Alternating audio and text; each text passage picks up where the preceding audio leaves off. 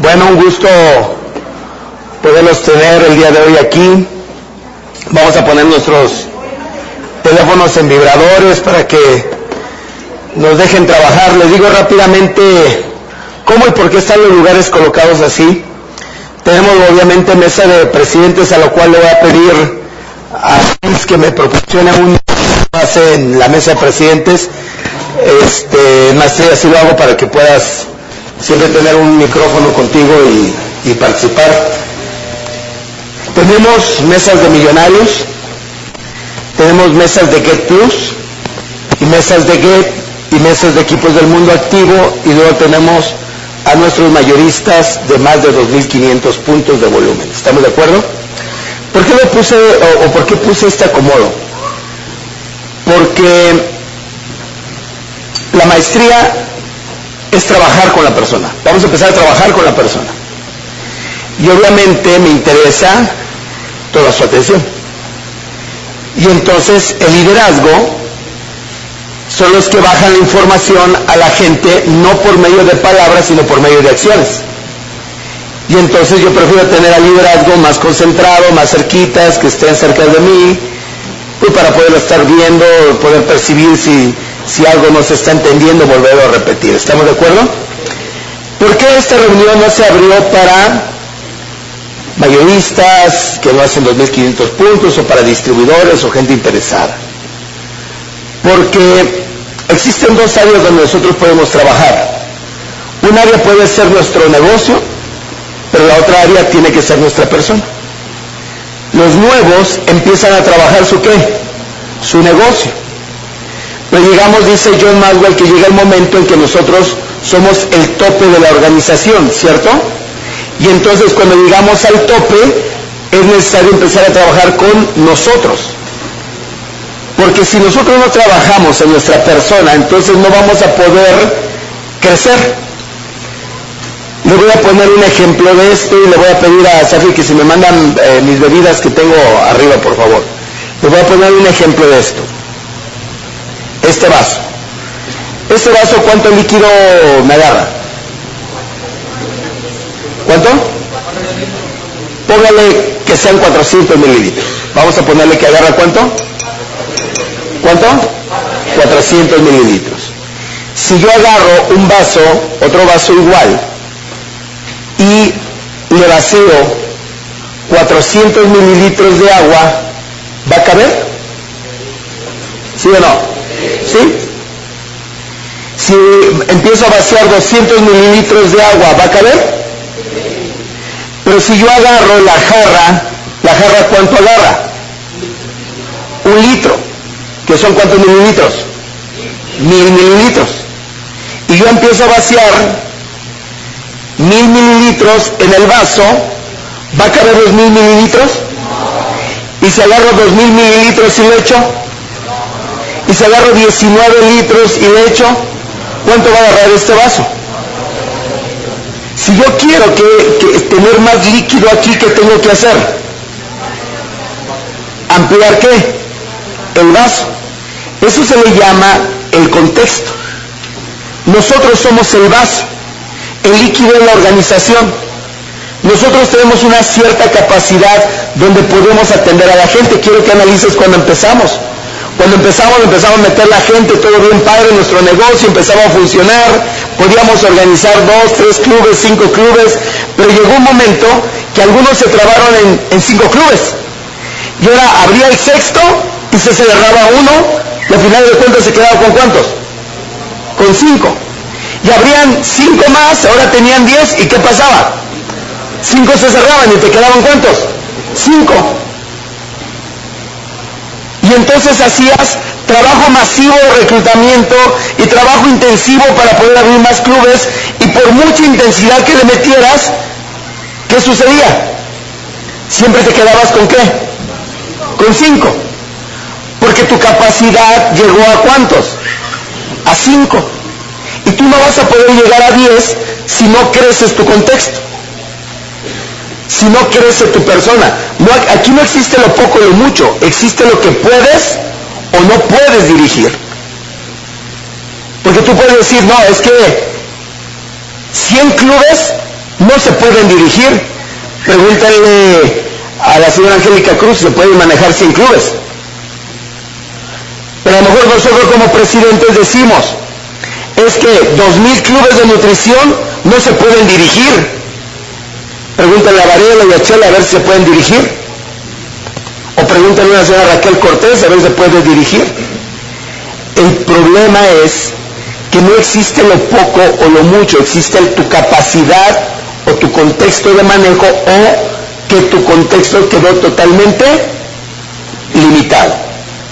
Y entonces, ¿cómo podemos crecer el contexto? El contexto no crece por medio de información, sino crece por medio de desarrollo personal, crecimiento en mi persona. Ahí te va. Muchos llegan y dicen, Angélica, Luna, ¿qué libro tengo que leer porque no estoy logrando crecer? No es la información la que te está haciendo falta. ¿Te está haciendo falta qué cosa? Desarrollo personal. ¿Qué es el desarrollo personal?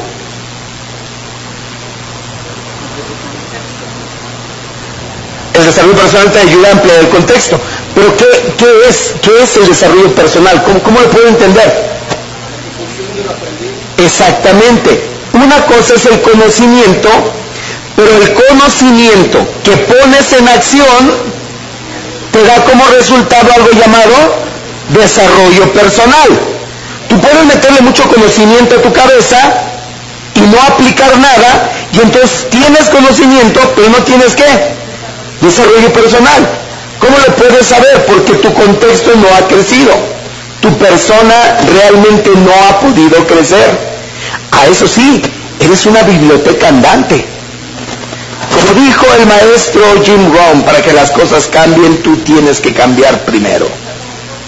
Pero ¿por qué no haces las cosas diferentes tú? Y te estás quejando de lo que tú estás qué? Enseñando. Tú sabes. Es que ¿Por, qué razón mi organización no crece? No quieren. Son irresponsables, yo ya les dije. Ya les di las instrucciones, son flojos. Más no puedo hacer. Ah, pero cuando te subes al escenario, ¿qué dices?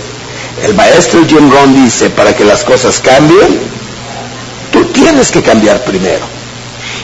El conocimiento lo tienes, ¿qué te falta? El desarrollo y para tener el desarrollo, ¿qué necesitas implementar? La acción. Es ahí donde empiezas con la acción o el poner en práctica lo que tú sabes, es cuando empieza realmente el crecimiento de la persona. Ahora, quiero que me entiendan algo. Esta maestría, yo te voy a platicar un poquito de la maestría, los objetivos, lo que vamos a ver, las reglas, vamos a aprender muchas cosas el día de hoy. Uno de los propósitos de esta maestría no es ampliar tu conocimiento. No quiero que me salgan sabios de los temas que vamos a manejar. No mi, propósito no es de que tú puedas repetir lo mismo que yo he repetido, que es lo mismo que he leído. Porque no se trata de eso. Sino nos vamos a meter en dónde? ¿En dónde vamos a meter? en tu persona. Vamos a empezar a meter contigo. Y cuando tú empiezas a moverte, a muchos no les gusta. ¿Estás de acuerdo? A muchos no les empieza a gustar que se metan conmigo. ¿Por qué? Porque yo voy a tratar una información, pero después toda la información que trato, obviamente la voy a colocar en su persona y voy a empezar a forzar su persona voy a empezar a hacer preguntas, voy a empezar a hacer ejercicios, voy a empezar a hacer cosas con ustedes para empezar a mover qué? La persona. Sentirnos, empezamos a sentir qué? Incómodo para empezar qué? A crecer el contexto. El crecimiento, cuando tú vas a hacer ejercicio, cuando sabes que el músculo está creciendo, ¿cómo lo sabes? ¿Cuándo hay qué? Cuando hay dolor. Ay, dependiendo como tú traduzcas el dolor, hay quien dice, no me gusta el dolor. Ah, Ah, bueno, entonces nunca vas a crecer. Yo siempre platico de, mi amigo este Gustavo Parra, de Los Ángeles. ¿Conocen a Gustavo Parra? Gustavo Parra tiene como 40 y, 47, 48 años ya. Pero está el desgraciado, marcado. Es mucho, me gusta mucho como la imagen del Ballet 24 en Estados Unidos. Ese equipo del millonario. Ese equipo del millonario. ¿Estoy con audio? ¿Sí? ¿Uno, tres? ¿Sí? ¿Sí? Ok. Entonces, mira, me das un poquito más de volumen, por favor. Entonces, Gustavo Parra, un día fui a su casa y me estaba dando instrucciones sobre el ejercicio. Y me decía, mira Luna, hay gente que vas a ver marcada, pero no tienen fuerza. O sea, solamente es pura fachada. Y otra cosa es tener fuerza. Muchos no van a poder hacer esto. Y tenía un, una, como portero un marco, se agarra con una mano, la otra la agarra aquí, se levanta, se pone en escuadra y empieza a elevarse. Ah, y empieza. Mira, mira. Uno. Ah, y luego empieza a decir, mira, ah, duele, rico mira qué sabroso duele. ¡Ah! Y yo me quedaba bien y decía, este está loco, ¿cómo que qué sabroso duele? Cuando termina me dice, si tú no cambias la mentalidad de lo que sientes, vas a huir o renunciar. Cuando tú entiendes que el dolor es crecimiento, ¿qué dices? ¡Ay, es mi momento! Te emociona más la etapa de qué? Del dolor, porque dices, ¡ay, aquí es donde está creciendo! Eh, los que tienen buena figura, los que están musculosos, saben perfectamente que realmente lo que hace crecer el músculo no son las repeticiones que hace, sino las últimas que hace el máximo. Ahí, ahí es donde está creciendo. Y los que no sabemos eso, no, hombre, de repetición ya sabe, pero cuando ay, no, ya, pum, ya, ya, ya, quedó ahí. Y renunciamos porque tenemos una percepción equivocada del dolor. Ay, no, a no me gusta subir ya. Hice 10. ¿Por qué no haces 11? Porque ya me costó trabajo. Y los que están más marcados saben que las últimas tres repeticiones, las últimas cinco repeticiones son las más que más importantes. Es cuando por eso hay tantos espejos, porque tú tienes que ver cómo el músculo empieza qué? A, crecer. y eso te estimula a decir, wow, ahí va, se levanta, parece chipote, no tiene ahí una espinilla, pero ya, ay, traigo espinilla aquí y estás emocionado porque mínimo dices, ya se siente algo. Pero es la percepción. En el crecimiento, en el desarrollo personal es lo mismo. El crecimiento en el desarrollo personal muchas veces vamos a causar dolor y más en su nivel, más en nuestros niveles. Pero usted tiene que traducir el dolor, no tiene que eh, eh, evitarlo, porque evitar el dolor es evitar el crecimiento. Usted tiene que decir, está bien, venga, vámonos. Ay, esta parte me da coraje que la trate porque la de estar diciendo por mí el desgraciado. Yo sé que aquí no voy a ganar muchas mentadas de madre, pero tú tranquilo.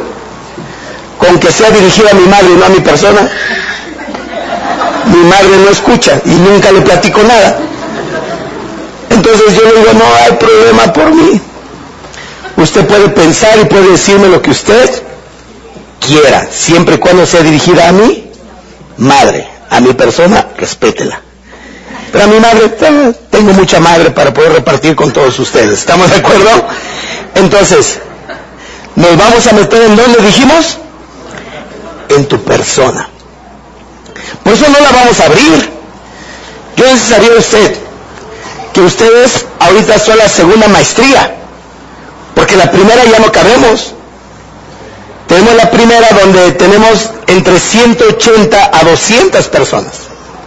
Y también igual que ustedes, vienen de Manzanillo, vienen de Colima, vienen de Tepic, vienen de Ocotlán, vienen de La Piedad, y no fue abierta.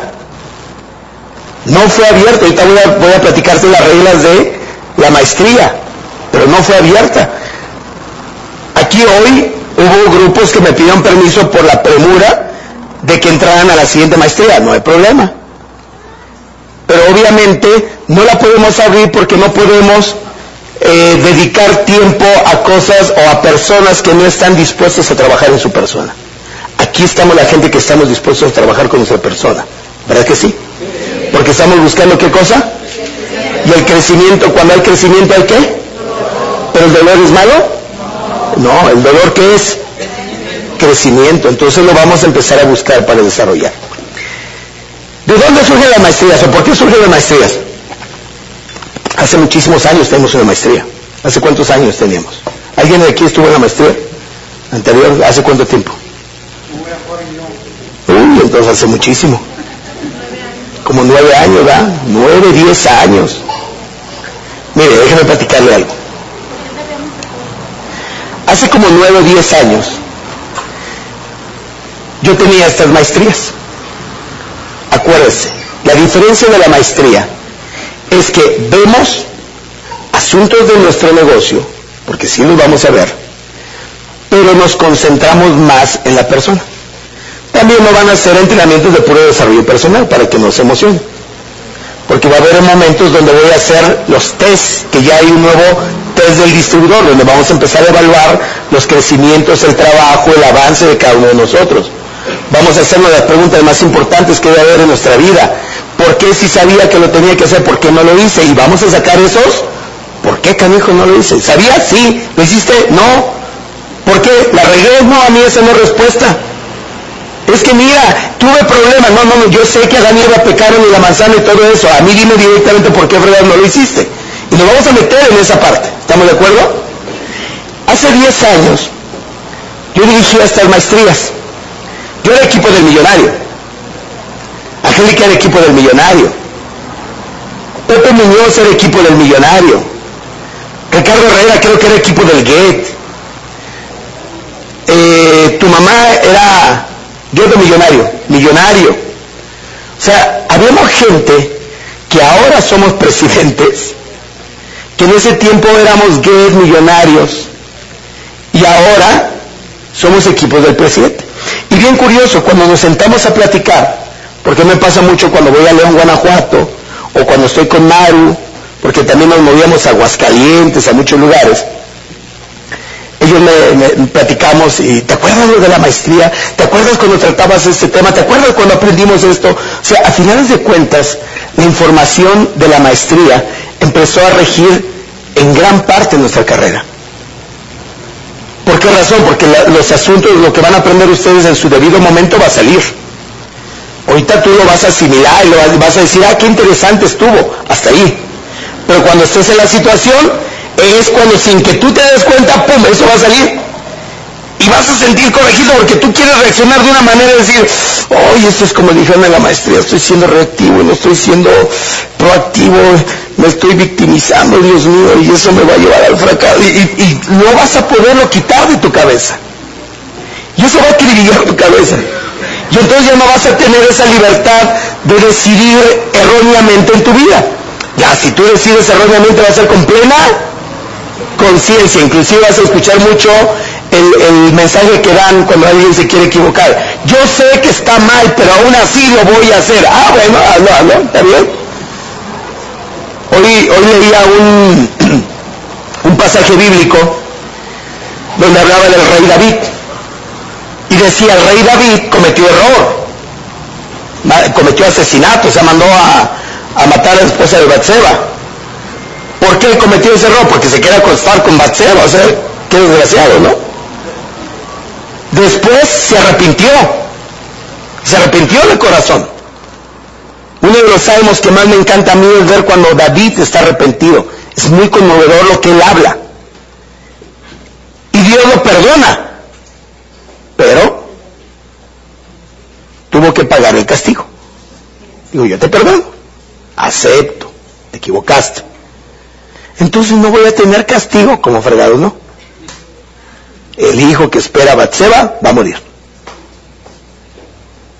Y el castigo viene. Y en la reflexión que mandaba, porque lo mando a la familia, les decía, como humanos nos podemos equivocar. Somos humanos. Sin embargo, tenemos que aceptar que nos equivocamos cambiar, aceptar la disciplina, o sea, el castigo y dejarnos dirigir. Cuatro cosas requerimos. ¿Por qué te trato esto? Porque a finales de cuentas, tú vas a poder seguir actuando si quieres con error, pero ya no lo vas a hacer inconsciente, sino lo vas a hacer qué? Y vas a saber que si tú cometes errores en forma consciente, tú sabes que vas a tener que recibir un qué? un castigo. Y tu castigo puede ser quedarte un año más en tu nivel, dos años más en tu nivel, que tu cheque no crezca, perder la gente, perder gente valiosa, verlos que de repente te dejan a ti, los vas a encontrar en otra organización firmado cuando le estén poniendo el prendedor de equipo del presidente, y ahí tú vas a sentir que la tipo flaca se está tragando la gorda, pero cuando tú lo vas a ver, a decir, yo lo, yo lo provoqué, o sea, lo hice consciente. Y eso es lo que estamos tratando de lograr con la maestría. La maestría son acciones conscientes, porque el liderazgo tiene que tener conciencia en todo lo que hacemos. No podemos actuar ya con, inconsciencia. ¿Por qué razón? Porque hay muchísima gente que nos sigue. Y, y el actuar en forma inconsciente es arrastrar a muchísimas personas a cometer errores junto con nosotros. John Maswell lo trata claramente en su libro que se llama Las 21 leyes irrefutables del liderazgo. Hay una ley que se llama la ley de la navegación. ¿Recuerdan esa ley? En la ley de la navegación dice John Maswell que una persona tiene que saber dónde está y hacia dónde va, tiene que aprender a trazar la ruta, aprender a equiparse y prepararse a los problemas. Porque no siempre la ruta va a salir tal cual uno la, la trazó. O sea, uno tiene que estar preparado a qué? A los problemas. Y uno tiene que estar preparado que cuando surjan esos problemas los vamos a qué? Solucionar. Y habla de dos personajes. Scott, británico, y Admutsen, que era noruego, creo, si no mal recuerdo. Era noruego, ¿sí? Ah? Entonces, Admutsen va al polo, no me acuerdo si era el polo norte o el polo sur, ¿cuál, cuál fue el que descubrió? ¿Alguien se acuerda? Uno de los dos polos. Polo Sur. Entonces fue al Polo Sur, con todo su equipo, llegó y regresó, y dice que la experiencia más dura fue que a uno de sus hombres se le infectó una muela. Historia real, ¿eh? es una historia real. ¿Y qué pasó con Scott? Scott, todo su gente murió, incluyéndolo a él. A él y un hombre más lo encontraron en una cueva con una carta que dice, y luché hasta el final y morí como hombre. ¿Era de aplaudirse? No, porque no murió él, sino hizo morir a toda la gente que iba con él. Cuando usted como líder se equivoca, no se equivoca usted, lleva un puño de gente detrás de usted. Yo siempre el liderazgo lo asemejo al Titanic. ¿Recuerdan la película del Titanic? La pregunta es, ¿el Titanic no vio el iceberg? Sí lo vio, pero ¿cuál fue el problema? Lo vio demasiado tarde. Y cuando lo vio, empiezan a girar, empiezan a colocar las máquinas para esquivarlo, pero lo que hace golpearlo es lo grande que era el barco. Y en la parte casi final, golpea el barco y se hunde les platiqué la historia bien rápido del Titanic, ¿verdad? No fue pum, no, no, no, no, pero golpea y se hunde. ¿Qué quiere decir? Que a medida que nuestras organizaciones se van haciendo más grandes, nosotros tenemos que estar más alerta, porque no podemos, un, cambio que tú digas, bueno, si me equivoqué al rato lo cambio. Es que no eres tú, tú lo cambias y de aquí a que cambian todos, perdiste gente y se te puede hundir el barco, se te puede hundir parte de tu organización puedes perder gente muy valiosa o inclusive perder tu propio negocio. Por eso es mejor trabajar con nosotros como personas. Y hace 10 años nosotros empezamos a trabajar como personas. Ahora, ¿qué ha sucedido 10 años después?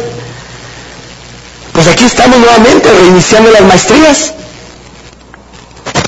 Ahora la diferencia está que hay 10 años más de experiencia. ¿Saben cuántas, cuántas tonterías he hecho en 10 años? Pero también saben cuántas cosas he podido aprender en 10 años y cuántos libros más he leído en 10 años. Ahora como equipo del presidente también puedo ver las cosas en forma que diferente. Y entonces vamos a combinar su deseo de crecer con el conocimiento que tienen los equipos del presidente para ayudarlos de una u otra manera que su negocio pueda ser Mejor. ¿Va a valer la pena poder estar cursando nuestra maestría? Ok, ahora, ¿cuáles van a ser las reglas de la maestría? Bueno, antes de tratar las reglas, ¿qué vamos a tratar en la maestría? Porque primero mejor me prefiero decirlo bonito para después usted vea mida las reglas. ¿Estamos? ¿Qué va a ser lo que vamos a tratar? O el propósito principal de la maestría. Yo decido retomar la maestría nuevamente después de el entrenamiento que tuvimos con John Maswell en la Ciudad de México. En la reunión de equipos del presidente y, y Millonarios 7500, hizo dos preguntas que a mí me simbraron, que fueron las dos primeras preguntas que él hizo y me jodieron ahí inmediatamente. La primera pregunta que él hizo fue, ¿qué está haciendo usted para desarrollar su liderazgo? Esa fue la primera pregunta. ¿Qué está haciendo usted para desarrollar su liderazgo? Y yo esa le contesté rápido. Leo, me preparo, trato de cuidar mis acciones. Pero la segunda fue la que me jodió. ¿Y qué está haciendo usted para desarrollar a sus líderes? Ahí fue donde Pau dice, ¿qué está haciendo usted para desarrollar a sus líderes? Una cosa es desarrollese usted otra cosa es instruya a su gente. Instruir significa desarrollar. No.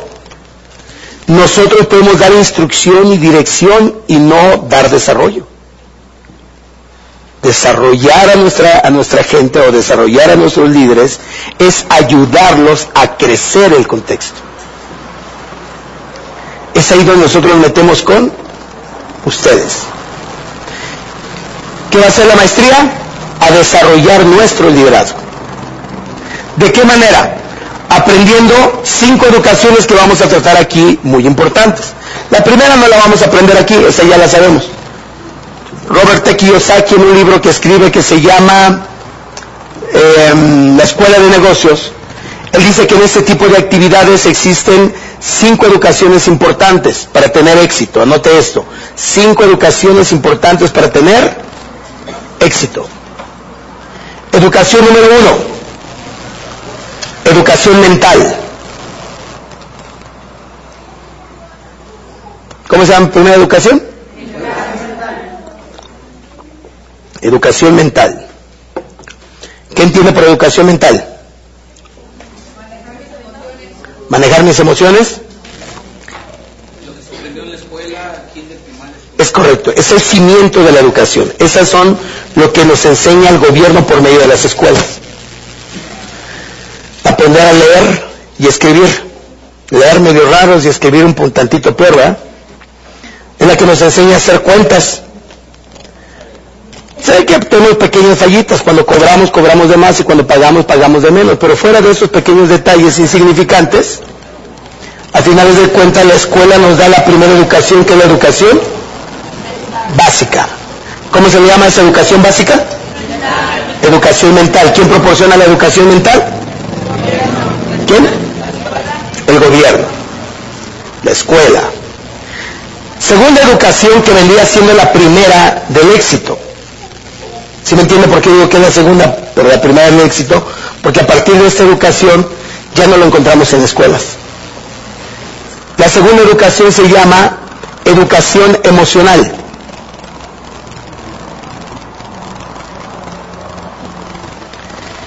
¿Qué entiende por educación emocional? Y dígamelo sin llorar. ¿Qué entiende por educación emocional? Cari. Saber cómo te sientes, controlar lo que sientes, ¿eh? El cómo reaccionas, estados de ánimo. Miren, la educación emocional no tiene nada que ver con el, controlar las emociones. Existen tres cosas que hace el ser humano. La mayoría traen al animal suelto. ¿Qué significa? Que responden como lo reciben. No controlan ni educan nada. Me pegas, te pego. Me mientas la madre, te la miento peor. Me das un beso, te doy un beso. Me saludas, te saludo. Te caigo gordo, me caes gordo. Me amas, te amo. Me odias, te doy el doble. Me la haces, me la pagas. ¿Me entiendes? Yo le llamo que tiene el animal suelto. Estos funcionan a lo baboso. O sea, no hay, no hay, no hay, ¿cómo se puede decir? No hay nada. Ahí está la mayoría de la gente. No mucha, como el 90% nada más.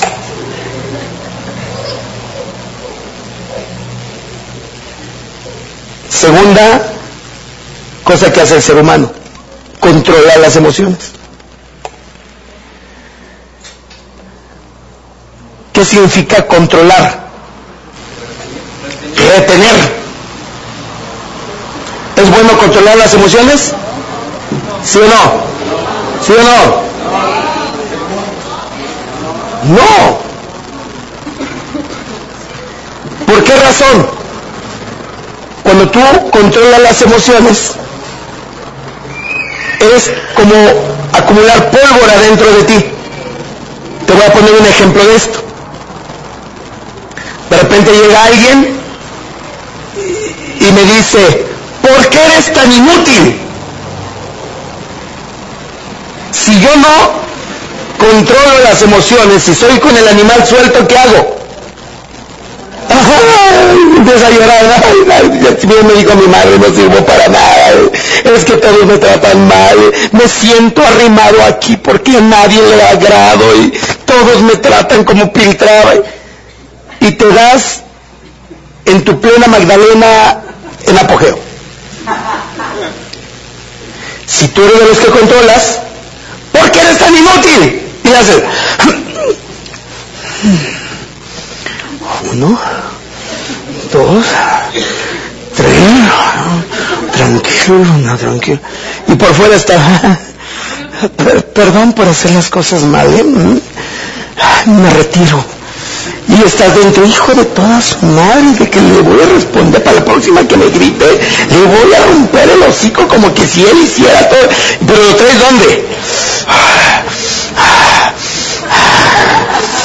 Ay, te conectas al piso, ay, descarga de energía aquí, aquí, aquí, o sea, estás tratando de buscar toda el descarga de energía por todos lados, ¿no? Casi te encuadras, te acuestas en el piso para que el cuerpo pueda descargar eso que tú sentiste. ¿Eso se llama qué? Controlar, por mucho que tú seas bueno para... Tarde o temprano truenas. Y yo quisiera no ser la persona que tengas enfrente cuando truenes. Porque con el que te toca, Dicen que fue la gotita que derramó eh, el vaso, no fue ni lo que hizo, sino a ese le cobras todo lo que los demás te hicieron. Educar las emociones es entender. De repente llega la misma persona y dice, eres un inútil, no haces las cosas bien. Y me le quedo viendo y inmediatamente mi mente dice, ¿estás bien? ¿Traes problemas? ¿Te puedo ayudar algo, enana? No te estreses, mija, yo ahorita lo, me encargo. Si me, si me dices las instrucciones, lo vuelvo a hacer. ¿Estoy controlando mis emociones? ¿Siento coraje? ¿Sentí lo que me dijo?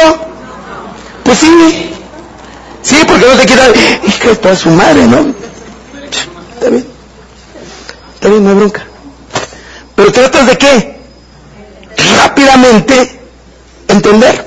Siempre que platico te voy a balconear, pero siempre que platico esta parte, me acuerdo de una, de una anécdota con Angélica.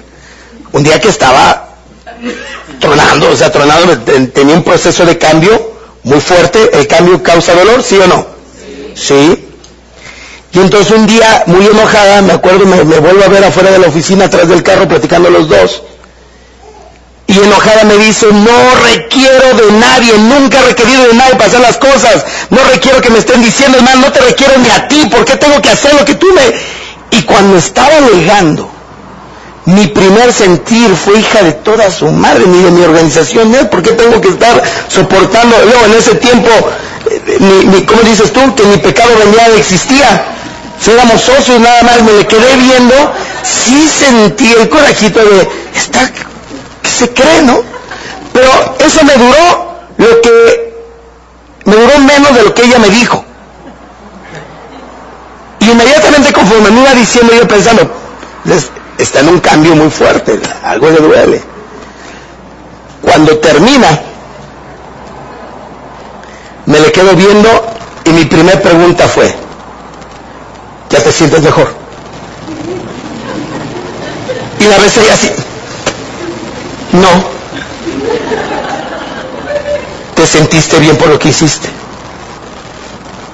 No. Entonces, ¿por qué lo haces? No sé. ¿Ok? No hay problema, hombre.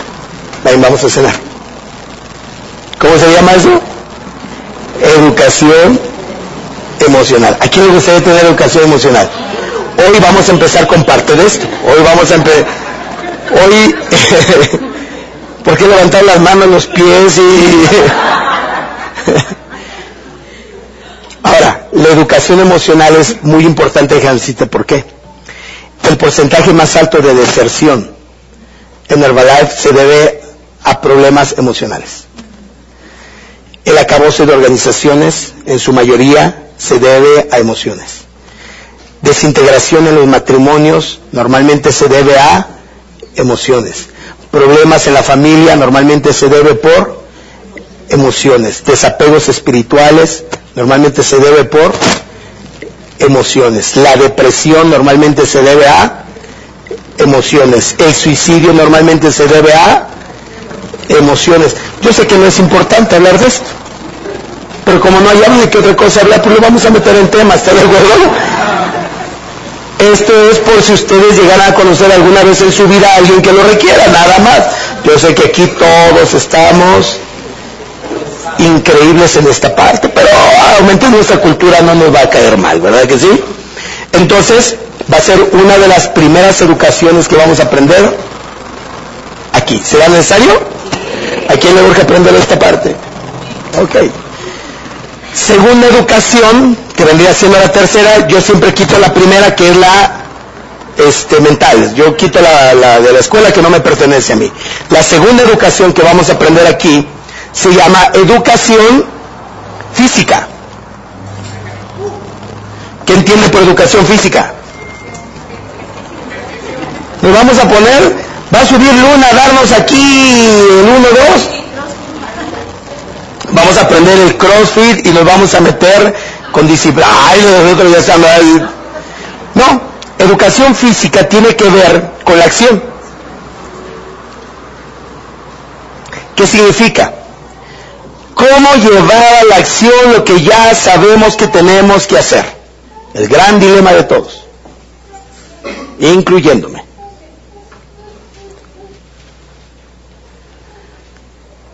¿Cómo lograr llevar a la acción lo que yo sé que tengo que hacer?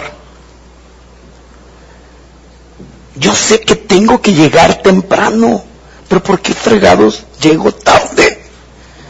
Hay otros que llegan, pues ya saben todos que son muy impuntual, hombre. Ya, ya unos hasta bien resignadotes, ¿no? Lo que tú no sabes que una de las reglas aquí es que va a llegar el momento en que la puerta se cierra y vengas de donde vengas, no vas a poder entrar. ¿Por qué? Porque la maestría va a tratar hábitos importantes, entre ellos la puntualidad. ¿Estás entendiendo? Pues tranquilos, tranquilos, va a ser poco a poco. Poco a poco, ya la próxima la cerramos pues vamos a dar toda esta semana para practicar la, disciplina de la puntualidad y el próximo lunes, digo el próximo miércoles ya cerramos la, no se crea, poco a poco vamos a ir trabajando eso. ¿Cómo llevar a la acción todo lo que yo sé que tengo que hacer? ¿Eh? ¿No pasa aquí? Sí, ya, ya, cuando, ya cuando empiecen a jalar. Fíjate, anteriormente yo la Universidad del Éxito, pregúntale a Angélica, ¿eh? Le cerraba la puerta. Digo, pues así me entrenaron a mí con alguien me tenía que desquitar. Si no iba a vivir traumado toda mi vida, le decía, ¿quién le cierro la puerta? ¿Quién? Porque yo me acuerdo que me subí acá con, con Mario Barreiro, que tiene su oficina en Hidalgo, y subía, corre, corre, cuando yo escuchaba, porque tenía elevador, pero el elevador era demasiado lento. Cuando escuchaba 10, 9, ¡ay! Su madre, pa, pa, pa, Y cuando llegaba, ya estaban en tres, agarraba mi tabletero y lo aventaba, ¡ráscale!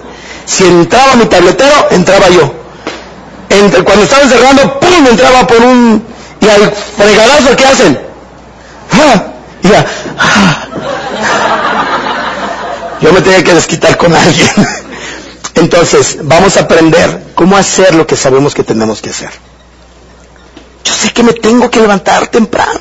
Ahí vamos a aprender disciplinas. Vamos a aprender la autodisciplina. Porque una cosa es la disciplina y otra cosa es la autodisciplina. ¿Los rinos son disciplinados? ¿Sí o no? ¿Sí o no? No. No. Las vacas en proceso a rino requieren disciplina. Los rinos son autodisciplinados. Y si no, vuelvo a ver el, libro de, del rinoceronte 1. Un verdadero rino, si no mal recuerdo, la página 45, por ahí está esa parte. Un verdadero rino es autodisciplinado. La diferencia entre disciplina y autodisciplina es que la disciplina requiere a alguien que me la aplique. Y la autodisciplina tengo el poder de yo hacer las cosas por mí. Un verdadero rino es autodisciplinado. ¿Por qué si yo sé que tengo que hacer ejercicio, por qué fregados no me levanto? Traía un ritmo de ejercicio muy padre yo. En este fin de año, fin de año y principio de año, por baboso empecé a dejar de hacerlo. Porque no, no hay ninguna otra explicación. Entonces, hoy en la mañana me levanto y le digo, Angélica, Qué difícil es volver a agarrar la disciplina. Estaba feliz porque ya estaba diario, diario, diario, diario, diario. Fueron días lo que hace que rompas un hábito. Y ahora ya han pasado el pensamiento bien duro de, ah, mañana empiezo. Ah. Pero me acordé que tenía que venir a dar a maestría y dije, ay, no, yo tengo que levantarme porque ¿cómo voy a hablar de esto? Y entonces vamos a aprender la educación mental. Si sabe que usted que tiene que hacer ejercicio, ¿por qué fregados? No lo hace. Porque si sabe que no tiene que tomar soda, refresco, porque lo primero que se termina en la fiesta es el pozole, los tacos y el refresco, no había más, pues hubiera quedado con hambre, hijo. Hubiera sacado sus chocolatitos. Nos dio gusto ahora en las fiestas que tuvimos de aniversarios. Estuvimos en el aniversario de mis suegros y después tuvimos nuestro aniversario nosotros. Nosotros no acostumbramos el refresco, pero como sabemos que el refresco es dañino, pues le ponemos tequila para que lo desinfecten. Digo, es, un, concepto de higiene para que entienda. Soy, soy limpio en mis hábitos. Entonces, pusimos los refrescos porque pusimos tequila para que lo pudieran acompañar. Pero bien curioso, los refrescos prácticamente, en especial la Coca-Cola, se quedaba hasta cerrada. El tequila sí se lo empujaron todo, ¿verdad? Pero no, pero la Coca-Cola no la tocaron. Entonces esto quiere decir que llega el momento en que nosotros tenemos que aprender a hacer las cosas que sabemos que tenemos que hacer. ¿Eso se va a aprender en qué, en qué área? ¿Educación qué? Física. Y vamos a aprender disciplinas, autodisciplinas y hábitos. Ahí nos vamos a meter con esas cosas. Y nos vamos a meter a disciplinas y hábitos en la familia, en lo espiritual, en lo personal, en nuestra actividad. O sea, nos vamos a meter en varias áreas. Después viene la tercera em, educación. La tercera educación se llama educación financiera. Esa no es necesaria, la cuarta siguiendo la tercera que voy a enseñar aquí. Esa inclusive no la podemos brincar, no es muy necesaria, ¿no? Digo, las reglas financieras indican que una, los primeros 10 años de vida de un niño aprende todas las bases financieras de su vida. O sea, dependiendo como tú hayas educado en los primeros 10 años a tu hijo, así va a ser financieramente. Si a los 10 años tú va a la tienda y dice, ¿qué me alcanza? Deme esto y te dan, me sobran 50 centavos, ¿para qué me alcanza? Un chicle, nada, gracias, ya. Vas a verlo con bigotes o todas boludas y entonces van a llegar, ¿para qué me alcanza? Tanto, ¿qué más? Ya, me sobró esto, ¿qué más puedo comprar? Y se va a quedar sin dinero. Les aseguro. Entonces, probablemente esta de educación financiera no la brinquemos, no va a ser tan necesario porque pues aquí somos expertos en finanzas, ¿verdad que sí? Pero bueno, sería bueno estudiar un poquito por si encontramos a alguien mal administrado, alguien que tiene síndrome de manos mágicas, dinero que le cae en las manos, dinero que gasta, gente que hace brujería porque yo no sé cómo fregado le hacen, ganan poco, gastan mucho y para todos les alcanza. ¿Cómo? ¿Quién sabe? Entonces, en, en esta etapa de la educación financiera, nos vamos a poner a jugar. Voy a volver a sacar los turistas. Voy a volver a colocar este, prácticas financieras. Vamos a aprender a conocernos cómo funcionamos financieramente. ¿Quién ha jugado turista alguna vez? Pues esto va a ser totalmente diferente. Porque las reglas del turista yo las pongo. Y van a ir notando cómo al momento que estamos jugando yo voy creando situaciones al propósito. Y a lo mejor a los cinco mejores del grupo financiero los voy a subir al siguiente nivel. ¿Cuál es el siguiente nivel? El cash flow, que también lo tengo, lo tengo en español, el cash flow, que es el juego de Robert T. Kiyosaki de la carrera de ratas. Y está muy padre, pero eso nomás vamos a poder llegar cinco a ese juego. Y vamos a aprender cómo salir con poco dinero de la carrera de ratas para ir sabiendo si tus conductas de aprendizaje financiero realmente se están aplicando. ¿A quién le gustaría llegar a esta clase? Entonces, esa va a ser muy padre. Ahí vamos a aprender la, lo que viene siendo la educación financiera, vamos a aprender todo lo que tiene que ver con valores a nivel dinero, vamos a aprender lo que es la capitalización, vamos a aprender lo que son las inversiones, las reinversiones y finalmente vamos a aprender algo llamado libertad financiera. Y la libertad financiera pues tiene mucho que ver con muchos de ustedes que ya ganamos cheques buenos. Les voy a enseñar cómo jugar con el dinero. Es tan divertido. Si yo les platicara todo lo que he aprendido en, en todos estos 18 años que tengo en la compañía con el dinero. Allá, nada menos en antier, antier y ayer, no, ayer y hoy, estuve eh, con una junta con Safi, precisamente viendo aspectos financieros, correcciones y todo eso. Es tan bonito saber que, puedes hacer muchas cosas teniendo educación financiera. Dice Robert. Kiyosaki que la verdadera riqueza se logra cuando tú tienes educación financiera, no cuando tienes dinero. Puedes tener dinero y dinero que te entra y dinero que te gastas. Pero cuando tú tienes educación financiera, con poco puedes hacer mucho. Y lo vamos a aprender. Y por último, la cuarta cosa que voy a enseñar aquí, que viene siendo la quinta educación de Robert. Kiyosaki, se llama educación espiritual. ¿Nos va a dar clase de religión? No. Vamos a aprender prácticamente la educación espiritual. Tiene que ver con la aplicación general de todo lo aprendido en la maestría. Todo lo aprendido en la maestría. Tenemos que aprender a desarrollar el fruto del espíritu. Por eso le llama a alguien espiritual, porque aplica el fruto del espíritus. Si no mal recuerdo, Gálatas 5, 22 y 23 te explica el fruto del espíritu. Anote ese texto y cuando llegue a casa saque ese libro que algunos tienen empolvado, le quita el polvito y busca Gálatas 5, 22 y 23. Gálatas. Y ahí dice, el fruto del espíritu es amor, gozo, paz, gran paciencia, benignidad, bondad, fe, apacibilidad y autodominio. Nueve cosas. Ahora, quiero que mientras la vuelva a repetir, no la escriba. Ya que lleguemos al tema, lo va, a escribir. Quiero que lo escuche. Quiero que se imagine cómo sería una persona que tiene estas nueve cosas. ¿Qué cosas? Amor, gozo, paz, gran paciencia, benignidad, bondad, fe, apacibilidad y autodominio. ¿Serías un digno líder a seguir? Y entonces vamos a aprender en educación espiritual cómo tener la aplicación de estas nueve cosas en nuestra vida. ¿Va a ser interesante nuestra maestría? Sí. Nuestra maestría eh, normalmente dura seis meses.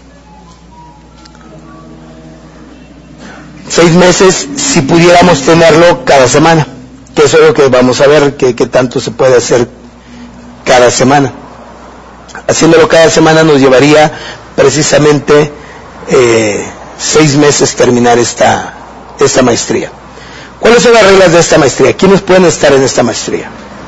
Número uno, tabuladores. Get, Get Plus, Millonarios, Millonarios Plus y Presidentes. ¿Quiénes más pueden estar? Equipos del mundo activo. ¿Y quiénes más pueden eh, estar? Mayoristas que hagan 2.500 puntos. Probablemente, probablemente yo no sé si, yo espero que no, pero probablemente puede haber gente que falló poquito el mes pasado y el líder le dijo, nomás porque fallaste esta vez, te voy a dar chance. No hay problema. Pero ya la siguiente clase, digo el siguiente mes porque vamos a desarrollar todo enero, pero si en febrero tú no cierras mínimo con tus 2.500, sales de la maestría. ¿Estamos entendiendo? Sales de la maestría. Y si al siguiente mes, en marzo, haces 2.500, ¿puedes entrar? No. Te tienes que esperar hasta que termine medio año para volver a retomar. Entonces tú sabrás si te quieres perder los temas. Y entonces vamos a aprender, entre otras cosas de desarrollo, también asuntos del negocio, que vamos a estar evaluando, que nos va a permitir estar desarrollando no solamente 2.500 puntos, el reto de esta maestría, anótelo, el reto de esta maestría va a ser que todos cerremos un promedio de 10.000 puntos de volumen mínimo. 10.000 puntos de volumen mínimo. No me hagas sacar. Pues la ventaja de hacer 10.000 puntos de volumen mínimo es que no va a ser con inversiones. No va a estar estresado. Le vamos a enseñar a hacer el trabajo de otra manera. Por eso al principio asegura tu lugar asegura tu lugar. Después de haber escuchado estas generalidades de la maestría, entonces tú vas a poder tomar ahora sí la mejor decisión para cursarla. ¿Qué, va a ser lo interesante de esto?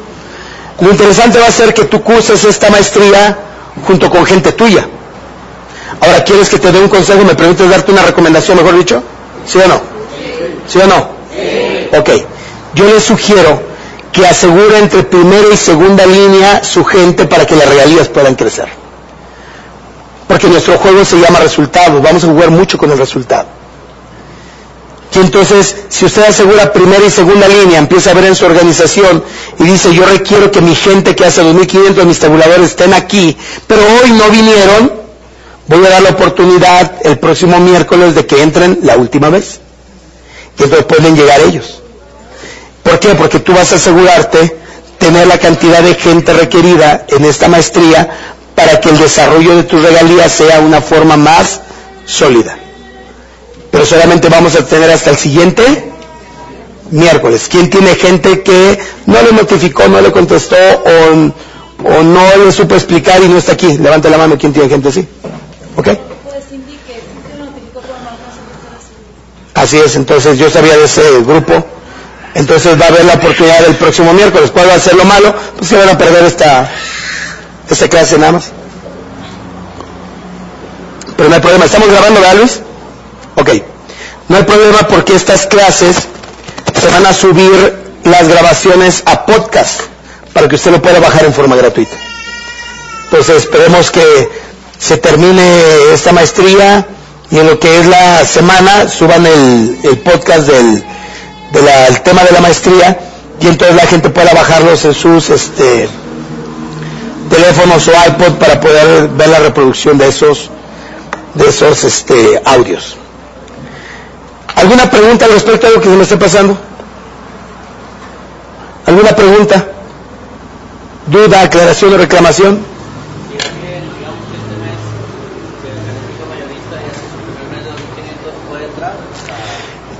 ahí tendríamos que verlo con Angélica. Yo, yo se me dificulta tal vez sí porque la base, la base de toda la maestría la van a vivir en las primeras cuatro clases. Ahí se va a crear el cimiento, de ahí prácticamente partimos todo. Vas a notar que todo lo que, todo lo que toquemos después de las siguientes educaciones nos vamos a, a colocar en la, en la base que son las primeras cuatro clases. Entonces, si yo lo meto avanzadito, por ejemplo, en, las, en la quinta clase, pues el fundamento de su cabeza se perdió y entonces le va a costar más trabajito. Pero eso va a ser un asunto que van a poder ver este, eh, con la señora Angélica Cruz y, ella puede tomar las decisiones, ¿no? Eh, sin embargo, yo les digo las ventajas, ¿no? Las ventajas que podría ser. Inclusive yo canalicé gente el día de hoy de mi grupo que se había quedado fuera de la maestría anterior. Ahorita están haciendo dos maestrías, una el lunes y otra el miércoles. Importante, ¿por qué les digo? Porque no pueden cambiarse los de aquí para allá, los de allá para acá. No pueden decir, ah, bueno, fallé en esta, me, voy al lunes porque se me acomoda. No. O sea, esta maestría es una, esa es otra maestría. Allá estamos entrando ya al quinto tema. Todavía ya estamos en el quinto tema. Y ahorita estamos tratando con ustedes el primer tema. Entonces no puede haber de que si fallo en esta puedo ir el lunes. No. Esa es su maestría y esa es la que usted tiene que atender. Se va a hacer un, registro em, para que le notifiquen a Safi. Espero que le, que le recuerden. ¿Dónde está Luis? ¿No está Luis? Tú, me ayudas nomás de recordarle a tu mami, mi hija, que a ah, Luis, nomás acuérdame para que le digas a Safi, se va a hacer de este, de esta maestría, se va a hacer un chat, un WhatsApp de maestría, para poder estar notificando y va a haber una lista de asistencia, así podemos saber quiénes están regresando, quiénes están faltando, e identificamos claramente cuando alguien está entrando que no estaba en las otras clases, ¿no? Entonces entre hoy no, no, no, no, por eso te digo, ahí nos vamos a dar cuenta. Si alguien falta y después quiere regresar, ahí me voy a dar cuenta en la, en la lista, tú ya tuviste una qué? Tuviste falta. Pues ahí nos vamos a dar cuenta, por eso va a haber una hoja de asistencia. A la hora de la entrada se, se checa la asistencia y entonces puede entrar. Si alguien quiere entrar que no había venido, ya no estoy hablando del próximo miércoles, el próximo miércoles estoy de opción, sino después del siguiente miércoles, pues inmediatamente vamos a buscar su nombre, si no está le vamos a decir, tú no puedes entrar porque tú no estás en, en el listado, ¿estamos claros? Entonces eso lo vamos a hacer al final. Eh, Eric, ¿tienes una pregunta? Sí, este, algunas herramientas especiales. libreta, libreta y pluma y mucha atención. ¿Por qué razón? Porque no quiero, inclusive van a notar que Aquí voy a usar pocas presentaciones.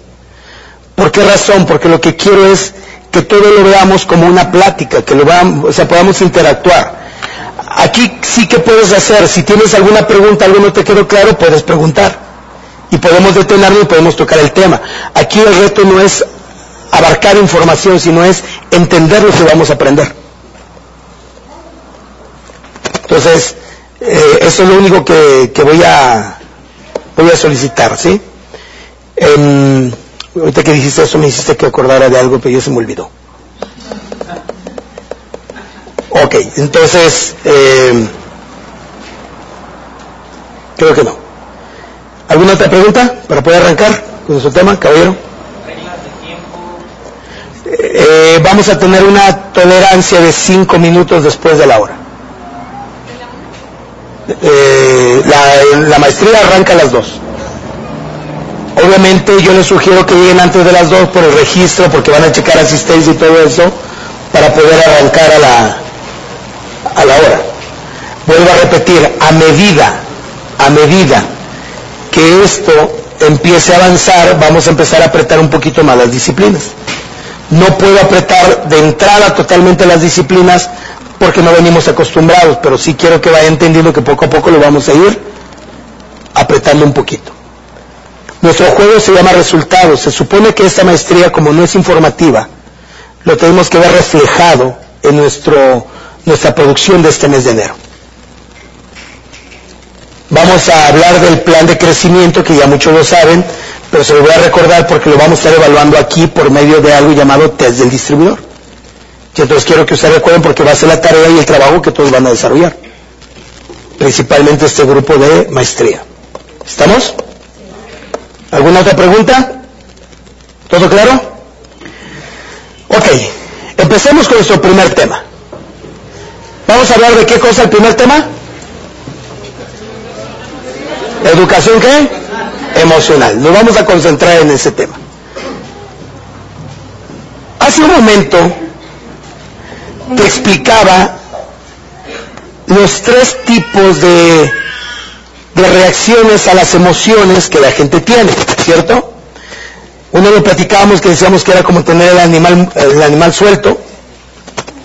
Somos totalmente reactivos a las situaciones. Otros controlan las emociones y solamente muy pocos tienen educadas las emociones. Ahora, conocer esa generalidad no nos coloca en la posición de educar nuestras emociones, sino nosotros tenemos que saber qué es lo que hace que las emociones se eduquen. Porque una persona, alguna vez has conocido una persona que, que es totalmente, no, no puedo decir pasiva, sino asertiva. Una persona asertiva es una persona que no es ni pasiva ni agresiva, sino sabe combinar estas dos. Nosotros encontramos dos, dos polos, dos polos opuestos. Un polo opuesto, anótalo, es agresividad. ¿Conocen gente agresiva? Y el otro polo vendría siendo gente que pasiva o sumisa. ¿Conocen gente sumisa? Prácticamente estos son los, los polos. El nivel de avance en nuestras emociones, vamos a lograr un punto intermedio llamado asertividad. La asertividad no es una posición, sino es una combinación. ¿Qué significa? Que la asertividad es una persona que tiene lo sumiso y lo agresivo, pero sabe usarlo por, con propósitos buenos y él maneja esas situaciones, no las situaciones lo manejan a él. Esa es una persona asertiva. ¿Me explico? Esto quiere decir que una persona asertiva tiene las dos, no tiene una u otra, sino tiene qué? Las dos. El agresivo funciona por medio de su agresividad. El sumiso o pasivo, cuando tú le dices algo, reacciona bajo su sumisión y se agarra llorando. El agresivo se agarra peleando. Pero el asertivo sabe comunicarse con el agresivo y sabe comunicarse con el sumiso. Y tiene la capacidad de decir, este, esta persona está siendo muy agresiva, entonces tengo que emplear un poco la agresividad para ayudarlo a bajarlo. Pero no reacciona con agresividad en forma inconsciente, sino lo hace en forma consciente. Él no puede sentir coraje, no puede sentir rencor, no puede sentir odio porque lo está usando en forma que consciente. Dice, a este me tengo que elevar para bajarlo, si no, no va a poder. O al sumiso, él se coloca en la posición del sumiso para poderlo agarrar ligeramente y ayudarlo qué? A crecer. Porque mire, normalmente un agresivo es muy difícil que se comunique con un agresivo. ¿Han visto alguna vez una plática de agresivo contra agresivo? Es interesante, ¿verdad? Nomás manténgase alejadito. Y usted está haciendo más como pelota de juego, viendo que se dice y se hace, y hagas como tres pasos, esto se van a agarrar a trancazos. Un sumiso con un sumiso, ¿se comunican? No. No, nomás de verse lloran. Entonces no se, no se pueden comunicar porque son de energía muy baja y dos energías bajas se mueren. ¿Un agresivo se puede comunicar con el sumiso? No, se desespera. Por favor, muévete, hazlo. Y se agarra el, sumiso. ¿Por qué lloras? Así quieres solucionar todo en la vida. Y uno está como ratoncito. Quítate. No se puede comunicar. Ellos no soportan a los a los sumisos, les desespera. Es que siento aquí, aquí. Aléjamelos, aléjamelos de aquí. un sumiso se puede comunicar con un agresivo? Mira, ni se atreve a decir pío. Viene con el agresivo a hablar con él y se queda. ¿Qué quieres? ¿Requieres algo? Pues. Gracias. El asertivo. Ese sí se puede comunicar con el agresivo y con el sumiso. El asertivo se puede comunicar con el agresivo siendo agresivo? No. Sino él sabe mediar. Él dice, voy a elevar un tantito aquí, para bajarle un poquito y después le meto qué? Un poco de pasividad para que me entienda y nos podemos comunicar tranquilos. Porque si, si al agresivo no hay alguien que lo baja, pues no lo alcanzas. Pues como que tú se ve, bájale otra raída, aquí lo quiero, aquí. No lo quiero acá, pero sí aquí, para podernos comunicar. El asertivo sí se puede comunicar con el sumiso, porque tiene la conciencia de poder decir, le voy a ayudar a desarrollarse. Y aunque tú te comunicas con él y, el sumiso por lo regular es callado, tímido, de, mente de, de, mirada este, distraída y está, a ver, mija, dime, dime, ¿qué pasó? Es que quiero hablar con usted. Sí, dime. Es que no sé por dónde empezar. Pues empieza por el principio, ¿te parece? Es que miren, 1865 me pasó. Y el asertivo dice, a ella le hace falta hablar de 1865. Está bien. Ya cuando llegue más o menos de 1914, por la Primera Guerra Mundial interrumpo y la puedo elevar al 2010 y que me faltan los últimos cuatro años para poder llegar al punto. Pero tiene la paciencia de poder escuchar a alguien que cuenta una historia desde que nació. Entonces, la asertividad no es una posición, sino dijimos que es una qué? ¿Es una qué? Combinación. ¿Una combinación de qué cosa? De agresividad con pasividad, pero manejada en forma qué? Consciente. Eso es lo que hace que una persona sea asertiva y una persona asertiva se le conoce como una persona proactiva y a una persona proactiva se le conoce como un líder. Porque es una persona que todos lo siguen. ¿Quiénes todos? Los sumisos, los agresivos, o sea, los hombres, las mujeres, no, él no siente, esa persona asertiva, no, no siente una, una cierta inclinación por hombres, mujeres, u lo que sea, que no importa. Sino a todos los trata qué? A todos los trata igual. Y entonces ellos tienen la capacidad de poderse comunicar con ellos sin ningún tipo de problema. Pero ahora, Aquí viene la pregunta interesante. ¿Y cómo? ¿De dónde surge la agresividad? ¿De dónde surge la sumisión? ¿Cómo podemos crear ese punto de equilibrio? ¿Cómo podemos generar la conciencia? ¿Cómo podemos comunicarnos? Denos las técnicas, porque aquí vamos a aprender las qué?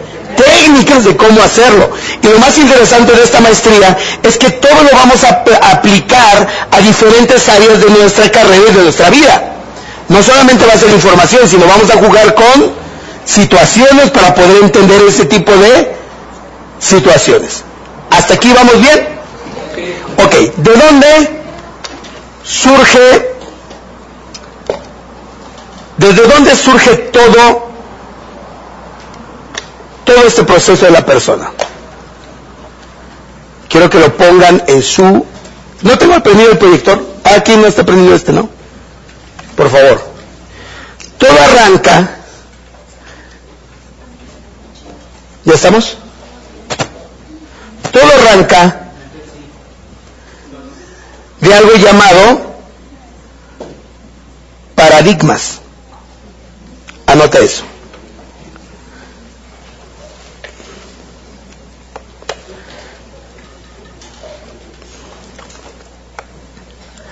Todo arranca de algo llamado paradigmas.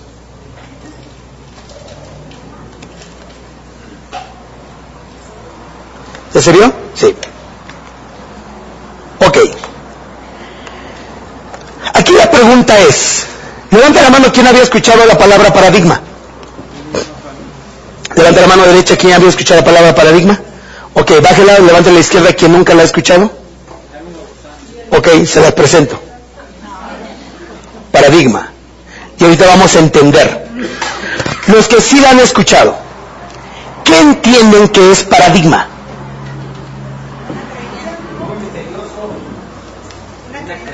Una creencia. La percepción que tienes sobre algo. ¿Cuál? Filosofía. Es correcto. Exactamente las tres definiciones que me dieron, eso significa paradigmas. Paradigmas viene siendo la filosofía, la filosofía son creencias. Prácticamente un paradigma viene siendo qué cosa? Creencias o vienen siendo modelos o formas de ver las cosas. Hoy vamos a aprender un poquito en cuanto a los paradigmas. Pero desde aquí empieza a surgir toda la situación del ser humano. Aquí, aquí, nos vamos a, aquí van a descubrir muchísimas cosas. Por ejemplo,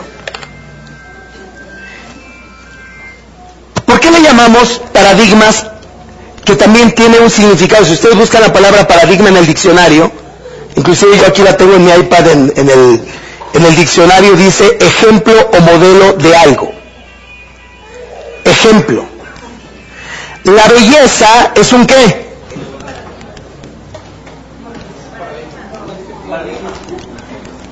¿La belleza será un paradigma?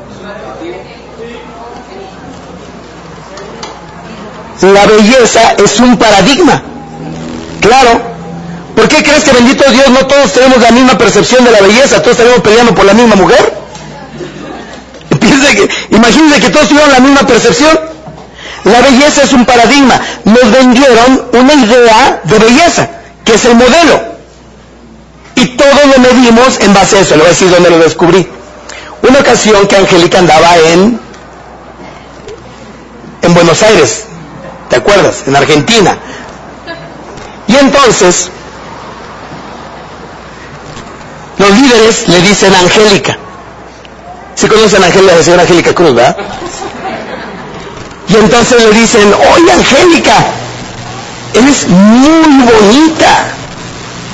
Tu esposo debe ser muy guapo. Y le dice Angélica, mm, es simpático. ¿Cierto o falso? Anécdota real. Y lo mejor, ella me lo platicó. Yo ni me había dado cuenta. Hasta ahí la depresión había llegado a mi vida. Después de ahí mi vida fue totalmente diferente. Descubrí cosas que yo no sabía que tenía como simpatía. Entonces cuando, una mujer me dice, oiga, me estoy enamorando de usted, no, es de la simpatía que se está enamorando usted. Entonces, cuando me dice eso Angélica, volteé y le dije, ah, mira qué canija, como que simpático. Y le hice que hiciera un experimento que yo quiero que usted haga. Ahí le va. Le dije, mira Angélica, normalmente cuando a un caballero le preguntas a un hombre, tu esposa es bonita, en su mayoría, ¿qué cree que respondemos los hombres? Sí. No, nosotros, la mayoría, no todos, ¿eh? La mayoría dice, muy bonita. Por ejemplo, a mí me han preguntado, ¿no? Oye, ¿y tu esposa es bonita? Muy bonita. Es más, sin que me pregunten, yo ando de mi totero. Es que debes de conocer a mi esposa, mi esposa es muy guapa, es muy bonita. ¿Es bonita, Angélica? Según su paradigma. Porque usted para poder decir bonita, fea, guapo, feo, seguro, inseguro, usted requiere un qué? Un paradigma un modelo. algo contra qué comparar. Y entonces platicando con Angélica le digo, mira, pasa lo siguiente Angélica. ¿Por qué tú contestaste que yo era simpático? Y me dice, pues porque eres simpático. No, sí, yo sé que soy simpático. ¿Soy guapo? Y me dice, "E- eres... no, me dice, eres atractivo, tienes personalidad. Dije, no te pregunté si tenía personalidad. Te pregunté que si soy guapo. Mm, no así como que guapo, guapo, ¿verdad? Eres buena onda. O sea, le costaba, le costaba trabajo qué? Decir que no. Yo quería que me dijera qué.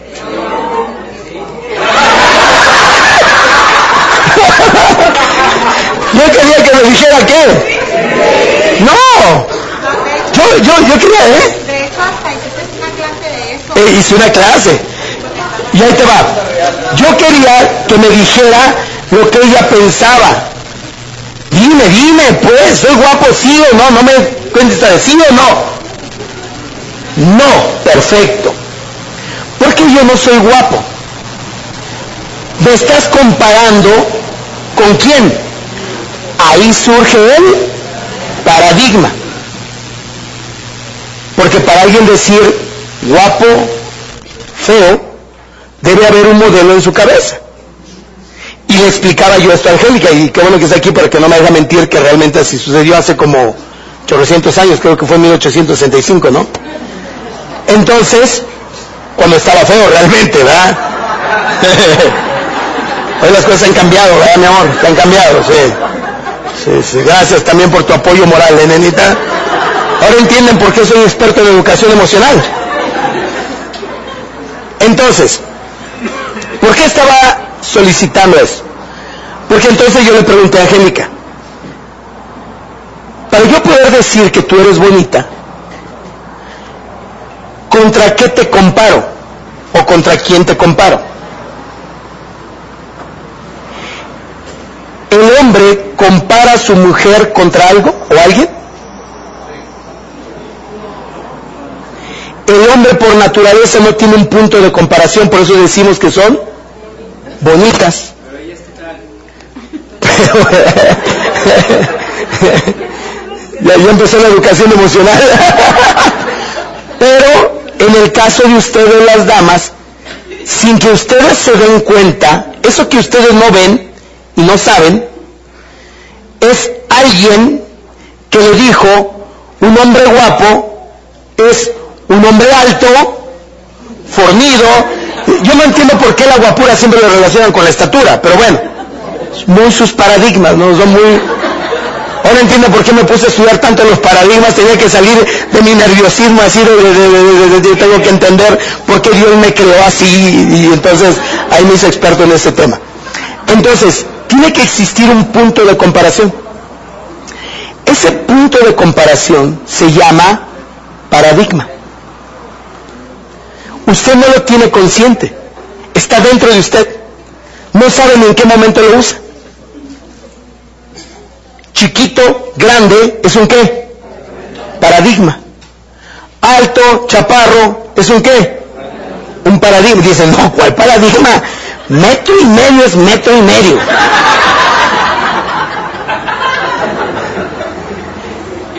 Pero es cuestión de qué? Paradigmas, que son modelos que se fijan en nuestra mente. Esos modelos son los que determinan toda nuestra vida, escúcheme. Esos modelos son los que determinan toda nuestra vida. Felicidad e infelicidad son qué? Paradigmas.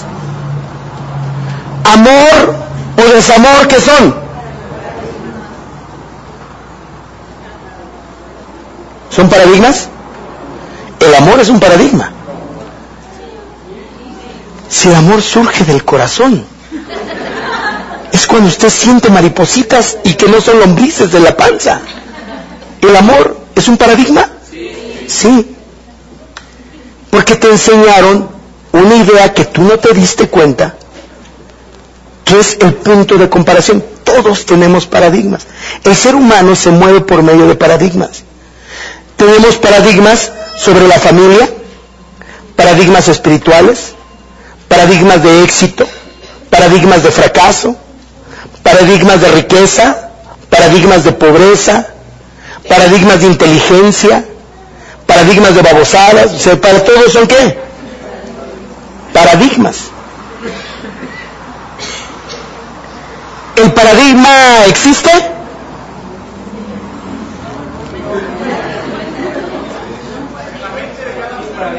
O sea, no es, no es algo. Escúcheme, no es algo. Es la manera que usted percibe. Ese es un paradigma. La manera que lee las cosas. ¿Y eso se le llama qué cosa? Paradigmas. Los paradigmas empiezan a regir prácticamente toda nuestra vida. Toda nuestra vida la genera un paradigma. Ahora, los paradigmas se adquieren muchas veces sin darse cuenta. Le voy a poner un ejemplo de esto. Una ocasión estaban haciendo un experimento con un chango. Lo encerraron en una jaula y le pusieron bananas en la parte, en la parte alta, en un poste. El chango cuando ve las bananas, ¿qué hace el chango? Va rápidamente a, a comer las bananas. Entonces cuando el chango se subía, empezaba a subir el poste, los científicos sacaban una manguera de esas de bomberos y le aventaban el manguerazo, pum, pum, lo tiraban y, lo, y todavía después de que caían le apuntaban y lo, lo arrimaban contra las rejas y estaba el pobre chango queriéndose levantar. Pum, le apagaban la manguera. Se recuperaba el chango y al momento que se recupera el chango, vuelve a ver las bananas, el instinto, y empieza qué? A trepar. Y cuando empieza a trepar, los científicos vuelven el manguerazo. ¡Fum! Dopas, suelo, pum, en el suelo van arrimando, está en las rejas y está todo, y él se quiere defender y el manguerazo. Cuando se tranquiliza, ¿qué hace el chango? Ve las bananas y él sigue insistiendo por querer agarrar las bananas.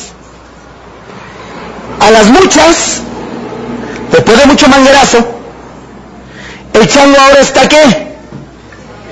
Quieto. Ve las bananas, ¿se quiere subir? No. Está quietecito. Le ganó su instinto. Un paradigma puede ganarle a tu propio instinto. Al rato vamos a hablar de las esencias del ser humano. Está tranquilito. Métele un segundo chango. El segundo chango, cuando ve las bananas, ¿qué hace el segundo chango? El nuevo. Se trepa. ¿Qué hace el chango viejo? Lo deja, lo mira. Y cuando se está trepando el chango, los científicos salgan, sacan la manguera, ¡pam! manguerazo, cae el chango y lo mandan a la chingada. lo mandan a las rejas. Pero no tan solo al chango dos, sino aparte le tocó al chango uno. O sea, se jodieron a los dos. Ya está el pobre chango uno y el chango dos. Se recuperan. El chango dos vuelve a ver las bananas. ¿Qué hace? Vuelve a subir. ¿Qué hace el chango uno? Lo mira. Los científicos lo bajan contra el suelo y al chango uno para que se le quite. Después de varias veces, ahora el chango 1, cuando ve que el chango 2 se quiere subir, ¿qué hace? Lo baja, ¡pum! Y empieza a tener acciones porque él ya identificó subir, manguerazo. Y nos va a llevar La changada, ah, ya me va a dejar. Y entonces ahora lo baja. Hasta que ahora el chango 1 y chango 2 se entienden. Ahora los dos changos están tranquilamente. Entra el chango número 3, nuevo. El chango número 3 ve las bananas. ¿Qué hace el chango número 3? Se quiere subir. ¿Qué hace chango 1 y chango 2? Van y lo agarran y lo bajan. Y el otro se quiere subir y lo bajan. Y le ponen ahora a ellos una qué? Una changada de aquello, pum, pum, pum, pum, y lo mandan a la oreja, pero nomás le tocó al chango número 3. Y ya el chango 1 y 2 se vuelven a colocar en su lugar. El chango número 3 ve las bananas que quiere hacer. Subir, y cuando quiere subir, ¿qué hace chango 1 y chango 2? Lo agarran, pum, lo bajan, hasta, hasta, le ponen su qué? Su enjabonada, su, su changuiza, lo avientan y se vuelve atrás hasta que suficientes veces Chango 3 ahora está tranquilo. ¿Por qué? Porque ya no quiere más changadas. Los científicos sacan a Chango 1 y Chango 2 y dejan a Chango 3 solo. Meten a Chango 4 nuevo. Chango 4 nuevo ve las bananas, ¿qué quiere hacer Chango 4? Bajalas, ¿qué hace Chango 3? Lo agarra, lo baja, le pone su changadiza y lo avienta. Se va a su rincón, Chango 4, ve los plátanos, quiere volver a hacer, va Chango 3, lo baja, le pone su joda. Tantas veces hasta que Chango 4 ya está bien tranquilo y las bananas. Ahora meten a la reja a Chango 5. Chango 5 ve las bananas, ¿qué quiere hacer? Subir. Chango 3 y 4, ¿qué hace? Lo agarra y le pone la joda. Llega el momento en que Chango 3, Chango 4 y Chango 5 le ponen cada joda a cada chango que quiere subir, pero la pregunta es, ¿Chango 3 y Chango 4 conoció los manguerazos? No, ¿por qué lo hace?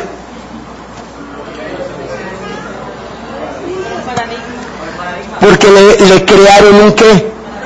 Un paradigma.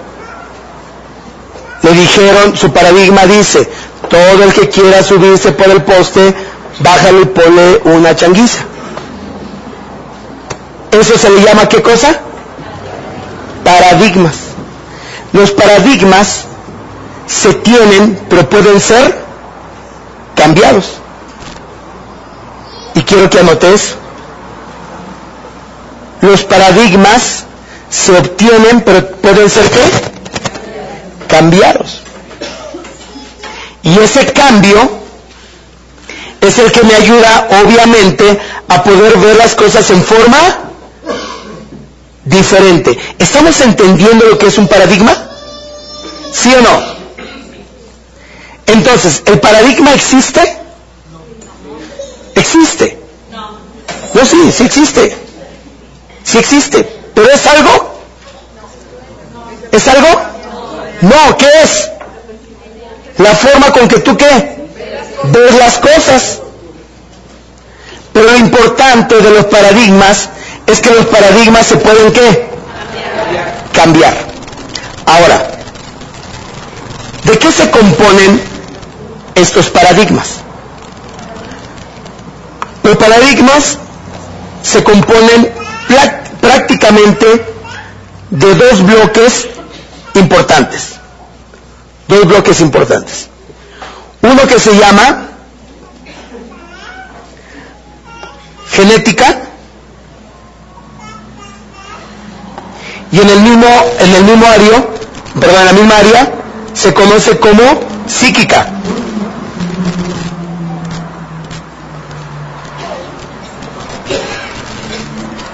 Por un lado tenemos paradigmas genéticas y paradigmas psíquicas. Ahorita nos vamos a meter a ese rollo. Y por el otro lado tenemos otro tipo de paradigmas que se llaman espejos sociales. Ese es el segundo grupo de paradigmas que tenemos.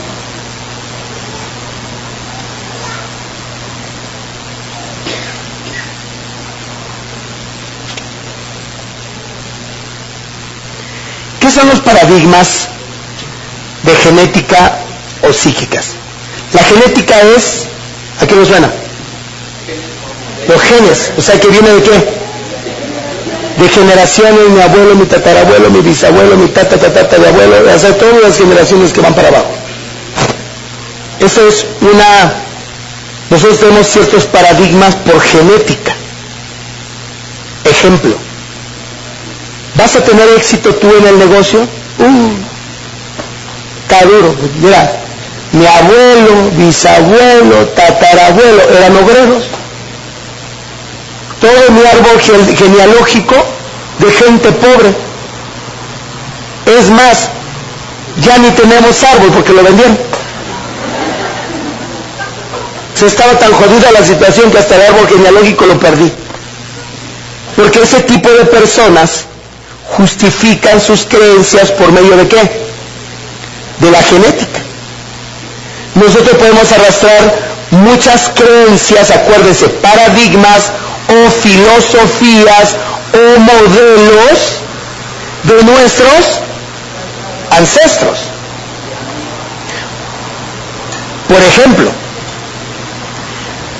la sumisión de la mujer es un qué? ¿Es un paradigma genético? No, así deben de ser.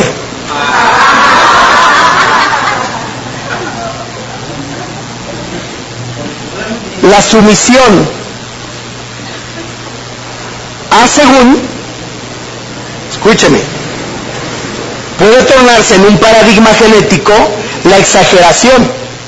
Sin embargo,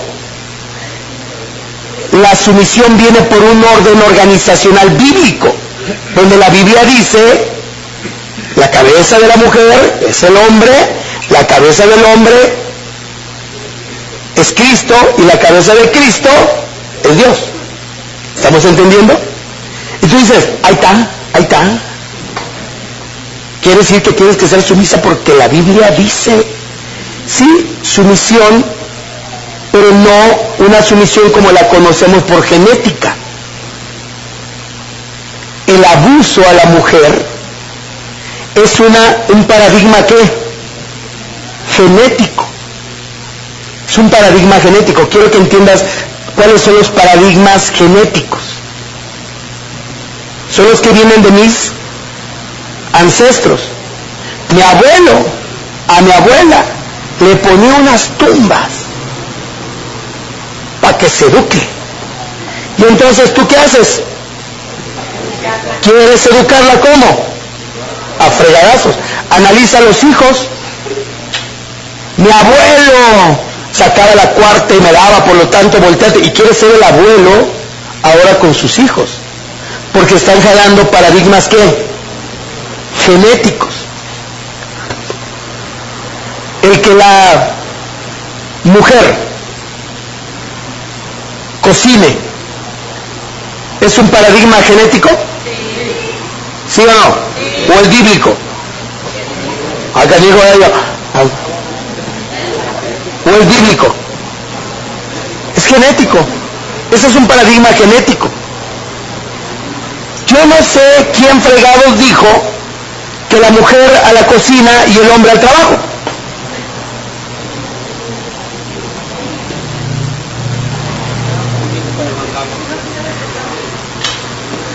Ustedes no lo descubren, mamita, porque si lo saben le van a poner una joda. Parece que le van a poner una, una changuiza al, que lo hizo. ¿Por qué razón? Porque, por ejemplo, bíblicamente una ocasión dice que llegan los ángeles con Abraham y Abraham se pone a cocinar, no mandó a Sara a cocinar. Pero alguien metió un paradigma genético donde dice la mujer tiene que cocinar y atender qué? La casa y atender a quiénes? A los hijos y también a quién? Al marido. ¿Y el marido qué tiene que hacer? Trabajar. genéticas, digo, paradigmas qué? Genéticos. Si nosotros nos vamos a nuestros ancestros, vamos a encontrar que la cultura viene desde allá. ¿Ya me está entendiendo lo que son los paradigmas genéticos? Mucho de nuestro comportamiento lo dirigen paradigmas genéticos. Muchos. Por ejemplo, la madre se siente culpable de dejar a sus hijos por un paradigma genético.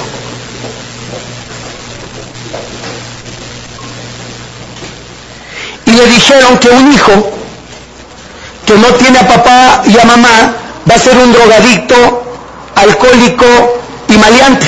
¿Han escuchado eso? Y entonces usted compró ese, ese, paradigma qué? Genético. Y usted no puede dejar a su hijo ni a sol ni a sombra porque si no se va a volver un drogadicto, borracho y maleante. Porque sus decisiones le siguen ganando sus paradigmas qué? Genéticos. ¿Sabía usted que en Europa se ve rarísimo que una mujer se quede a cuidar a los hijos? ¿Allá los hombres cuidan a los hijos? ¿No? ¿Están muy acostumbrados a las qué? A las niñeras. ¿Tú crees que el, el paradigma genético europeo es que un niño que está con niñeras va a ser un maleante? No, porque ese es un paradigma genético nuestro, en nuestra cultura. Y este paradigma genético empieza a regir mucho de nuestras vidas, nuestras decisiones, aún incluyendo nuestras acciones dentro del Herbalife. Porque las mamás sienten mucho pesar al dejar a los hijos.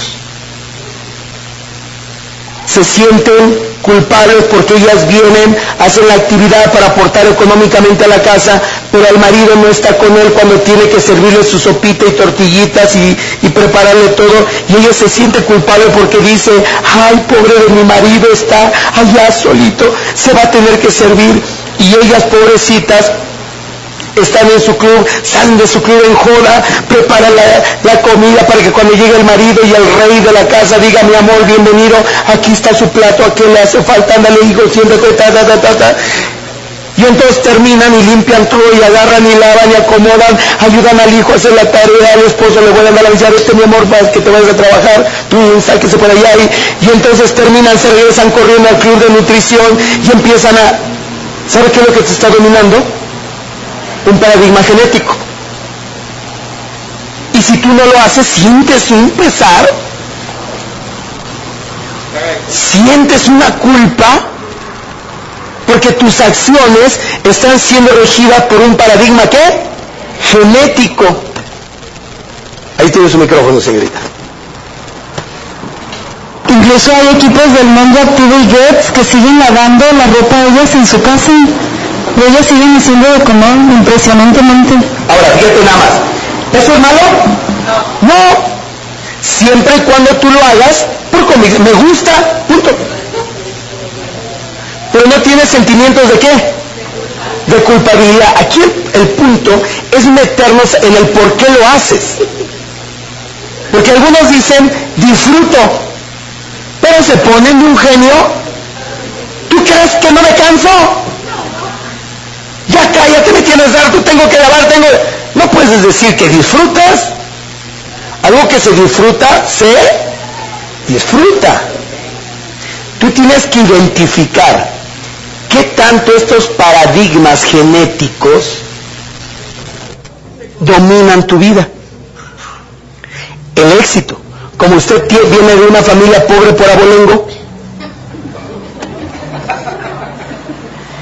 y entonces romper ese qué? Esa tradición te hace un desgraciado. ¿Cómo tú rompiste la tradición si llevamos récord impeca impecable de 150 años de pobreza y vienes con tu babosada a ser rico? Y usted se siente, ay, sí, perdón, sé que soy malo, pero te voy a recuperar. Porque tú traes arrastrando un paradigma genético. ¿Te da miedo romper ese hilo que llevan de fracaso. Va a decir usted, ay no, no, no, ¿cómo voy a sentir feo de ser rico? Ay, si le platicara. Claro que sí. Y usted sin darse cuenta sabotea su éxito por un paradigma genético.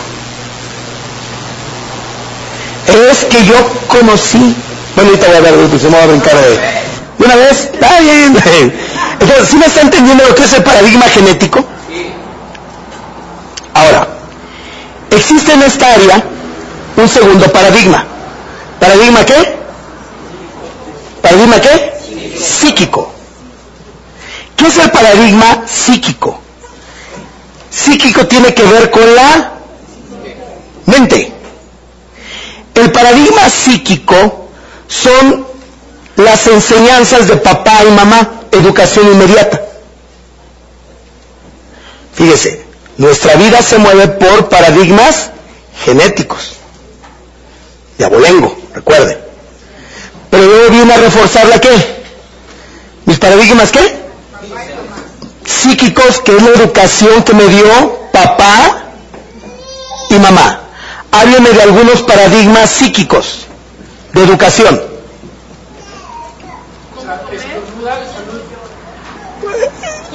Exactamente, fíjate, el, que alguien estornude y dice salud. ¿Ese es un qué? Paradigma psíquico. ¿Por qué? ¿Salud de qué? ¿Qué o qué? ¿De dónde?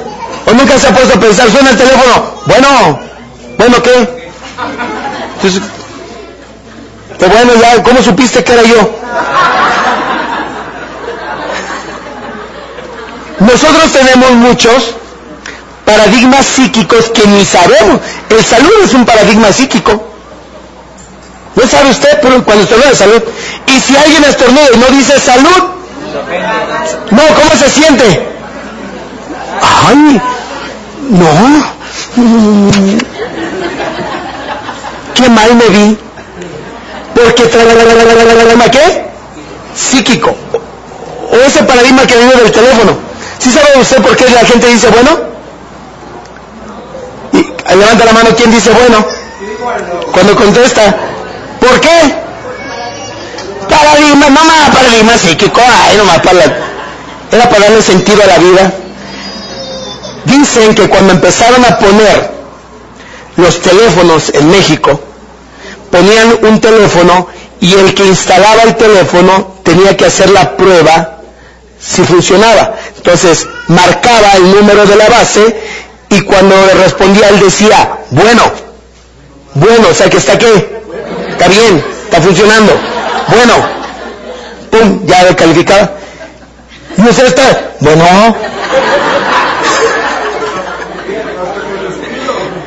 Espero que de adelante cada vez que diga bueno diga qué paradigma psíquico tan baboso traigo aquí. Ahora, ¿por qué muchos no quieren cambiar el bueno? Costumbre. Porque algunos saben que eso no aplica. Pero dicen, pero todos dicen bueno.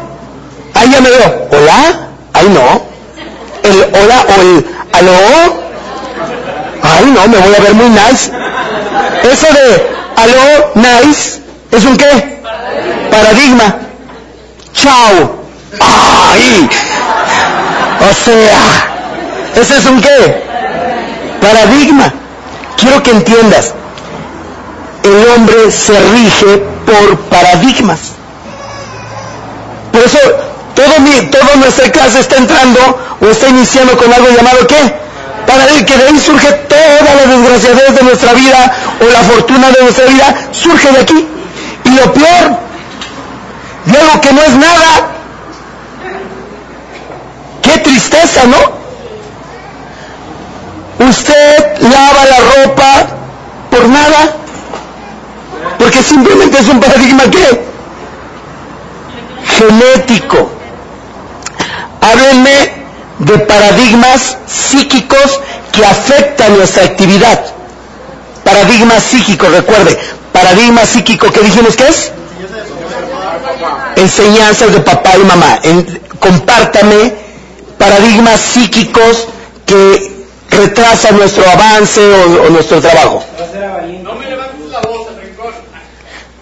Ese es uno, pero ah, vamos, vamos a meternos más en el asunto del negocio. ¿Qué, qué, nos puede afectar de estos? Porque mira, es muy fácil cambiar, yo, yo espero que el día de hoy haya logrado quitarlos, bueno, ya mínimo se va a sentir afortunado, pero eso no va, no va a cambiar nada en mi vida, ¿me entiende? ¿Se va a tener que quitar el bueno? ¿Es, ¿Es necesario quitarse el bueno? Sí. Sí. ¿Por qué digo que sí es necesario quitarse el bueno? Porque tú no puedes saber que algo no tiene lógica y seguirlo haciendo es alimentar una idea falsa que tú dices, yo sé que está mal, pero así es. Entonces, si tú no puedes crear ese pequeño cambio, ¿cómo vas a crear los grandes cambios? Tú puedes decir, ah, bueno, pues es que Lola, no, eso no afecta a mi vida, como fregados, ¿no? Te voy a decir en qué afecta, que no eres capaz de cambiar algo tan insignificante sabiendo que está mal. Porque no está bien, tu lenguaje es equivocado y tú no puedes seguir aferrado ahí. Entonces sí lo vamos a quitar.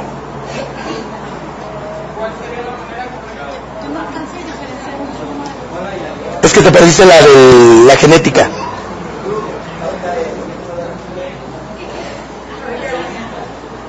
A ver, díganme paradigmas psíquicos que afectan nuestro progreso. Una mujer decente no llega después de las 10. ¿Eso qué? ¿Es un qué? ¿Paradigma qué? Sí, eso puede, puede venir hasta de la genética, ¿eh? Podría ser dependiendo si mi abuelo, mi bisabuelo viene desde ahí, pues puede ser un, paradigma este, genético o puede ser un paradigma psíquico porque como tú no conociste a tus abuelos, tus papás nomás te transmitieron lo que traía de los bisabuelos, pero como no los conocí, levanta la mano, ¿quién no a sus abuelos? ¿Quién no conocía a sus abuelos?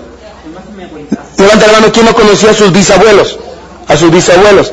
Entonces, mucho de esta cultura nosotros la relacionamos más por, por psíquica que por genética, porque nuestra mente no alcanza hasta allá.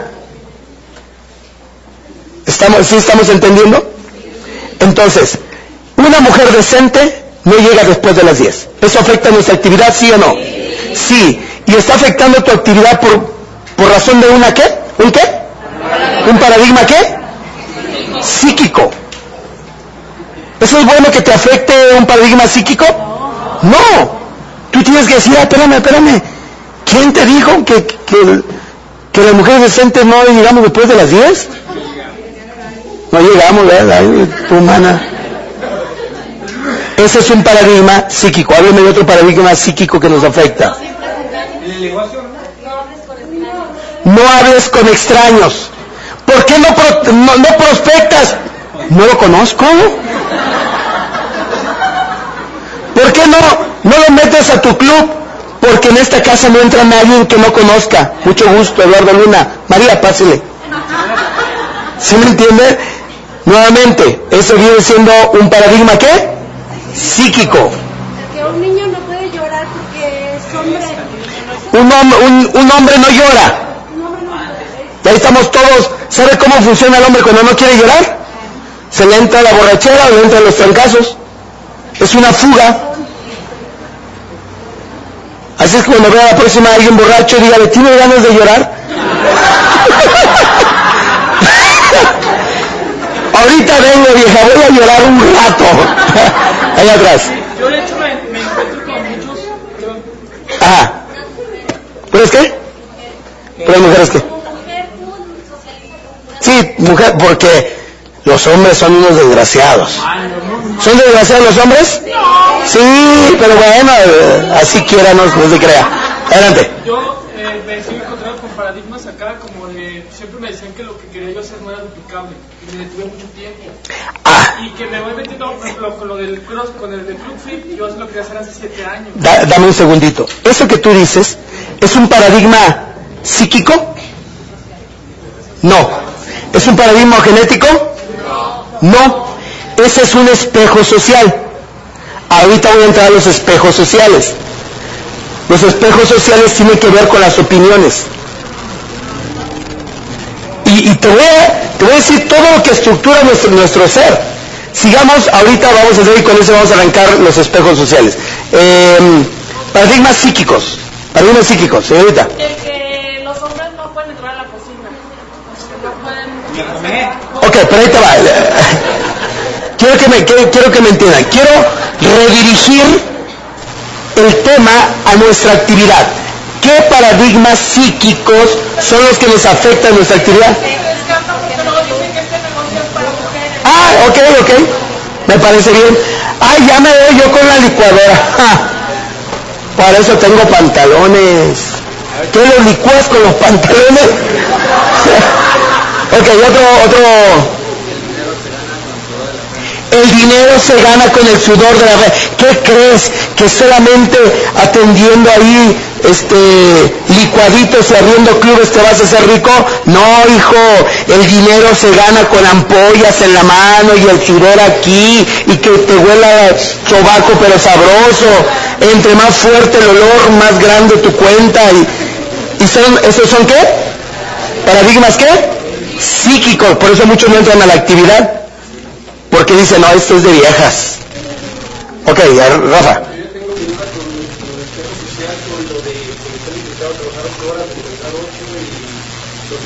No, ese, ese viene siendo un paradigma psíquico. Ese sí viene por, por escuela. Ahorita vamos a entender lo que es el espejo social. Ese, ese puede ser uno. ¿Para qué trabajas tanto? O sea, fíjate, tanto ya tienen tiempo para su mente. ¿Cuánto es mucho? ¿Nueve horas ya es mucho? ¿Quién te dijo que el ser humano trabaja ocho? No, y realmente rinde cuatro. O sea que debemos de trabajar cuántos? Cuatro, no más de cuatro. ¿Sabe qué es la filosofía de Panamá? Ahora que fui a abrir club de nutrición con un grupo nuevo que estoy haciendo en Panamá, me salen con que no, es que aquí nosotros más trabajamos cuatro horas. Dije, ¿cuatro? Dije, mira qué desgraciado, ¿por qué cuatro horas? Me dijo, porque cuatro son suficientes para producir. Después de cuatro ya no produces igual. Y todas las empresas trabajan cuatro. Sí, vámonos para Panamá. ¿Qué más? ¿Qué más? Dale más, eh, Angélica. Yo no sé de cuál de los dos sea, pero por ejemplo. Usa tu micrófono, pues te lo puse ahí. Yo no sé cuál de los dos sea, pero por ejemplo, muchos dicen, si, a mí se me lo enseñaron, si el marido dice que es verde, aunque tú lo veas rojo, tienes que decir que es verde. Y por eso eh, a muchas les cuesta trabajo tener que enfrentar al marido para hacer esta, No, eso, está, eso está bien. Si, si el hombre dice, No mujeres, no trabajan mujeres. por favor, por favor, esta revoltosa ya saben qué hacer con ella. Desalójenla de la sala porque me va, a alterar mi vida. Efectivamente,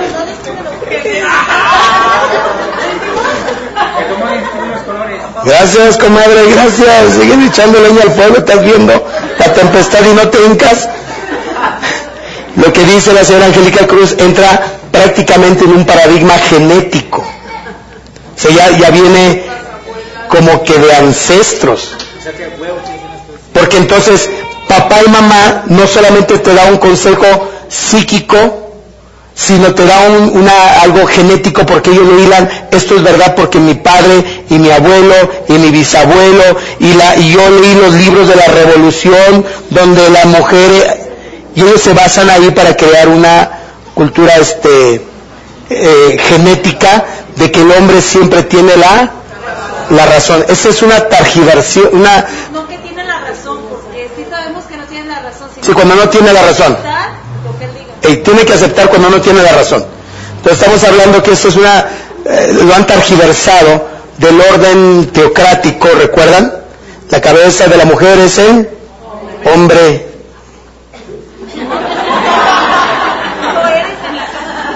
¿Yo no soy el hombre? Ah, yo soy, yo soy, sí, sí. Creo que voy a hacer maestría todos los días para levantar mi estado de ánimo, porque entonces, la cabeza de la mujer es el qué? El hombre. La cabeza del hombre es qué? El Cristo. La cabeza del Cristo, ¿quién es? Dios. Aquí está el orden. Pero han targiversado esto queriendo imponer. Esa es una descomposición. Al rato, si alcanzamos a hablar de las descomposiciones de, la- de los paradigmas o los errores garrafales de los paradigmas. Vamos, por eso digo que va a estar muy padre, porque vas a aprender a distinguir, tú vas a decir, ah, ya entendí. esto y ya voy a entender aquello. ¿Estamos de acuerdo? Ok. Últimos, últimos. A ver, Eric, no has participado. Ok, me- a mí me vinieron tres. Uno pareció de Rafa, ¿por qué trabajar los domingos? Los domingos no se trabaja. Ajá. El segundo, eh, ¿cómo vas a ser empresario si tú apenas tienes la primaria o la secundaria? Y el tercero que me vino es un límite de ingresos. O sea, ya llegaste a 20 mil, a 30 mil Herbalife, ya vives bien. Es correcto. más. Es correcto. Decía mi padre, ya gana, ¿tú crees que cuando yo ganaba 50 mil pesos, hijo, ¿tú crees que toda la vida vas a ganar 50 mil? Y yo, no, pero yo pensaba, ¿para dónde? Para arriba, me decía mi papá, ya ves, hijo, es el momento de hacer algo, porque mi papá estaba pensando, ¿para dónde? Para abajo. Y cuando me, a mí me espantaba mi papá cuando decía, ¿a poco todo el tiempo vas a ganar 50 mil? No, ni lo mande Dios. Me traumo si toda la vida gano 50 mil. Entonces, ¿ya estamos entendiendo? Porque ahorita vamos a hacer un ejercicio muy padre. Pero quiero que los entendamos, empezamos a entender las diferencias. Nos vamos al tercer o el segundo bloque de paradigmas. Segundo bloque, porque realmente el, genético y el psíquico pertenecen a, a- a tu personalidad. ¿Sí? Vámonos al segundo que es el espejo ¿qué? Social. ¿Qué vienen siendo los espejos sociales? Los espejos sociales son las opiniones. Las opiniones que generan de tu persona. Por ejemplo, aquí vamos a arrancar con el espejo social. Eres demasiado complicado. Eso no es duplicable. Hay quien dice, no usen iPad, no usen tecnología, eso es muy qué? Complicado. Son paradigmas qué? ¿Son espejos qué? Sociales. Como yo siento, como yo no sé manejar una computadora, mi espejo social es que nadie va a saber. Y ese viene siendo un espejo social. Es las opiniones que han influido en mis decisiones. Dejaste de hacer algo por la influencia de un espejo social. Ahora, no van a salir traumados aquí diciendo, Cheín, entonces tengo que hacer lo que a mí se me hinche la gana. No. Vamos a aprender cosas interesantes sobre cómo saber si tus paradigmas son correctos o los paradigmas son incorrectos. Cuando tú estás totalmente errado o cuando solamente tienes que ajustar tu paradigma. Ahorita nos vamos a meter en ese rollo. Hábleme de más espejos sociales. Hábleme de espejos sociales, Angélica. Digo, yo no sé cuántos le digan porque no sé cuántos tengan hijos en el negocio, pero en la que me decían, ¿no piensas dejar a tus hijos hacer una vida normal?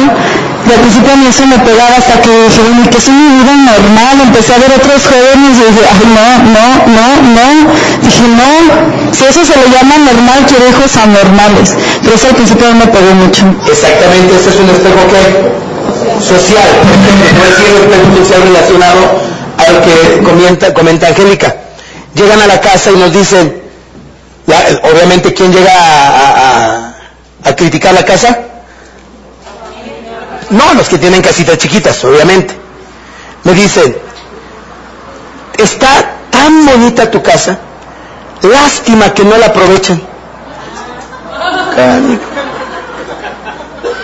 Digo, ¿qué te hace creer que no la aprovechamos? Pues todo el tiempo viajan y están trabajando. No la aprovechan. Qué lástima tener todo eso y no saberlo aprovechar. Dije, no, sí lo aprovechamos, no a las horas que tú lo aprovechas, pero sí a las horas que nos aprovechamos. ¿Eso qué? Espejos sociales.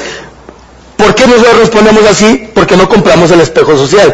¿Cómo reaccionaría alguien que sí compra el espejo social? Tienes razón. ¿Para qué trabajar tanto en la vida? Lograr para no poder disfrutar. Mejor ya no voy a los entrenamientos y me quedo aquí disfrutando el billar y el cine. Ese es alguien que compró qué? Un espejo social. ¿Estamos entendiendo? Espejos sociales, Charlie. Eh, bueno, no sé si es un espejo social, pero yo me acuerdo que tú comentabas antes que tú también querías una casa grande si tú con una casa chiquita por tu, que no eras alto. Este, ¿No era que ya soy o qué? No, no sé si eso lo comentabas porque era como un espejo social hacia los demás, porque tú te imaginabas no algo no tan grande porque te sentías más cálido tal vez en algo chico. Así es, eso era un paradigma genético. o puede ser un paradigma este, psíquico. Cuando tú tengas tu maestría lo dices, ¿eh? Con el micrófono. no, por favor, eh, coméntalo. Que no sé de qué, pero no decirlo, ¿sabes? ¿eh? Puede, que me quieras contestar aquí, ¿eh? No, no, dime. Ay, dime, no.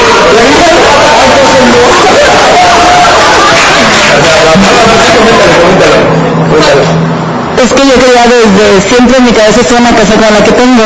Me decía Luna, yo no, no te voy a apoyar. Dije, ah, bueno, te vas conmigo, te cobro 50 mil de renta si quieres vivir conmigo. Es que una, siempre quiero una casa grande. Yo mi, mi, mi paradigma, mi paradigma, ¿eh? Sí, mi, mi paradigma, este, psíquico o genético es que una casa grande dispersa a la familia. Hay vacíos. El hijo en su cuarto, el otro hijo en su cuarto, tú en el cuarto y todos en el cuarto. Y entonces una casa grande desune a la familia. ¿Eso es un qué? ¿Paradigma qué? ¿Es erróneo? No. Ahí ya vamos entendiendo. No es erróneo, está desajustado. Y ahorita, va- ahorita vamos a entrar en lo que es un paradigma erróneo y cuando un paradigma solamente hay que ajustarlo, porque no puede ser... Las, chi- las chicas... Ah, las casas chicas, dije, las chicas están, este, ¿cómo se llama? Desunidas, dije, sí, bien desunidas, ¿no? Exactamente. Entonces, ahorita vamos a aprender algo al respecto. Algo más, espejos sociales, señorita. Cuando dejas mucho tiempo, por ejemplo, a los hijos encargados, como yo tengo hijos, hay muchas críticas en ese sentido, de que los desatiendes, que ellos nada más necesitan amor y cosas de ese tipo. Exactamente. Ahí eh, pesa mucho el que dirán. Que dirán, madre desnaturalizada. No es verdad. Y cuando lloras estás diciendo que es verdad. Es que si tú supieras por qué, pero cuando te pega, es porque algo de eso estás comprando. Entonces, exactamente, ese es un espejo qué? social. ¿Otro espejo social? ¿Otro espejo social? Cari. Yo ahorita, ahorita que estoy captando esto, yo ahorita estoy en un paradigma social, yo creo. 15 años de los, de los niños, las- de las niñas. Como mi hija ahorita está en que va a cumplir sus 15 años, la gente está, o sea, la gente está diciendo, es que es algo, ¿cómo no le vas a hacer? Que el baile, que mire. ¿Ese es un qué? ¿Ese es un qué? Un espejo social. Ese es un espejo social. ¿Cómo?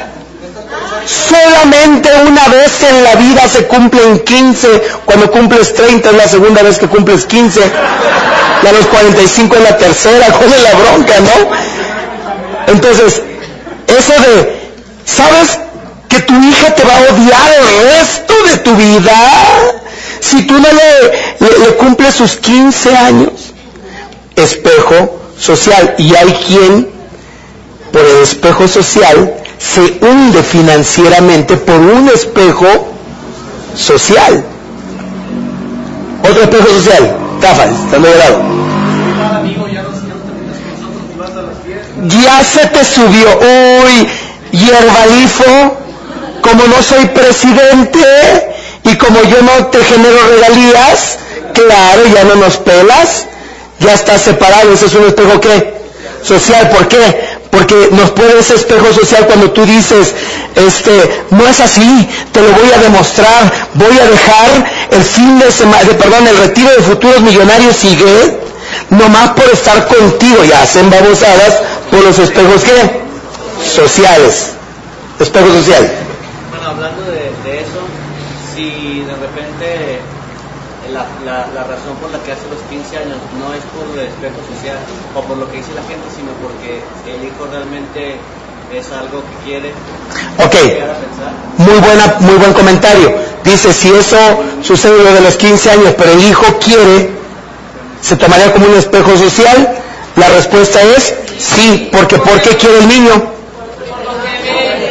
Por el espejo social. Porque alguien le dijo que todas las mujeres, que todas las mujercitas que cumplían 15 años requerían su fiesta de 15 años. Es como los cumpleaños. Los cumpleaños son espejos sociales. Los cumpleaños de que es que yo quiero que el día de mi cumpleaños me regalen, me canten las mañanitas, me- ese es un espejo qué? Un espejo social. Los aniversarios son qué? Espejos sociales. ¿Los qué? El 3 de febrero dice que Angélica puede con ese espejo social. Entonces, espejos sociales, adelante. Por ejemplo, a los jóvenes nos dicen mucho que estamos desperdiciando la mejor etapa de nuestras vidas. Exactamente, trabajando, tú tan joven, vas- te estás amargando, tú deberías de hacer cosas de jóvenes. Un día pregúntales cuáles son las cosas de jóvenes, para que vean las harto de babosadas que te van a salir. Entonces, eso viene siendo un espejo social, chinita. Yo, bueno, un tiempo entendía que, que no debía de comprar una casa o un terrenito o cosas así hasta llegar al presidente. Y ahora que convivo con Greco y con el grupo de Greco, veo equipos del mundo que compraron ya edificios y yo no traía el hábito del ahorro. Y apenas estamos haciendo eso y digo, bueno, pues puedo tener localitos y rentarlos y que también entre a- al juego de, de las inversiones y todo eso. Eso Es correcto. Sí, no puedo decir nada porque yo estoy de la idea también al revés, ¿no? Y, no es un espejo social, sino es una instrucción financiera. Sin embargo, es muy diferente cuando tú haces ese tipo de inversiones por dirección de inversión que por simplemente por tu, tu patrimonio. Ejemplo, hay quien compra, quiere comprar casa porque se siente tan inseguro no tener casa. ¿Entiende? Si, si algo pasa, ¿qué? Tú rentas. Oh, no. Yo necesito tener la seguridad de una casa. Eso, eso viene siendo un espejo social. Lo que Chinita me trata es un asunto de inversión dirigido por alguien que sabe hacer inversiones, porque si usted, sin la dirección de un inversionista, se agarra comprando cosas, entonces desvía recursos de su negocio. Entonces, ahí necesitamos la asesoría. ¿Estamos de acuerdo? ¿Ya estamos entendiendo lo que son los paradigmas? ¿Te gustó jugar un poco con los paradigmas? ¿Sí o no? ¿Están dormidos? No. Ok, son mis paradigmas. ok, entonces, después de jugar con los paradigmas, entender que, que los paradigmas son, ¿qué dijimos? ¿Qué significa paradigma? Creencias, modelos o filosofía. Después de generar, saber que la- los paradigmas se fundan en dos áreas. Uno que viene siendo la genética y psíquica que va creando tu personalidad y la segunda que viene siendo el espejo social que va creando la imagen inmediata que la gente ve de ti. Por ejemplo, un espejo social es tú nunca vas a lograr nada, nunca has hecho nada, tu familia ha sido una familia de fracasados. Y entonces hay quien compra ese espejo social y fracasa en la vida por traerlo arrastrando. Ahora, ya jugamos con los paradigmas, pero ahora vamos a dejar de jugar para meternos ahora a nuestros paradigmas. ¿Están preparados para meternos a los paradigmas? Ok, vamos a hacer lo siguiente. En su libreta, usted va a agarrar y va a colocar lo que es paradigma genético, vas a colocar otro que se llama paradigma psíquico, aquí me faltó una P, psíquico, y vas a colocar otro que se llama espejo social. Y en la parte de arriba vas a colocar tu siguiente nivel. Tu siguiente nivel, por ejemplo, los mayoristas, levanta la mano los mayoristas, ¿cuál van a colocar su siguiente nivel ahí? Exacto, no vas a colocarle mayorista activo o equipo del mundo, no, tú le tienes que colocar equipo del mundo activo, porque aquí estamos hablando de jugar, de, de trabajar con tu persona y con tu organización. ¿Estamos de acuerdo? Después, si los que son get, levanta la mano los get. Los get, ok, los get, este, lo que van a hacer, em, vamos a hacer esto. lo que van a hacer los get es lo siguiente.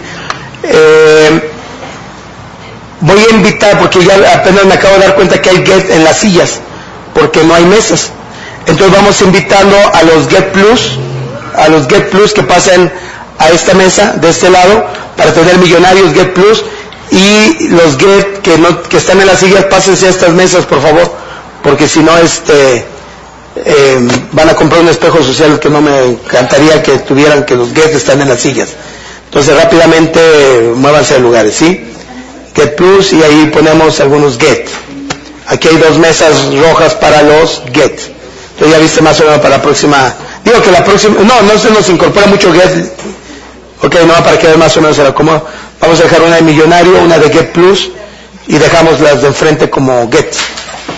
¿Estamos? Ok. Y ya las de enfrente las dejamos como tablones correr para, para Get. Entonces los Get van a poner su próxima meta, ¿qué cosa? Get Plus. No, Get Plus. Get Plus. ¿Eh? No, no. Eso lo estás colocando aquí en el tema. Ese es tu siguiente meta. Hay tres bloques que vas a hacer. Paradigma genético, paradigma psíquico y espejo social. Y aquí vas a poner tu siguiente qué?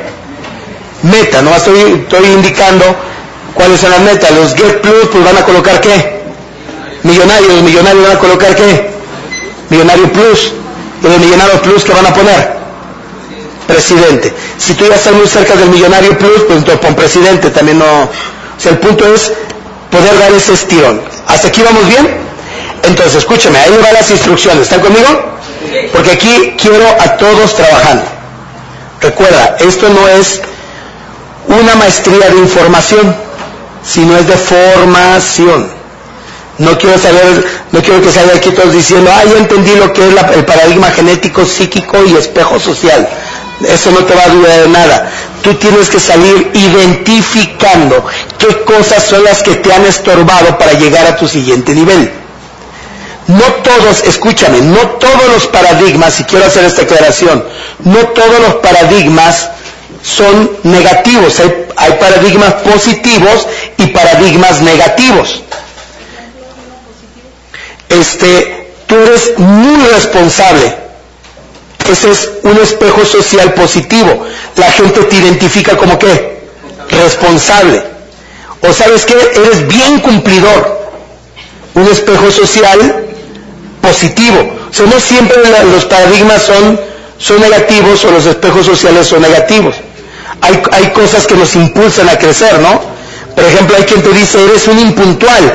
Ese es un espejo social que te afecta, pero hay quien conoce, es que eres muy puntual, ese es un espejo social positivo.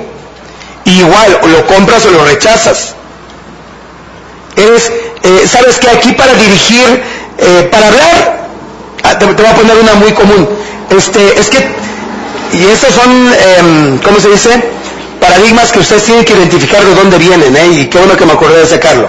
Eh, es que yo no entiendo nada. Soy de cabeza bien dura. Es que a mí me cuesta... ¿No, ¿No ves que soy ama de casa? ¿No ves que no sé leer ni escribir? ¿No ves que no tengo escuela? Y esos son espejos o paradigmas que tú compraste que te impiden abrir tu mente y aprender y avanzar. Déjame decirte algo, yo soy hombre de rancho, ¿sí sabían? Yo soy hombre de rancho. Sin embargo, hoy socialmente me puedo comportar sin problema. Pero ¿sabes por qué fue? Porque no permití que los espejos sociales y los paradigmas que yo tenía dominaran mi vida. Estuve, ahorita vamos a entrar en cómo cambiarlos. Estuve dispuesto a romper esos patrones y crear nuevos patrones. A mí la tecnología no se me da. Son paradigmas. Alguien te dijo, alguien te dijo que, la tecnología es complicada y tú lo compraste. ¿Vieron? Eh, alguien subió en el chat, creo que de líderes de, López Cotilla o, Clausura, no me acuerdo, subieron los, mejores consejos de los tres hombres más ricos. ¿Sí llegaron a ver esta? ¿O no fue en su chat? ¿No fue en su chat?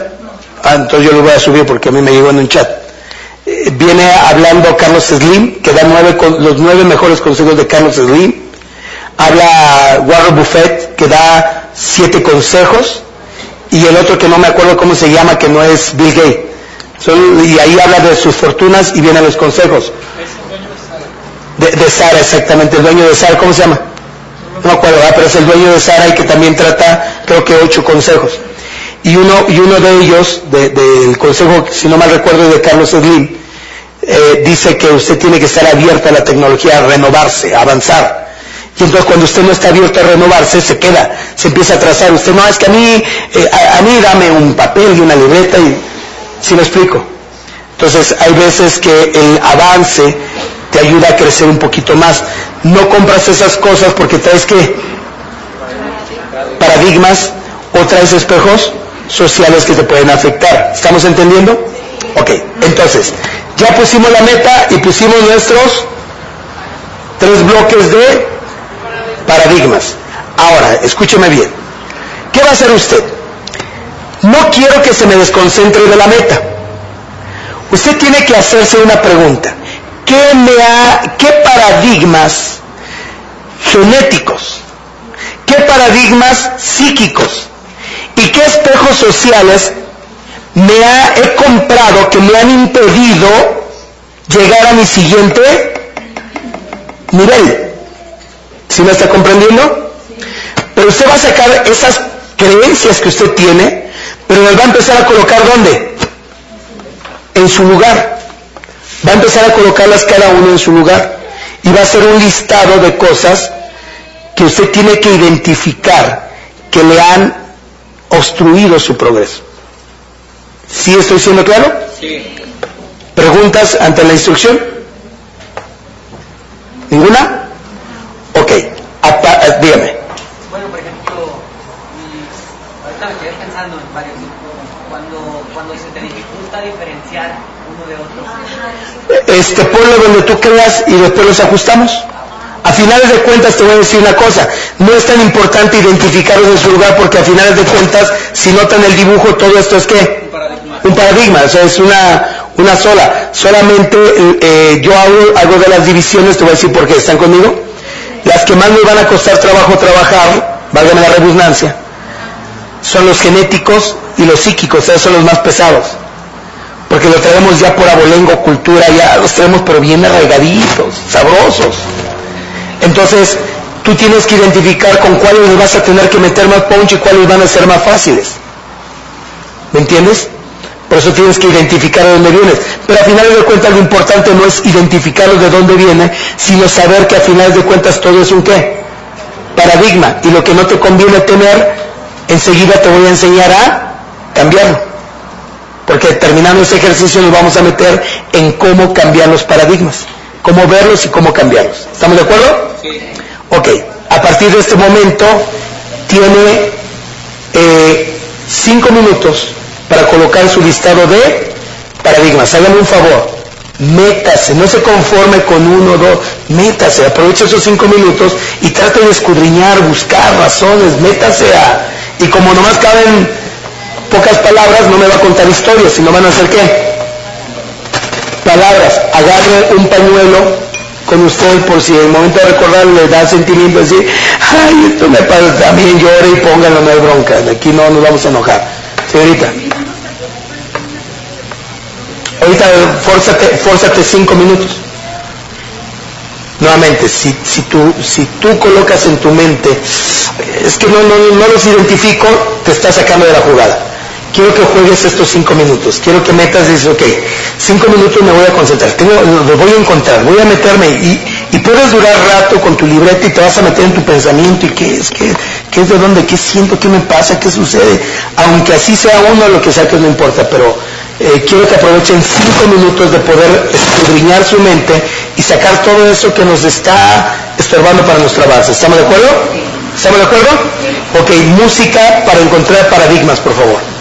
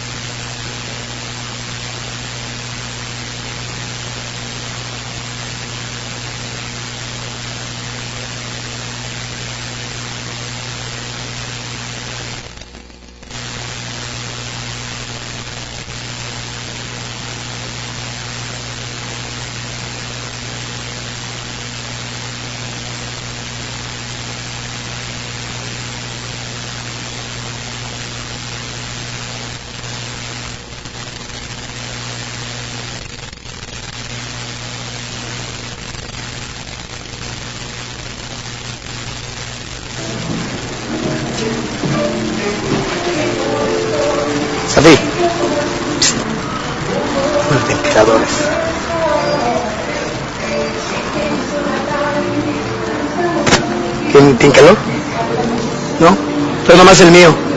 Más el mío. ¿No tienen calor? Ah, sí, pues sí, también. Sí, los dos. O aquel, no sé cuál, para que dé un poco de aire.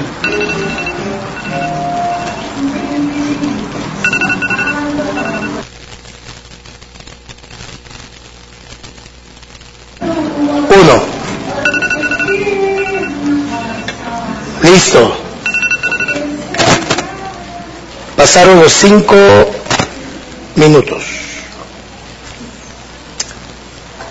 Ay, gracias. ¿Se le pueden elevar más para que me dé la cara y no las nalgas?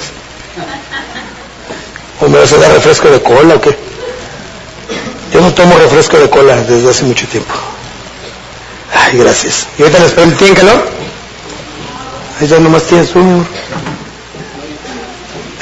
¿Sí tiene? Ahorita nos prende un ventilador, ¿no? Para... Ok. ¿Cómo nos fue? Levante la mano, hasta calor les dio, ¿eh? Este, levante la mano quién sí encontró sus paradigmas. ¿Puros sociales? ¿Puros espejos sociales? Ok. Eh, Por ejemplo, ahorita, me- ahorita que hiciste espejos sociales me acordé sobre tu comentario. Un, un paradigma psíquico positivo es lo que tú les dices a las nietas. Cuando se levanta, eres una campeona. Ese es un paradigma positivo que tú estás grabando en, en ellas. No siempre es paradigmas.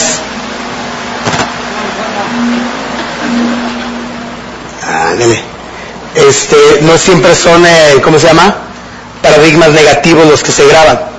Psíquicos, eh, son mensajes positivos. Ah, eres bien poderoso, bien, ¿cómo dices? Bien poderoso, bien poderoso, bien poderoso, eres bien valiente.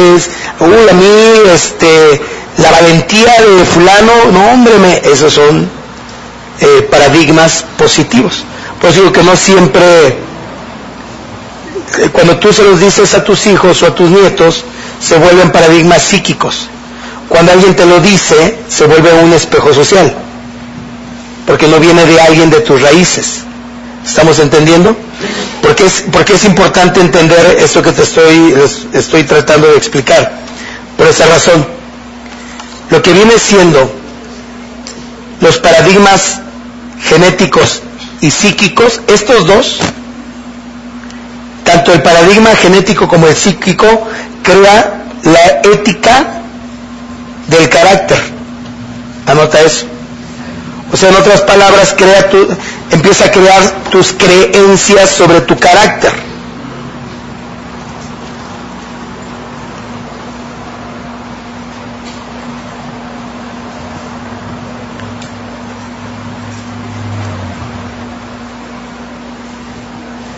Entonces, todo lo que tiene que ver con los paradigmas genéticos y psíquico empieza a crear qué cosa? ¿Tú qué?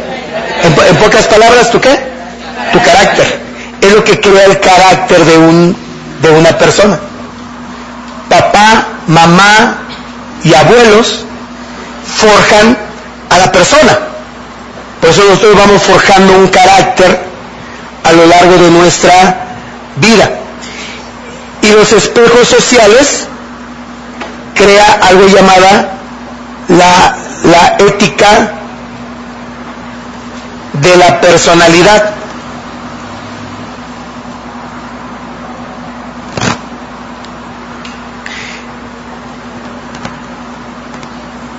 En pocas palabras, estas dos crean el carácter y estas dos crean la qué? Personalidad.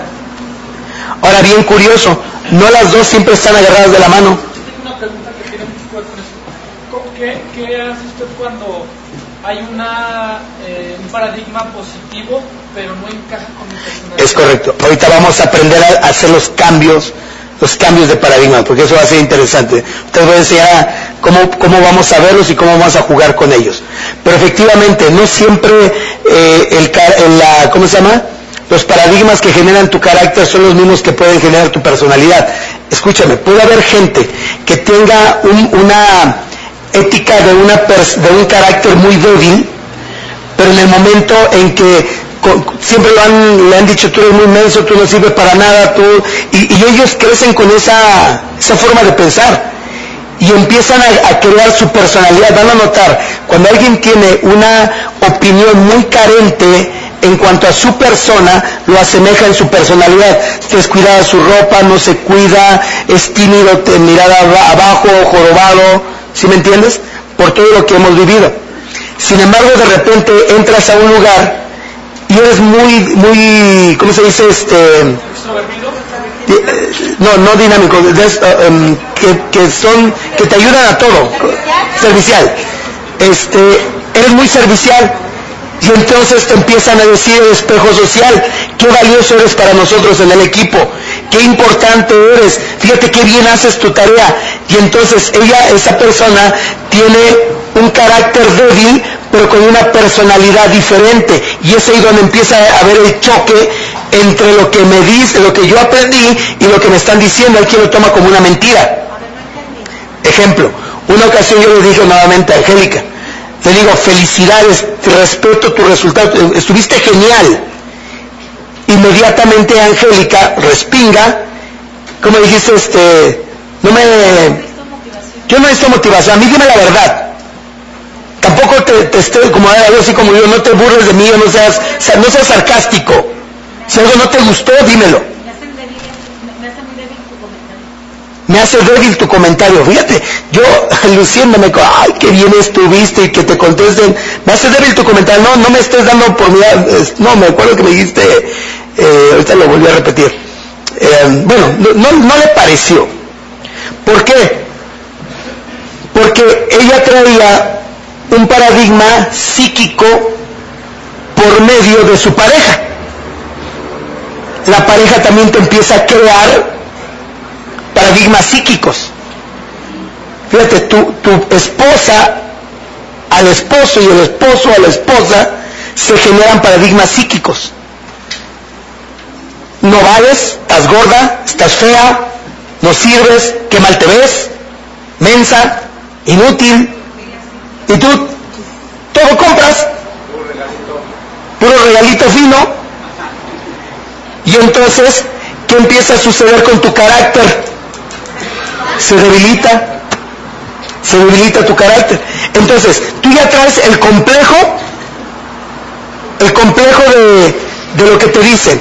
Y entonces vas a la oficina, te haces servicial y te, y te dicen, si tú quieres confiar en que algo salga bien, pídeselo a nena. Nena hace las cosas que tú le dices porque es súper inteligente. Y entonces tú lo tomas como, por favor, no me estés diciendo lo que no es, porque puede más lo que te dijeron en tu casa que lo que te está diciendo el espejo social. Tú crees que me están motivando, lo que quiero es que me sienta segura, me, está utilizando porque sabe que se dice, confío en ti, ah, ya me va a joder, me va a dejar algo, segurito no va a venir. Y entonces empieza a ver, ¿me estás entendiendo? Empieza a haber un pleito entre el carácter y la personalidad, porque tú traes muy arraigado, traes muy arraigado lo que, lo que te enseñaron primeramente. Ahora, ¿qué es lo más importante entre el carácter y la personalidad? El carácter. Entonces, mucha gente se conforma con simplemente la personalidad porque vive del espejo social y es ahí donde traes el conflicto porque alguien opina cosas buenas de ti que cuando tú te metes en ti, tú dices, si supieran, si realmente me conocieran.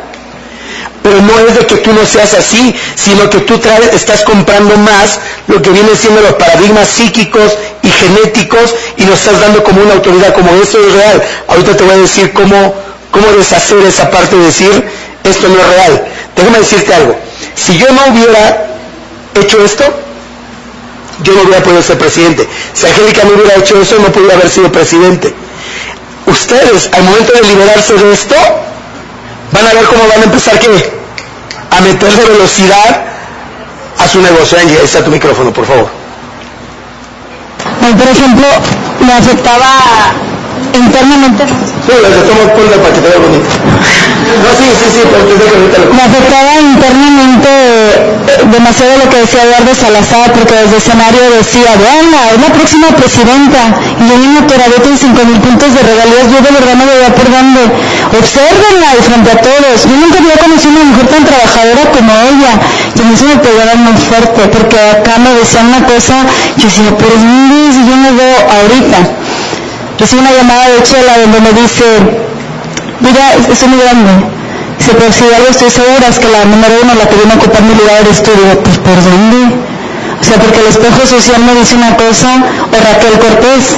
Entonces, a mí me afecta ahorita, es lo mismo que me afectaba con Eduardo Salazar, en ese aspecto, en el espejo social comparado al carácter. Ahora, qué, qué bueno que sacó este comentario. ¿Están conmigo? Miren, John Maxwell se hace referencia al espejo social para, para desarrollar la personalidad. Dice John Maxwell, desarrollando al líder que traes dentro, si no mal recuerdo, lo escuché en ese audio, dice, cuando, cuando tú haces un comentario de confianza a alguien, cuando tú dices, yo confío en ti, la organización no va a estar en mejores manos más que en la tuya. Dice, cuando tú das, no lo dice así, te lo estoy traduciendo ahora lo que te estoy hablando. Cuando tú generas ese espejo social en la persona, genera la responsabilidad, porque ellos agarran la responsabilidad y dicen, wow, nadie confía en mí, él confía. Entonces dice, no falla por el, porque el espejo social de donde viene es muy poderoso. ¿Qué me está diciendo Angélica? ¿Viene de quién? Chela, Raquel Cortés y Eduardo Salazar. Para ello, esos, eh, para ella, esos, esas personas generan un compromiso muy grande en su espejo social. Ahora, ¿qué es lo malo? Escúchame. Lo malo es que tú generes un espejo social en alguien, pero no empieces a trabajar con el carácter en él. Porque entonces, entonces eh, en vez de crear un líder, creas una bomba de tiempo donde de repente, ¡pum!, truena. Ah, Tú confías en alguien, tú le, tú le empiezas a generar la personalidad. Eh, yo, yo confío que la organización va a estar en excelente mano porque ustedes la van a atender correctamente, van a saber dar la dirección. Porque si yo tengo, y más si lo hago público, ¿eh? Si yo tengo gente que sigue mis instrucciones al pie de la letra, es Toño Nena. Porque Toño y Nena lo que escuchan, lo practican. Y al momento que lo hacen, la prueba está que son millonarios. Ahí estás creando qué cosa?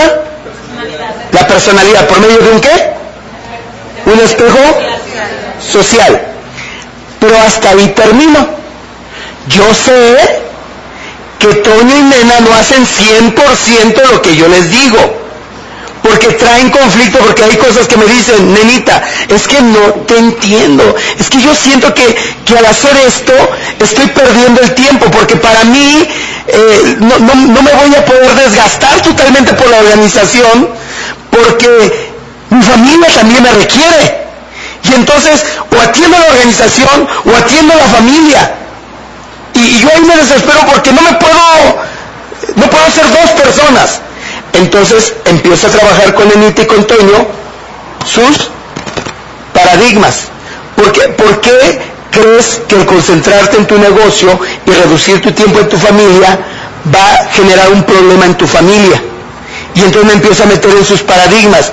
Es que si yo no estoy en casa, mis hijos eh, se van a malear, no sé con quién andan, no, este, eh, van a crecer inseguros, porque los hijos requieren de mamá todo el tiempo para estar viendo, requiere que yo yo me siente con él a hacer la tarea, requiere que yo coma con él, ¿me estás entendiendo? Entonces, yo aquí estoy creando, estoy entendiendo que la persona tiene un paradigma, ya sea genético o psíquico que no está pudiendo vencer, porque para ella sigue siendo muy importante el momento de la comida, estar sentado con la familia, porque le dijeron que un padre que en la comida no, es- no está presente es desuña a la familia. Entonces yo traigo ese paradigma psíquico o este, genético en mi mente.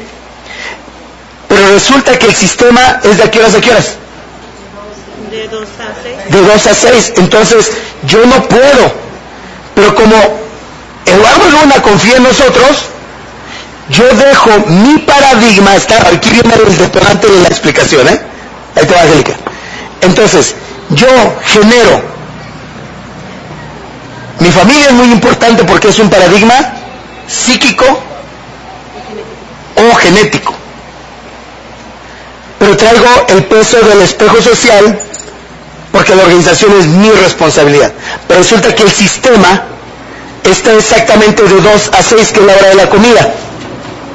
Entonces, yo tengo que tomar una decisión. O le hago caso a mi paradigma psíquico y genético o le hago caso al espejo social. Como dice John Maxwell que el espejo social pesa mucho, yo dejo mi familia y me meto a la actividad. Y empiezo a crecer. Pero empieza a crecer, empiezo a tener resultados pero yo no reflejo éxito, plenitud, alegría, sino estoy reflejando frustración, tristeza y, me entra el sentimiento de decir, hay veces, valdrá la pena, sí es cierto, tengo un cheque grande, pero a, cambio de qué? Dejar a mi familia, no estar con ellos, ¿qué es? Y entonces tú puedes tener resultados, porque el espejo social pudo contigo, pero trae sentimientos de culpabilidad, porque no estás trabajando tus paradigmas psíquicos o, genéticos y a final de cuentas tienes un super resultado, pero tú no inspiras a nadie. Nadie quiere ser como tú. Y tú dices, ¿cómo fregados? Si tiene el resultado, ¿cómo fregados no va a inspirar? Porque lo que yo proyecto del resultado no es lo que yo quisiera, porque no he podido vencer mis paradigmas. Cuando yo te doy el espejo social, pero aparte me meto a trabajar contigo en tus paradigmas psíquicos y tus paradigmas genéticos y yo empiezo a decir, a ver, mija, ¿por qué te sientes culpable por no estar con tu familia? ¿Estás diario con tu familia? Bueno, sí, sí estoy diario. ¿Cuánto tiempo? Muy poco tiempo. Poco tiempo. ¿Qué es poco y qué es mucho?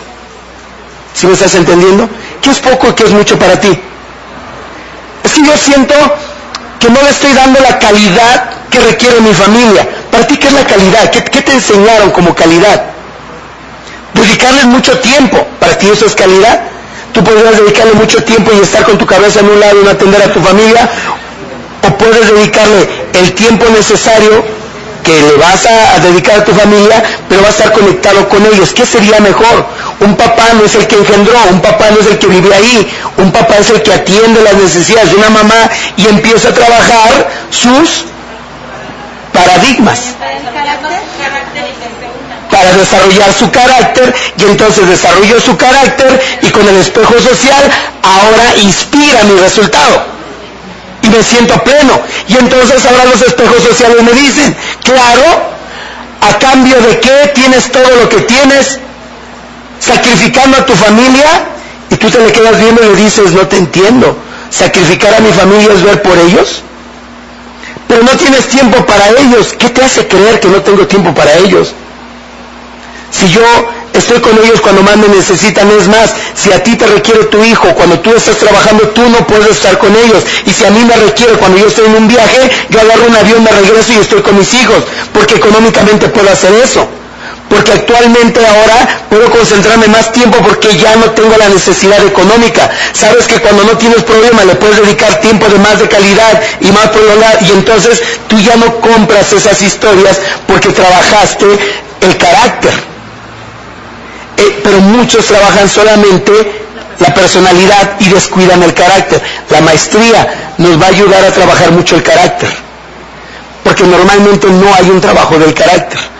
No hay quien diseña el, trabajo del carácter. Solamente el negocio, negocio, números, números, crece, va y tiene resultados. ¿Y qué estamos creando? Una serie de libros con resultados que no inspiran y que por su percepción tan pobre descuidan su imagen, descuidan su resultado, tienen cheques grandes, con carros viejos, casas desordenadas y una infelicidad que se le ve a flor de piel. Su cheque creció y, se les nota la frustración, el llanto, porque cada vez que tienen que salir al fin, al retiro de futuros Getty millonarios, sufren porque tienen que dejar a los hijos porque los voy a dejar de ver dos días, saben lo importante que es para mí, no sé qué hacer, cómo lo voy a... y estáis todas las cargas emocionales. Y entonces por mucho que trabajes y por mucho que quieras tener resultados, simplemente no funcionas porque no hay una conexión entre tu carácter y tu personalidad. Todos pueden con el espejo social, pero no todos pueden con el carácter. Aquí entra mucho, mu- no un poquito, sino totalmente entra el desarrollo personal, pero ahí te va. El desarrollo personal dices, ok, ¿qué tengo que hacer? Ponerme, ponerme a estudiar. Voy a empezar a, ahí te va, voy a empezar a estudiar para practicar lo que, lo que yo sé, porque quiero desarrollarme. Pero por mucho que tú estudies y practiques, tú sientes un vacío.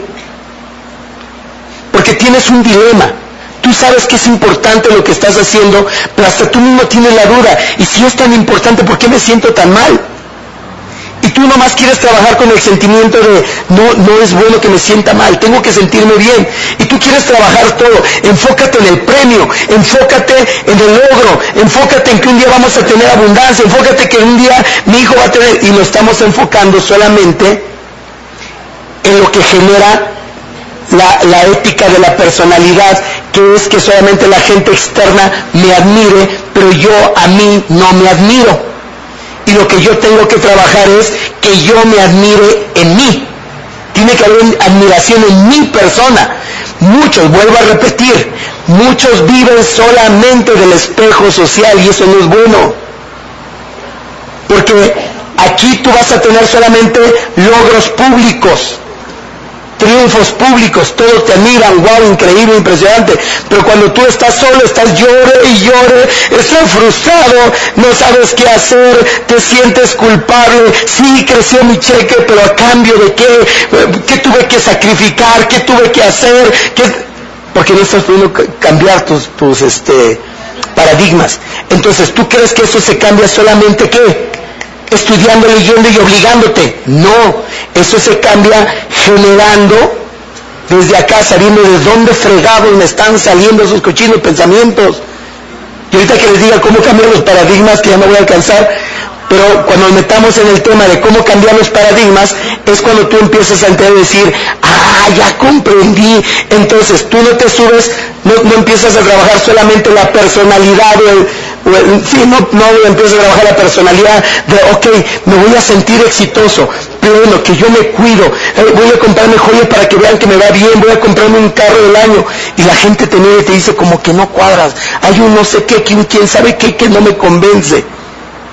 Y entonces, cuando tú empiezas a desarrollar el carácter y empiezas a meterte en de dónde fregado me salen esos sentimientos y empiezas a trabajar desde la raíz de lo que tú sientes, lo cambias acá arriba, todo abajo cambia, porque yo no tengo que desarrollar el carácter, decir, ponte en postura recta, alguien con carácter tiene el mentón arriba, no llora, es, fuerte, habla duro, es directo, eh, es entregado, y tú estás fingiendo el carácter, y por dentro te estás miando de dolor. Cuando tú trabajas y cambias los paradigmas, tu imagen cambia sin que tú lo sepas. La gente te empieza a ver dices, tienes una cierta luz, como que eres feliz, no entiendo por qué. Y la gente hasta, hasta está confundida, ¿eh? Si trabaja, porque esa es la opinión que ellos tienen de nosotros, ¿eh? Si trabajan tanto, si nunca tienen tiempo para nada, pero qué bien se ven. ¿Por qué? Porque tu personalidad cambia no por la opinión de ellos, sino cambia por mis paradigmas. Yo me valoro, me cuido. Y entonces tú empiezas a soportar. Hay alguien que me dice, eres un estúpido, está bien, entonces es tu opinión, yo respeto. ¿Lo crees? No, yo no lo creo, pero no, pero tú sigue con tu creencia, no hay bronca. Y entonces empiezas ahí a, a manifestar un poquito lo que es la educación emocional. Es lo que decías de que, por ejemplo, tú no, puedes opi- tú no puedes cambiar las opiniones de las personas, para ti. Exactamente. Yo no puedo decir, piensa en mí algo diferente, no puedo. Caballero. Por ejemplo, si tú trabajas solamente en la personalidad y no en el carácter, puede llegar un momento en el que tengas, seas solamente una persona con un negocio de. No, real- realmente si tú trabajaras el carácter, con el puro carácter domina la personalidad. Realmente la personalidad no debería de cambiar, no es bueno que la personalidad se desarrolle por el espejo social. Porque si alguien ahorita está de buenas y te dice, ¿sabes qué? Este, te, te ves muy bien, entonces es como cuando a mí me dice, ¿no? Te voy a poner mi, mi caso. Hay quien me dice, eh, oye, te ves más delgado. Ay, qué padre. Pero la otra vez estaba con una amiga que, que no quiero decir su nombre, pero se apellida Fernández, esposa de un amigo que se llama Ismael. Esa parte la editan y la borran. Y este, y entonces llega ella y le dice a mi amigo, ¿ya viste a Luna qué bien se ve? Y voltea a ella y me mira y dice, yo lo veo igual. O sea, para mí está igualito que antes. Y el otro se traba, ¿no? No, no, no, se ve diferente. No, amiga, digo, me dice Luna, yo soy honesta, yo te veo igual. Y me le quedo viendo y le no, no te preocupes, amiga. O sea, no creas que me afecta tu opinión. Agradezco tu opinión. Eso no me hace ni sentirme bien ni sentirme mal. Porque al final de cuentas, tu opinión o la opinión de Ismael, sea positiva o negativa, no domina mi opinión. Punto, tú tranquila, hombre. ¿Sentí coraje? ¿Sentí coraje? No. No, porque tú dices, es su opinión. Es más, yo me veo en el espejo y ¿cómo me veo? No, me veo igual. A mí cuando me dice alguien, te estás viendo diferente, qué bueno, pero yo no lo veo. Pero a finales de cuentas, la personalidad no debería de cambiar por, la, por, el espejo social. Usted no puede ser el resultado de un espejo social, usted tiene que ser el resultado de su personalidad. Usted tiene que trabajar su personalidad. Es ahí donde le tiene que meter duro. Chinita. En el de la gente, de la gente, los siete hábitos. Sí, de ese mero.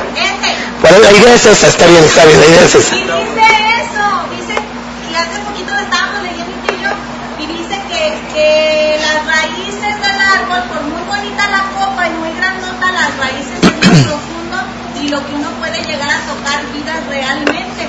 Si no tienes bien lo básico resuelto eh, o, o lo, el carácter, entonces no puede uno proyectar y tocar a más gente, ¿verdad? Claro. Pero lamentablemente la gente vive más de la grandeza secundaria y del espejo social que de su propia, de su propio carácter. A eso no le prestas atención, señorita. ¿Le, le pueden pasar un micrófono a ellos? Eh, No, acá hay otro, acá hay otro. Este, porque están grabando entonces estas partes. Imagínense, le gustaría que este audio después lo pudiera volver a bajar y volverlo a escuchar, volver a escuchar, volver a escuchar. Entonces yo espero que lo suban a, a podcast. Al querer acomodar las, eh, los paradigmas, me encontré que hay paradigmas que me los digo yo sola, que no me los dijeron en mi casa, o que no me los dice un espejo, o que, o no vienen por genes, sino que yo, yo me meto sola a todas esas cosas que me están haciendo, que me están creando daño. Es correcto. Sin embargo, si yo me meto, si yo me siento contigo y empiezo a indagar, te puedo, te puedo descubrir que tú no puedes tener una opinión inmediata de ti. Realmente todo es desarrollado por alguien o por algo. O sea, ya cuando me meto, me pasó en, la maestría del, lunes, eh, que una persona, algo parecido a lo tuyo, y entonces me permitió trabajar con ellas públicamente, porque me dijo, no, necesito que me ayudes, y entonces me puse a trabajar con ellos y sacamos, porque ellos ya van en la, en esta estructura, esta estructura tiene como seis niveles, más o menos. Entonces estamos trabajando en este, el sexto nivel, y en ese sexto nivel es donde se atoró, y entonces para desatorarlo me tuve que subir hasta acá. Y cuando, cuando le ayudó a encontrar su paradigma, dijo, ya entendí, y entonces puedo cambiar esta parte de aquí. Cuando yo no encuentro respuesta aquí, me tengo que subir un poquito más hacia arriba. Nadie, Diosito no te creó con una opinión personal de ti. A fuerzas, algo fue autoimpuesto. Alguien te lo puso. Y tengo, cuando no me conviene, pues tengo que meterme dónde para poderlo cambiar. No simplemente es de mentalización de yo soy bueno, yo soy bueno, yo soy bueno. Tienes que meterte desde donde surge el, el mensaje para corregirlo de ahí y poderlo cambiar todo. Compadre. Yo encontré eh, Al micrófono, por favor, si me ayudan. Gracias. que Todo porque si no va a salir mucho la En grabación. la búsqueda de los paradigmas que yo buscaba para mí, encontré algunos que no te los dicen, que son acciones, que, que no, es, no es una palabra, no es un tonto. Puede ser un yo creo en ti, pero la acción te está mostrando que no es cierto que no creo en ti. Eh, no sé si eso es, es- es real o yo estoy confundido con mis paradigmas. Si a veces la gente te puede sembrar algo con decírtelo, pero sus acciones te dicen todo lo contrario. Estás totalmente en lo correcto. La mayoría de la gente crea espejos sociales positivos no porque lo cree, sino por educación. Porque no se atreven a decir la, la verdad. Entonces, ¿eh? no te quieren supuestamente lastimar, ¿no? Y otros emplean espejos sociales positivos no porque lo creen, sino por conveniencia. Yo confío en ti porque algo te voy a encargar. Pero cuando yo estoy, no, no lo hagas tú, lo hago yo. Pero la pregunta es, ¿confías o no confías? ¿Me, explico? Entonces los espejos, por eso para mí es muy delicado, para mi opinión, ¿eh? es muy delicado que una persona viva de espejos sociales. Para mí es bien delicado. Cuando tú vives de espejos, de espejos sociales, uy, te haces una persona súper reactiva. El quinto, el quinto, el quinto nivel creo. El quinto nivel empezamos a analizar el cómo funciona el reactivo y el activo. Digo, el reactivo y el, y el, no, y el proactivo. Y entonces te haces una persona demasiado reactiva porque entonces vives de la opinión pública. Y entonces fácilmente tus emociones están arriba, están abajo, están arriba, están abajo. Y más cuando la opinión de alguien importante para ti cambia. Y entonces dices, no, ¿qué me pasó? Y, y acaban con tu vida. Déjame decirte algo. ¿Sabes por qué dejé de hacer maestrías? Por espejos sociales. Y entonces a mí me pesaron los espejos sociales. Compré, compré los comentarios, y razón, sí cierto, y luego empiezo, mis los espejos sociales los empiezo a respaldar con paradigmas, pero yo empecé a crear esos paradigmas que vinieran a reforzar lo que yo quería creer. Como una protección. Exactamente, es decir, tiene razón, pues mejor me hago un lado y me echo para atrás. Y entonces descubrí, ¿Esto serían las brechas que dice Maxwell? quién sabe, no, no, no, no no he leído el libro de las brechas, escuché un poco lo que nos explicó ahí, pero tendría que meterme en el libro. Pero no, no sé, eh, sin embargo, lo que sí sé es que lamentablemente la mayoría queremos vivir en espejos sociales. Eso es delicadísimo, caballero. Pero sí puede pasar eso, ¿eh? sí puede pasar, por eso hay que tener mucho cuidado. Que la opinión más importante no sea generada por alguien, sino sea generada por, tu carácter más que tu, por tu personalidad, eh, por, mí mismo. Por eso alguien te puede piropear y lo que decías, yo creo lo contrario, entonces yo digo no. Pero también tienes que tener mucho cuidado con, con tu opinión hacia contigo, ¿no? Porque hay veces que eres demasiado severo, ¿no? Entonces debes de tener mucho cuidado, pero sí hay veces yo mismo, ¿eh? Yo no requiero, te voy a ser honesto, yo no vivo ni del reconocimiento ajeno, sino vivo de mi reconocimiento personal, por eso a mí no me hacen pelear.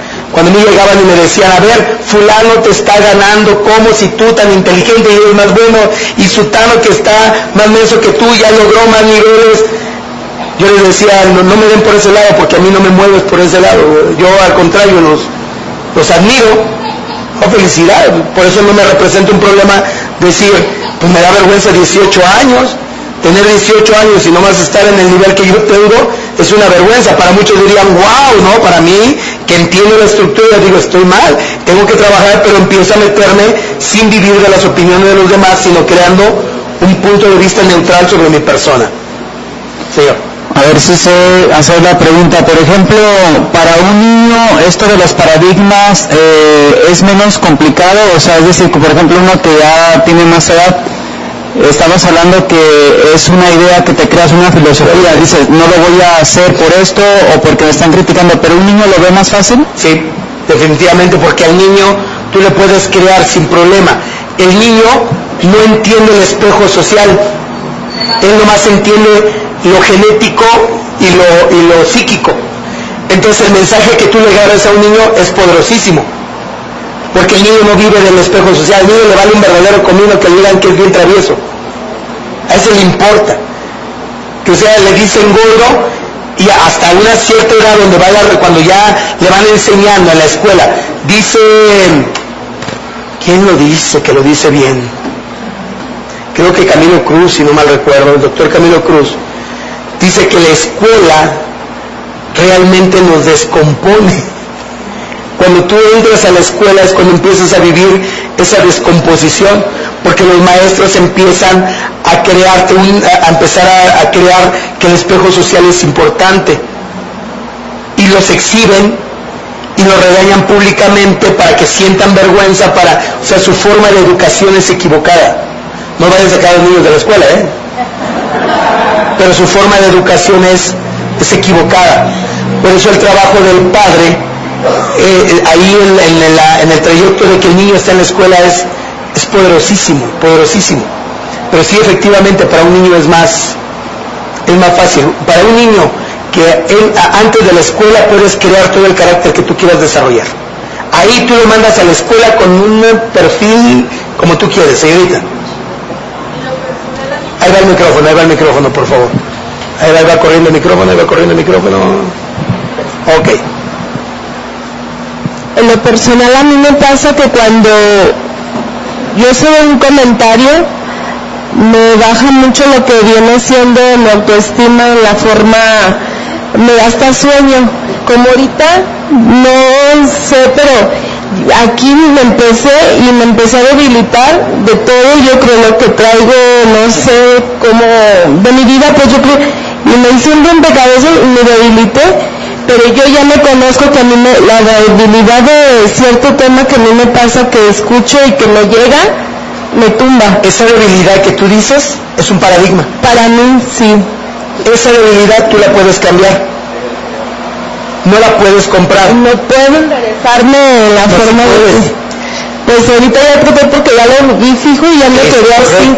Pero se me escondió y me, me quedé y por la forma de cómo yo no puedo controlarme. Es correcto. Entonces, imagínense cuando logremos cambiar todo eso. Que entendamos, que digamos, ay carajo, ahí no vas a decir, "Chin, siento coraje, siento, no puedo. Vas a decir, ay, una otra vez el padre, ¿de dónde conmigo salió esto? A ver ahora, déjame analizar. Y lo vas a ver todas las cosas con una conciencia brutal. Y vas a empezar, es cuando tú no vas a, a reaccionar ante las, ante las emociones. Tú te mantienes muy, te digo, eres humano, vas a tener, de- de- va- digo, más adelante vamos a aprender lo que son los, las emociones y cómo se generan los sentimientos. Y vas a entender ciertas cosas que, que- se sienten y que son normales. Pero no te dejas envolver totalmente sobre, sobre tus emociones. Charlie, último comentario porque el tiempo se nos fue.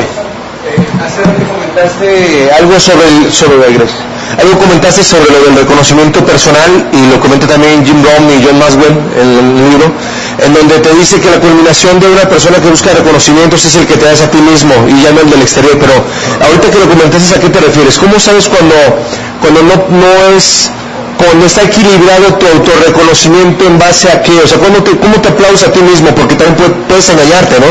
También puedes reconocerte cuando sabes que a lo mejor todavía no das ni el 2% de tu capacidad y sabes que puedes hacer muy más. ¿Cómo, ¿Cómo no puedes caer en un engaño de ti mismo? Porque lo que te digan los demás es, un espejo, ya lo entendí. Un espejo social, no, tú eres bueno, te veo muy seguro, este, lo has hecho mucho, con toda la capacidad, o, o sea, esos espejos, ¿cómo tú sabes que vas bien o cómo tienes tu propio y auténtico carácter? Ok, me dan unos minutos para tratar eso porque ya nos pasamos de tiempo. ¿Me damos unos minutos? Ok. Vamos entendiendo, para responder eso y responder el cambio, vamos entendiendo a finales de cuentas que es un paradigma. Después de estar, haber visto todo este, todo este asunto de los paradigmas, mira, allá atrás, adelante, le, le dan el micrófono, por favor, no hay que te lleve el micrófono, por favor. ¿Cómo le puedes ayudar a una persona que, por ejemplo, mm, cree que lo sabe todo o cree que no tiene errores? O no sé cómo preguntártelo. Ah, Con una persona que cree que, que todo lo sabe, o sea, que no le puedes enseñar más. ¿cómo ayudarle ahí al que él encuentre todo Si eso? hay, si hay una manera, pero nos tendríamos que ir como al séptimo estructura de esto. Sí, lo, vamos a ir viendo hacia adelante. Porque ahí vamos, vamos a hablar de, de lo que en ti, las cosas que tú tienes el poder de cambiar y las cosas que no tienes el poder de cambiar, pero puedes tener el poder de aceptar. Es un círculo que vamos a ver. Entonces, en su momento, porque si no, pues va a ser difícil entender esto si no vemos toda la, la estructura. Entonces la dejamos pausada. Eh, ¿Qué es un paradigma? Vamos a definir de otra manera el paradigma. El paradigma es un mapa. Punto. ¿Cómo, cómo tú me decías, a ver? Sí, no, e- es lo que te va a dirigir. Ejemplo, si yo no conozco Guadalajara y quiero llegar a la Minerva, ¿qué me puede ayudar a llegar a la Minerva cuando yo no conozco Guadalajara? Un mapa. El mapa, el guía rojo y cabezones ya no existe. El mapa es lo que va a dirigir tu camino. El paradigma es el mapa, es lo que te dirige, es lo que te hace andar. Es las señales de a dónde de dónde estás y a dónde quieres llegar. Entonces, el paradigma dijimos que es un qué? Un mapa. Ahora la pregunta es, ¿y cómo puedo saber si mi mapa es correcto o es incorrecto? Porque estamos hablando, a final de cuentas, de filosofías y creencias que cuando nos metemos en ese rollo, pues es cuestión desde el punto de vista donde tú lo empiezas a, a ver. ¿Me explico? Entonces, tú empiezas a determinar el mapa en base a tus resultados. Te voy a poner otro ejemplo. Yo te doy un mapa de la Ciudad de México, pero el título de ese mapa erróneamente dice Guadalajara. Pero el mapa realmente ¿de dónde es? De México. Entonces tú me dices, ¿cómo, cómo puedo llegar a la Minerva? Y yo te doy un mapa y te digo, aquí está el mapa de Guadalajara para que tú puedas llegar. Y entonces tú lo agarras, el mapa, y para empezar quieres buscar la Minerva. Y no existe. Y, entonces ahora empiezas a querer encontrar cuadraturas a tu mapa. Mm, Minerva, Minerva, este, Ángel de la Independencia. Ah, trae alas la Minerva. Entonces debe de ser este. Y es cuando tú empiezas a querer cuadrar los errores, cambiar tus creencias para cuadrar los errores. Porque tú no, no sabes que estás equivocado. O sea, tú todavía no te estás dando cuenta de eso, ¿no? Entonces lo primero que hace alguien con un mapa es tratar de encontrar la cuadratura. Dice Ángel de la Independencia, a lo mejor anteriormente se llamaba Ángel de la Independencia y ahora se llama este Minerva, ¿no? Pero, a ver, no, sí trae alitas, sí, segurita es. Y es, y es glorieta, no, sí, sí, sí es. Y entonces empiezas a dirigir tu vida en base a ese mapa que te entregó papá, te entregó mamá o te entregó el espejo social. El éxito es un mapa que te entregan. El, el tener un cuerpo fitness es un mapa que te entregan. El tener una familia buena es un mapa que te entregan. La espiritualidad es un mapa que te entregan. O sea, todo es un mapa. Hay quien te dice, esto es tener una familia buena, esto es tener espiritualidad, esto es, ¿me estás entendiendo? Entonces te, te- te pongo en tus manos un qué? Un mapa. Y entonces yo empiezo a agarrar el mapa y digo, ok, dice que me vaya por esta avenida que se llama eh, Reforma. Y volteas y ves Reforma, Reforma. No, se, se llama Vallarta. Pero la avenida es igual de amplia. Entonces, yo, yo me imagino que es por esta. Es más, se parecen porque trae camellón. Pero va a ser federalismo, federalismo. A lo mejor más adelante cambia qué? A reforma. ¿Notas cómo empezamos a, querer cuadrar mis creencias con los errores? y empieza a caminar, vete recto, tú, tú, tú, y empieza a ver el mapa así, recto, y vas a topar y vas a dar vuelta a mano izquierda. Y entonces tú dices, mm, topar, no, pues sigue la avenida, va a estar más adelante, y sigues caminando, tan, tan, tan, tan, cuando ves un lado, no, ya se me hizo largo. Bueno, voy a girar a la izquierda. Y giras a la izquierda y tú dices, tres cuadras y derecha. Y empiezas, una, dos, tres. Ah, ya a la derecha. Y empiezas a seguir un mapa equivocado. ¿Cómo saber que tu mapa está mal? ¿Cuándo qué? Cuando no llegas, el resultado te está diciendo tu mapa está equivocado. Pero la gente en vez de crear el cambio de mapa, no, no, no, no, adelante debe de estar. ¿Sabes qué me pasó? No lo entendí. Se me, se me movió el iPad, entonces en el mapa a lo mejor no, no lo estoy entendiendo. Mejor me, me cierro y empiezo a preguntar. Y entonces te empiezas a dirigir por espejos sociales. Pero resulta que esa gente que opina los espejos sociales, oye, ¿cómo logro el éxito? Como soy una bola de fracasados, te dice, trabaje duro. Ah, ok, trabajo duro. Y entonces ahora te diriges tu vida por medio de un mapa equivocado y por medio de opiniones de gente que no tiene resultados. Al momento que tú no tienes el resultado, tú tienes que aceptar que algo anda mal. Llega alguien a tu vida y te dice, yo soy de Guadalajara. A ver, de cinco cuadras para allá, va a topar la avenida Vallarta, va a dar mano izquierda, y usted compara el comentario de esa persona con su mapa equivocado. No, no, no, pero es que aquí no me dice eso. Dice, no, pero yo, yo conozco, yo he estado en la Minerva, yo sé el éxito. O sea, por favor, véame, yo soy presidente. No, pero el mapa que mi padre me dio me dijo que para tener éxito yo tenía que trabajar duro. Y no, yo tengo que, que sentir la fuerza del trabajo para poder avanzar. No, tú no sabes. Y sigues aferrado con tu mapa qué?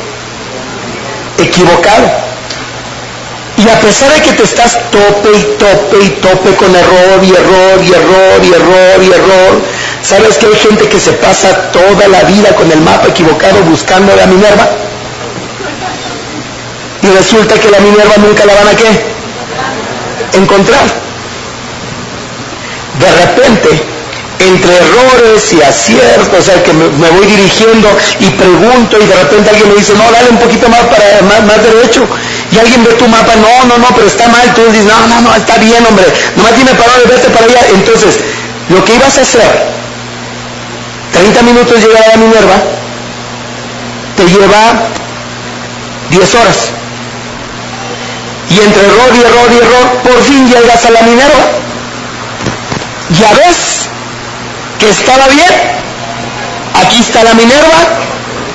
Lo que pasa es de que yo me confundí y una persona me quería llevar por otro camino. Ahora, ¿cuál es el siguiente paso?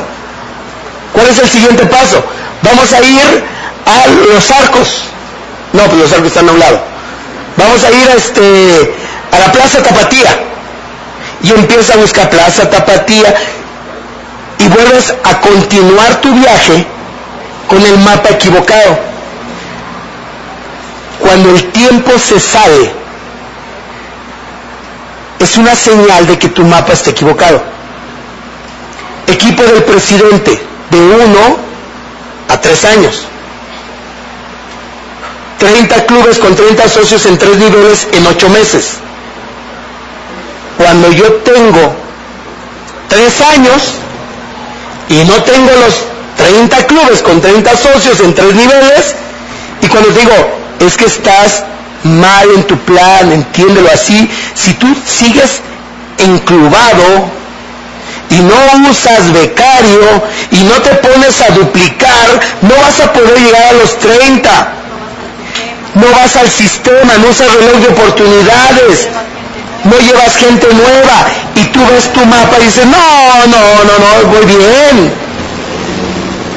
Tú tienes que aceptar que el tiempo ya se salió de lo que tú llevabas en progreso. ¿Qué tienes que entender? Que si hay mucha discrepancia en el mapa que tú tienes para tener resultados, éxito, felicidad, lo que tú estés buscando, tú tienes que tener la humildad de decir, mi mapa está equivocado. Hay un error aquí. El error no está aquí, el error está aquí en las instrucciones. Pero en vez de decir el error está en las instrucciones, soy un baboso. Bien me dijo mi madre, no sirvo para nada. Yo nunca voy a lograr. Ve cuánto tiempo, soy un, estoy atascado, estoy hundido, estoy jodido, estoy, y te atacas, pum, pum, pum, pum, y no quieres aceptar que tu mapa está qué? Equivocado. ¿Qué tendrías que hacer? Si tú dices, llega alguien y te dice, este es el mapa, y tú lo compares, pero no, por favor, esto no es nada igual a lo que yo traigo. Sí, pero veme, yo soy presidente. ¿Sabes qué tendrías que hacer? Tiene razón, esto no sirve. Esto fue una instrucción equivocada, punto. No puedes, ah, pero fue mi padre el que me enseñó y mi padre nunca se equivoca. ¿Cómo fregados? No, es humano. Un día que me metí un curso de vivir libre, me tocó uno de mis, ¿cómo se llamaba? Eduardo Salazar. Era el staff. Eduardo Salazar era parte del staff. Mira, me decía Eduardo, y me decían muchos, ¿qué tienes en contra de tu padre? Yo nada. No, no puede ser. Tu papá no es perfecto. Le dije, no, yo sé que no es perfecto, porque sé que no es perfecto, porque no tengo nada contra él. O sea, yo acepté que mi papá me enseñó cosas acertadas en mi vida y son las que seguí. Pero también acepté que muchas de las cosas que me enseñó fueron equivocadas. Y que no por decir mi padre se equivocó, quiere decir que la imagen de mi padre se va a caer. Mi padre es mi padre, punto, se acabó. Pero eso no quiere decir que no se puede equivocar. ¿Me estás entendiendo? Entonces yo tengo, ustedes o todos nosotros debemos de tener el valor de agarrar mi paradigma y decir, si esto no me está llevando al punto donde yo, yo quiero, no tengo el resultado, no tengo la plenitud que estoy buscando, yo no estoy mal, lo que está mal es la dirección.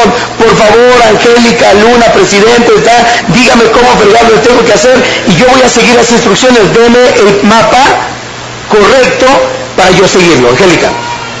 ¿Sí está quedando más o menos claro? ¿Más o menos claro? Claro. A, a ver, yo para entender, que no me queda tan claro. Ya hablando en desarrollar gente, no, a lo mejor para mí ya lo alcanzo a captar, pero para desarrollar gente. Porque a mí me pasa muy frecuente que veo mucha capacidad en la gente, yo digo, ¿por qué no lo haces si tiene todo para hacerlo? Pero yo la parte que estoy descuidando es esta, el carácter, o ayudarles a desarrollar su carácter o cómo. ¿Ah? Esa parte. Empezar a trabajar con todo su mapa equivocado. Porque entonces cuando tú no, cuando tú no aceptas esta parte del carácter, tú puedes juzgar erróneamente, no quiere. A él le encanta el fracaso, anda en la pobreza, viva pobre, órale. Quiere vivir así, ¿no? Ahí todavía dice que quiere éxito, porque no llegas a comprender que ellos no es de que no quieran, sino que realmente su carácter, por los paradigmas que tienen, tú tienes que ayudarlo a entrar en razón y ayudarlos a que comprendan qué parte de sus paradigmas o de sus mapas están equivocados para ayudarlos a corregir. ¿Y ahí qué sería lo correcto? Porque si alcanzo a percibir cosas, por ejemplo, hablando de desarrollar gente, alcanzo a percibir cosas y digo, el día que cambió esto, el día que cambió esto, el día que cambió esto, su camino va a ser totalmente diferente. ¿Lo correcto sería tener el carácter de decir las cosas como son o qué se hace? Muy buena pregunta y te voy a responder con esta imagen. Voy a respondértela con esta imagen. Vamos a ver si sale. Ok. Y aquí viene la respuesta a, la pregunta que me estás haciendo. Quiero que vea esta imagen. ¿Ya la está viendo? Ok. Muchos han visto esta imagen, pero la han visto en forma diferente. ¿Cierto o falso? Porque al rato te voy a decir cómo la has visto tú. Yo quiero, quita lo que tú ya sabes de lo que has visto y quiero que te concentres en esta imagen, real. En esta imagen, en esta. No me digas lo que tú sabes, en esta imagen. ¿Qué ves? ¿Qué ves? Una mujer, ¿de qué edad? Joven. ¿Eh? Menos de 30. Levante la mano quien ve a la mujer joven, como de 30 años. Ok, bájela. ¿Alguien ve algo diferente? ¿Qué ves? Una viejita. Levante la mano quien no ve a la viejita. Ok, bájela. ¿Quién sí ve a la viejita? Ok, aquí quiero realidades. ¿Quién es, póngase de pie, quién es la primera vez que ve esta imagen? Pues que la primera vez ven esta imagen. Ok, va. Eh, de los que están de pie, quiero rápidamente que levante la mano quién solamente ve una joven. ¿Quién solamente ve una joven? Déjela arriba. Déjela arriba, déjela arriba, déjela arriba. Solamente ve una joven. Ok, mija, ¿me ayudas? Ven, ven conmigo. Ok, deja arriba la mano. ¿Quién solamente ve una joven? ¿Quién solamente ve una joven? Ok, Charlie, ayúdame aquí, por favor. Bien, bájela. Ahora levante la mano. ¿Quién solamente ve una viejita? ¿Quién solamente ve? Tú ves las dos. No, ¿quién solamente ve una viejita? ¿Tú nomás ves la viejita, mija? Yo te veo. ¿Sí ves nomás la viejita? Ven tantito, apóyame. ¿Alguien más ve, ve una viejita solamente? De los que están sentados, ¿alguien solamente ve la viejita? Ok. ¿Tú ves qué, mija? Tú no ves nada. Como de tu edad. Eh, ya me puse en un dilema, ¿verdad? Entonces, ¿qué ve? Una joven. ¿Dónde está la que vio la viejita?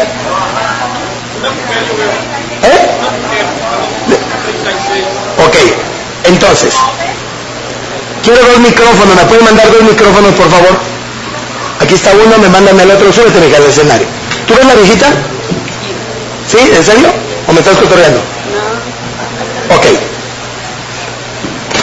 ¿Quién ve a las dos? Ok, ¿me vas a ayudar? Deja arriba las que vean las dos, las que vean las dos. Alex, ven, ayúdame. Ven, ven. Ok, ponte de este lado. Venga. Véntelas, de este lado. Ok. Yo tengo que ustedes ven solamente a la... Una muchacha. ¿Y ustedes ven solamente quién? Tú, aunque vean las dos, quiero que te concentres en quién.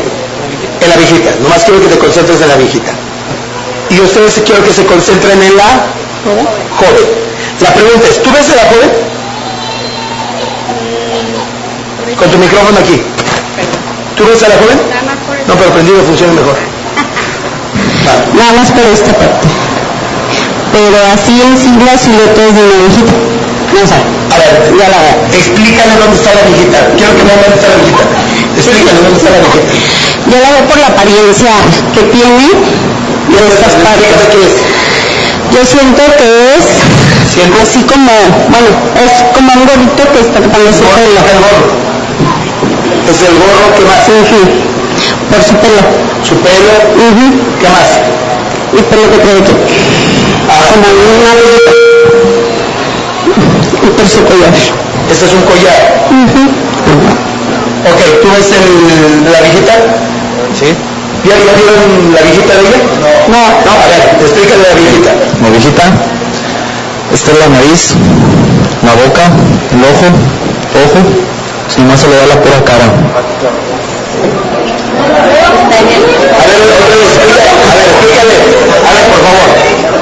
Este es, ustedes? este es un ojo, el otro ojo solo se le ve pues, las pestañas, la nariz, la boca, y es que en sí nomás se ve la pura cara, el puro rostro de la viejita. ¿Alcanza a ver eso? No. A ver, ¿en dónde está la joven entonces? Bueno, yo veo que es una joven de perfil ¿Sí? No, no, pues no sé, pues dígame tú. Pero es una joven, es de perfil, aquí está su nariz, aquí está su nariz, su nariz, ¿Su nariz? su ceja, sus pestañas, supongo. Este es el collar, este es su cuello, sí está cubierto, trae como lo la compañera algo de su cabeza cubierta, por eso es que da un aspecto de una mujer grande, yo así la veo. ¿Esto qué es? Este es el cuello, este es el collar, perdón. Collar. ¿eh? ¿Esto qué es? La boca. La boca. A ver, collar de boca. Collar, Boca. collar, O sea, estamos hablando que una co- ¿cómo va a ser collar y va a ser qué? A ver, boca. A ver, pasa el micrófono, Charlie. Mm, a mi punto de vista, ¿cómo voy a tener una boca este, en donde se me noten, ¿dónde están los labios? ¿Qué tengo los dientes cerrados así? ¿Dónde están los labios? ¿Dónde está la pregunta? Labios están aquí. Este es- podría ser el labio. El labio. Porque yo veo que esto es la nariz. Labio, labio. ¿Esto, esto para ti qué es? Esto. Un mentón. El mentón, la barbilla. Ella está volteando hacia allá. ¿Esto qué es? La, La nariz. la nariz. Es barbilla. Digo, la diferencia entre barbilla y nariz hay como varios centímetros. De una caricatura. Ahora, según tú, ¿esto qué es? Su oído. Su oreja. ¿Qué es? El ojo. El ojo. Entre la oreja y el ojo.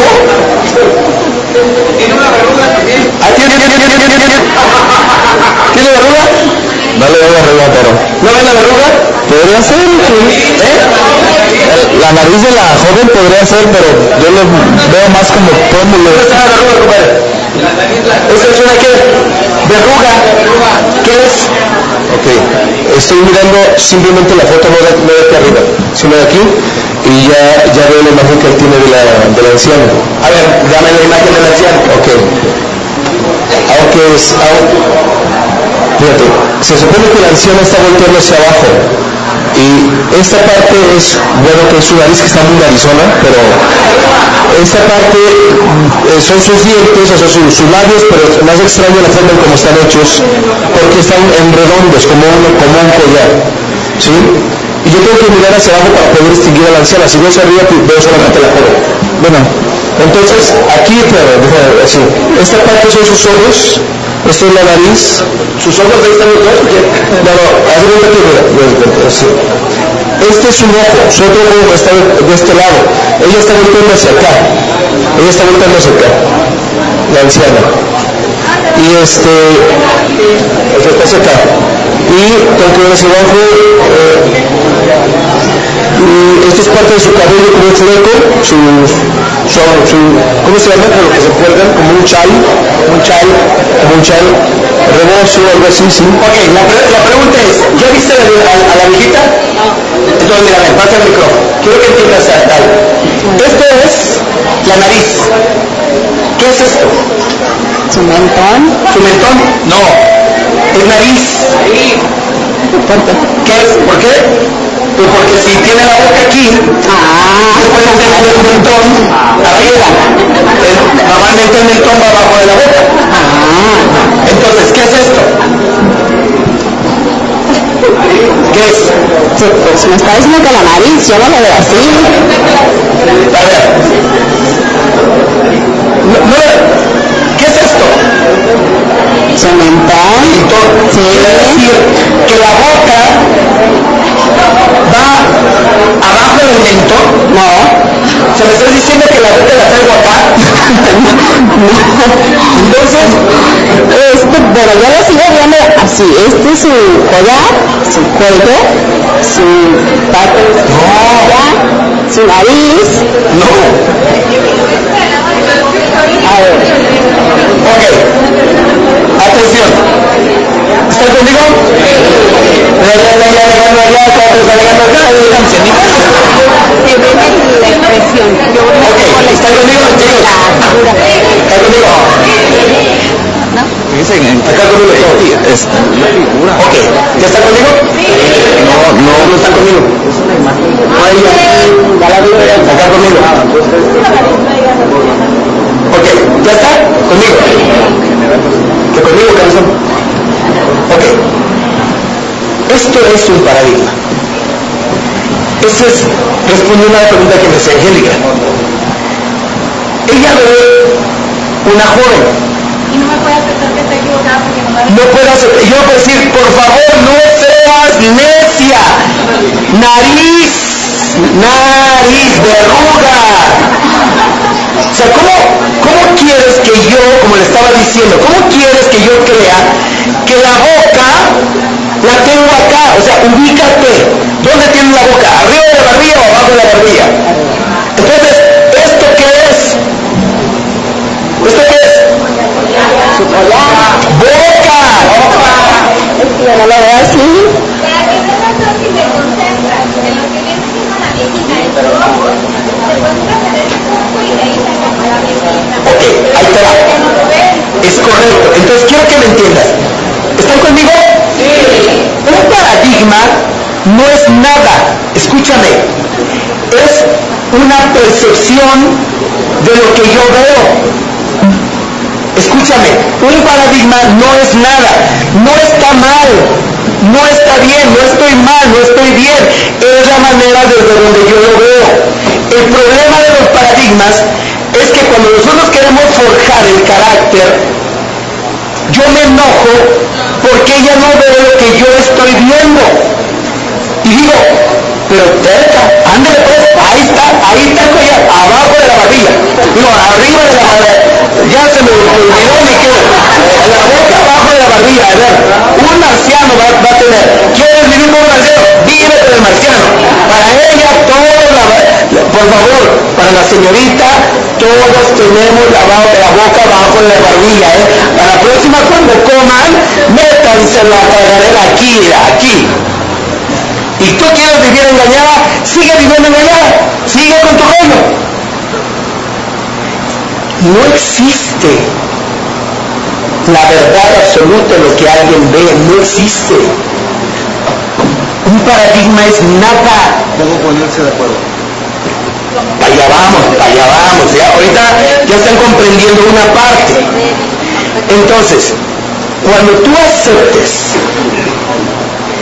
que lo que se ve no es siempre lo que yo creo, voy a actuar con humildad y tratar de comprender, no me voy a aferrar a lo que yo veo, sino voy a tratar de buscar qué es lo que tú ves. A ver, por favor, tú ves una barbilla. Está bien, pásame el churro para verlo yo. Y entonces empiezo a tratar de ponerme la posición de ella en base a sus paradigmas. Me, meto, me empiezo a meter a sus paradigmas, tanto genéticos como psíquicos, como espejos sociales, para entender por qué ella es como es. Y entonces cuando llego y me meto de esa manera, yo digo, ah, ok, ok, a ver, si lo estamos entendiendo. Este es su pómulo, este es su nariz, Sí. este es Sus pestañas. su pestaña, este viene siendo su barbilla, el collar, como que la oreja con arete, algo así, cabello, trae un abrigo muy fino. Sí. Ok, yo primero me pongo en su lugar para yo ya ver, ah, ok, Pues, no le decir, está bien, le voy a dar por su lado, eh, ah, ándale pues, ¿dónde me dijiste que estaba la nariz? No, sino yo ya vi a la joven, y entonces ahora mi trabajo es, ok, ahora quiero que vea las cosas desde el punto de vista donde yo lo veo. Muévanse para acá muchachos. ¿Desde qué punto de vista? Ay, caray, ya apagué esta cosa. Ya la prendí. No, ya la apagué. Perdón, ahorita me equivoqué de botón. Eso no es paradigmas, son babosadas, me equivoqué. Espero que...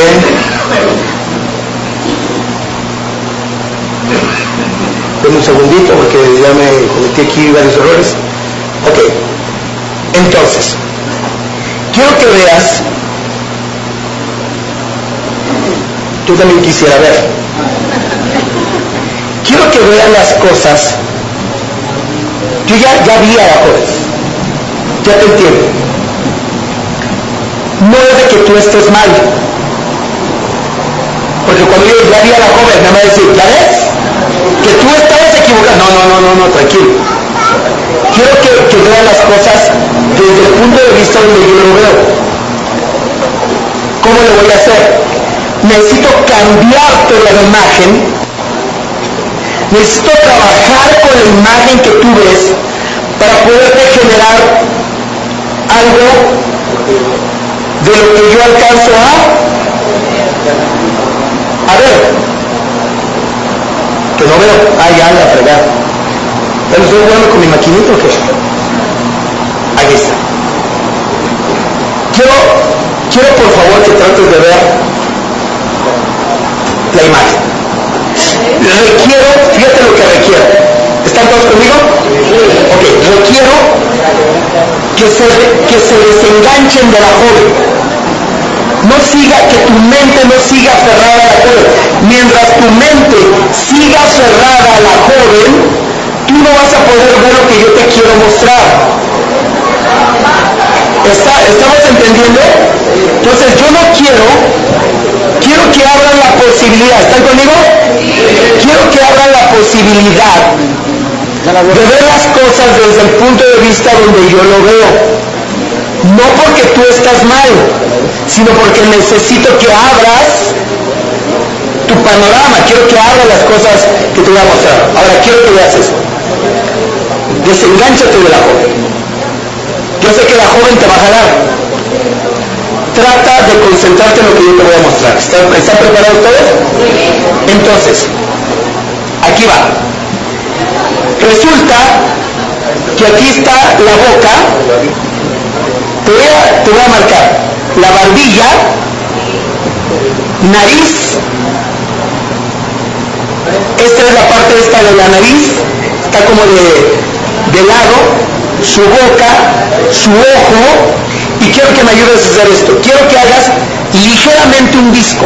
Haz ligera, aléjate de la imagen, aléjate un poquito de la imagen, ahí. Y quiero que hagas ligeramente un disco. Ahora, ¿ya estás haciendo ligeramente el disco? Ligeramente el disco, el disco. Vuelvo a repetirte. Nariz, barbilla, es una mujer con una piocha, una barbilla así de bruta. La boca está seria la mujer, esta parte de su nariz, imagínate su nariz, su ojo, su, su pestaña del otro ojo, esta es una verruga, inclusive tiene una verruga en la nariz. Su cabello, su abrigo. ¿Lo estás viendo? Ya, ya la veo. Ok, quiero ver si ya lo vio. Explícame dónde está la viejita. Ok, señálame, señálame la viejita. ¿Ya viste a la viejita? Sí. A ver, señámela. Haz visco, lo que tú quieras, pero señálame a, la viejita. Bueno, aquí está la nariz, es esta parte de aquí, ¿sí? Los labios, ahora sí que mentón, y está cubierta con un saco de peluche, Ok. como que se atraviesa el gato, así, ¿Tu ojo? aquí, Ok, dime dónde está esa pestaña. De la otra acá, Esa y del otro ojo. pues yo no le veo pestaña, pero tengo el ojo cerrado. Tiene el ojo cerrado. Ahí te va. Ella poco a poco empieza a ver lo que yo veo. ¿Dónde? Muéstrame dónde está el ojo cerrado. Fíjate la pregunta que estoy haciendo. Muéstrame. ¿Por qué ves eso? Aquí, Ah, ya te entendí. Está como que mirando hacia abajo. mirando hacia abajo. Entonces, ¿esto para ti qué es? Este, este punto qué es? Pues este punto no sé, pero este es la ceja. Ok.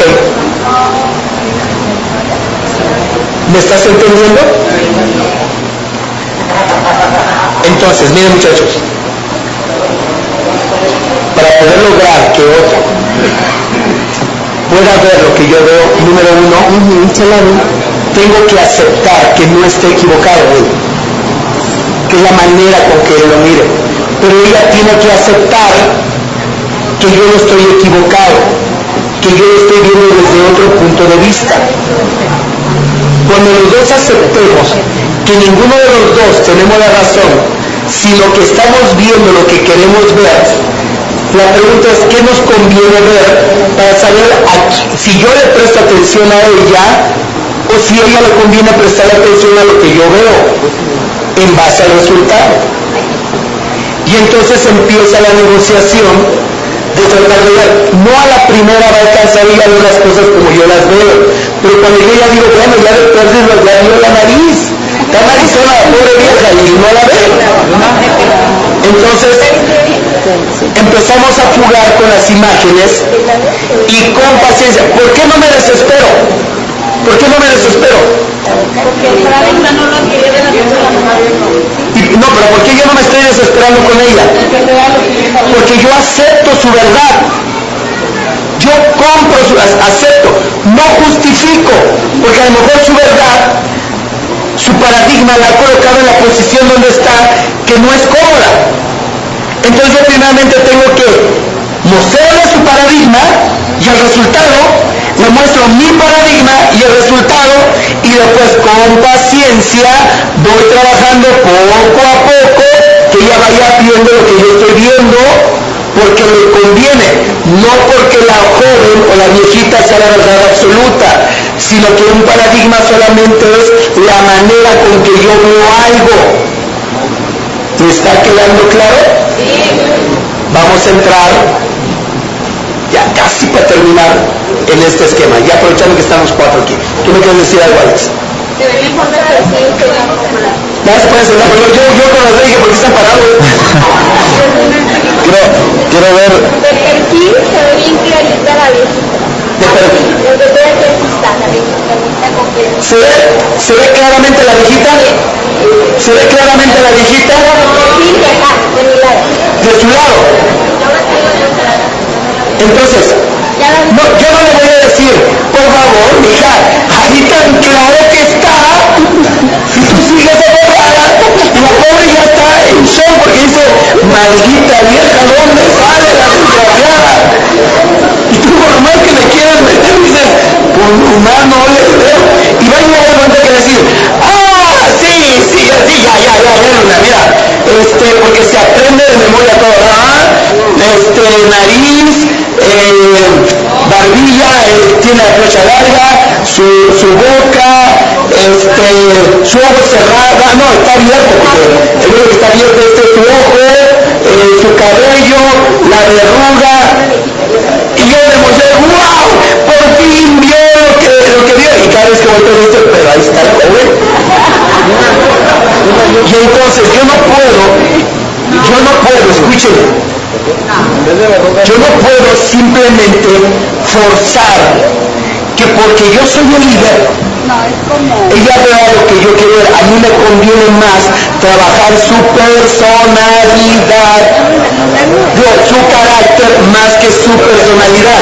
No quiero que ella se suba a una clase y decir, déjame explicarle que en esta imagen hay una viejita y una joven, y la viejita se encuentra aquí, nariz, la prolongada, barbilla, boca, esta es la parte, este es el ojo, este es el otro ojo, trae una, una de peluche, pero también podemos ver a la joven, la joven está de perfil, este es su pómulo, este viene siendo su barbilla, este es su nariz, este viene siendo eh, esta parte de la quijada y trae un collar y este y esa es la manera de ver, porque cuando ella habla de algo que no ve, pero se aprende, solamente está tratando de responder a un espejo social que yo le estoy dando y a pesar de que ella no lo ve, ella está trabajando su personalidad pero no su carácter y yo como líder no me puedo quedar, ah, por fin la vio, porque sabes qué es lo que va a pasar, va a pasar el tiempo y ella no va a poder avanzar y yo no puedo decir, pero ¿por qué está tan tarada? ¿Por qué no quiere avanzar? ¿Por qué?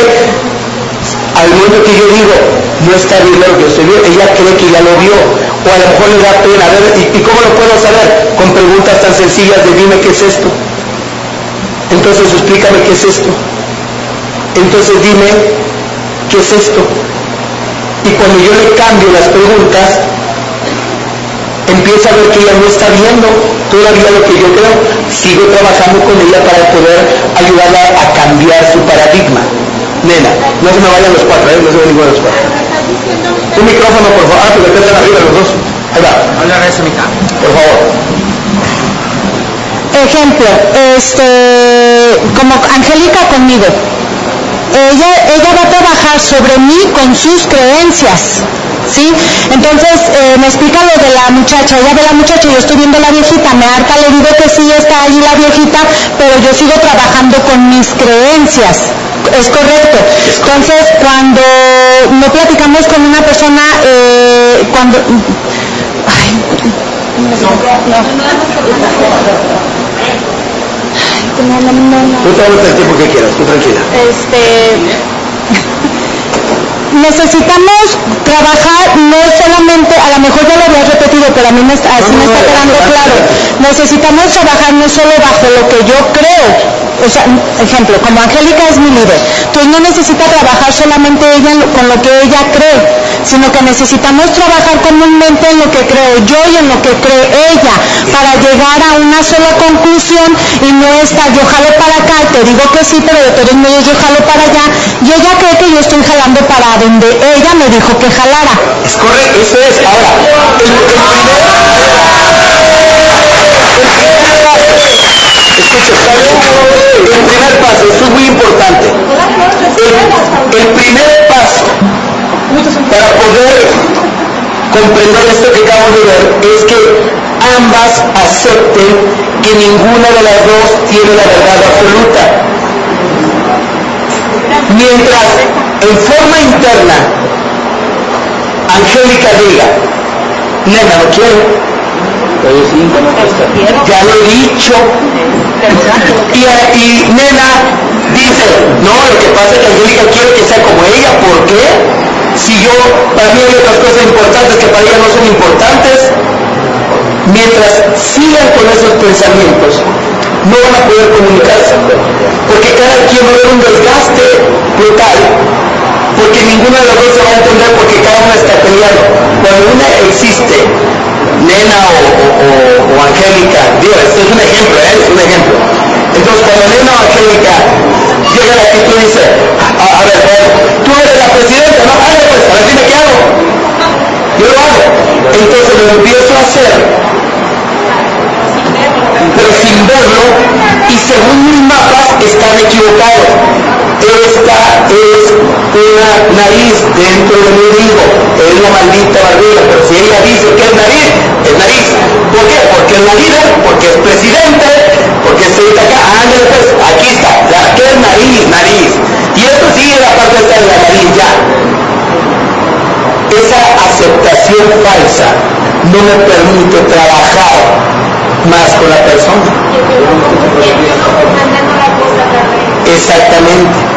Mientras ella no, no vuelve, a- vuelvo a repetir, no es que el líder comprenda al distribuidor, no, es que ambos se tienen que comprender, pero se espera más del líder que del nuevo, porque el líder se puede que hacer un poquito más de trabajo personal. Entonces las cosas, cuando tú aceptas esto, las cosas ya no empiezan a ser como tú crees. Ejemplo, tengo una distribuidora y entonces ahora la distribuidora, al momento que yo hablo con ella, le digo, ¿sabes qué? Tienes que comprometerte con tu plan, tienes que ir a la universidad martes, jueves y sábado de 2 a 6 y ser puntual. Y por favor, lleva invitados. Y la distribuidora no llega tarde y no lleva invitados. Y entonces la volteo y le digo, por favor, ¿qué parte de la instrucción me entiendes? Mira, no es difícil. Ve, por favor, ve, salte y mete dos invitados. Punto, se acabó. Y eso es lo que tienes que hacer. Sal y hazlo. Sale la otra pobre y los mete. Eso es lo único que tienes que hacer, ¿entiendes? Sí, el jueves quiero que lo hagas. Y llega el jueves y no lo hace. ¿Pero por qué sigues atascada con el mismo pensamiento? Es que nadie quiere, ¿cómo no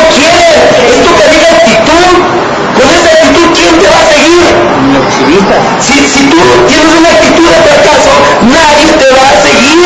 Por favor, ponte recta, ponte recta. Quiero que usted traje y que hable con seguridad. Quiero que hagas el mismo movimiento. Por favor, me es muy importante que esté conmigo en la próxima reunión. Dile, por favor el micrófono, ¿qué parte del micrófono no entiendes que usar? Porque aquí está el micrófono. Sonia dice, por favor, para mí es muy importante que me acompañe a la siguiente reunión. Por favor, para mí es muy importante que me acompañe. Por favor, por favor, es un por favor. Por favor. A ver, combina, Cáceres. A ver. Sáquenlo. Eh. Por favor, por favor, no te me distraigas. ¿Por qué tienes que, ya ves por qué no aprendes? Porque en de que estés concentrado conmigo, andas viendo a otro. Que no lo veas, no me van a mí.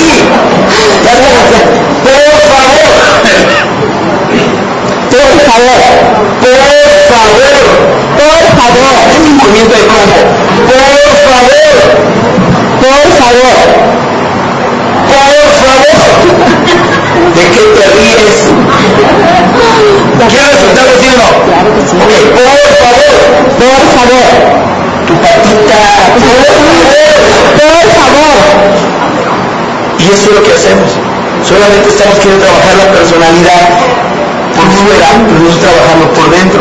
Yo entiendo que ella no puede decir por favor, porque ella puede sentir una autoridad que no siente que tiene, porque le, le, fue un, efecto social, un paradigma social o, este, ¿cómo se llama? Psíquico o un paradigma genético, y entonces yo tengo que empezar a trabajar con la seguridad de adentro hacia afuera, no simplemente con la pura personalidad, tengo que trabajar con su carácter. Y a partir de hoy las cosas que veo las empiezo a ver diferente porque dije, ah, ya entendí, él es agresivo por su paradigma, también pues quién te, tenía que, este, ¿cómo se llama? ¿Quién te decía que para tener éxito hay que ser agresivo, hay que ser, tener y no, no, es que ya me habías dicho que estaba muy menso o te, te elevaron mucho que era muy inteligente porque ahora, no, es que yo quiero ser inteligente, por favor, ve tu resultado. Y entonces empiezo a ver las cosas en forma que diferente. Ya no puedo pelear, ya, no puedo pelear con ninguna de ellos, porque yo acepto sus personalidades como son y puedo ayudarles a cambiar. ¿Me están comprendiendo esa parte? Sí, ellos sí comprendieron. Sí, un micrófono, por favor. Un fuerte aplauso.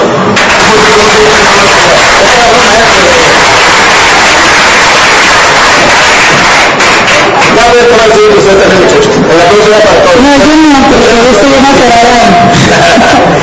¿Puedes poner un ejemplo? Eso es del ejemplo de lo que no se debe hacer. ¿Puedes poner el ejemplo de lo que sí se debe hacer? Bueno, pero repito el ejemplo. Lo que sí debo de hacer es, nuevamente, Si quieres, mismo de Linda. por eso, vuelvo a repetir, lo que sí se debe decir es, ok, yo la veo y digo, ella a lo mejor mi movimiento nos traduce como autoridad. Ya entendí eso. ¿Cómo le hago? Ya entendí eso, que no, que no es lo correcto, porque me traduce ya entendí sus paradigmas. ¿Cómo lo hago para ayudarla? Ok, quiero empezarte a ayudar a demostrarte que sí tienes, que sí tienes el valor de. Que vamos tú y yo. Invito a uno, tú invitas a otro. Mira, te dijo que no te pasó algo. Pues no, vamos jugando con los números. Vamos, vamos invitando 100 personas y vamos a ver cuántos dicen que sí, ¿te parece? Como puede el número. Y entonces empezamos a invitar, dice Don Faila, ¿no? Que sí sabe lo que, lo que él llama la, la presentación de los 45 segundos, ¿no? Usted quiere ser dueño de su vida, de su vida, y entonces dice que él no se debe aplicar el agua frío. Entonces yo empiezo a ayudarle a que ella invite, y cuando recibe no, le empiezo a decir, ¿te pasó algo? No, mira, a mí también me dice que no, obsérvame. Es lo que no le invito a pasar. No, ¿sabes que me dice que a mí también? No me pasa nada. Yo realmente tengo que ayudarle a aceptar que uno tiene que cambiar su percepción de lo que ella siente, porque los no o los rechazos. ¿Por qué la gente no invita? Escucha, ¿por qué la gente no invita? Por rechazo. Por no rechazo. Porque no quiere sentir el rechazo. Entonces yo primeramente la tengo que ayudar a superar el rechazo. Si no el rechazo, no le pasa nada a nadie, que el rechazo es normal. Que un no, no, no me interesa, sino ahorita no, mañana probablemente sí.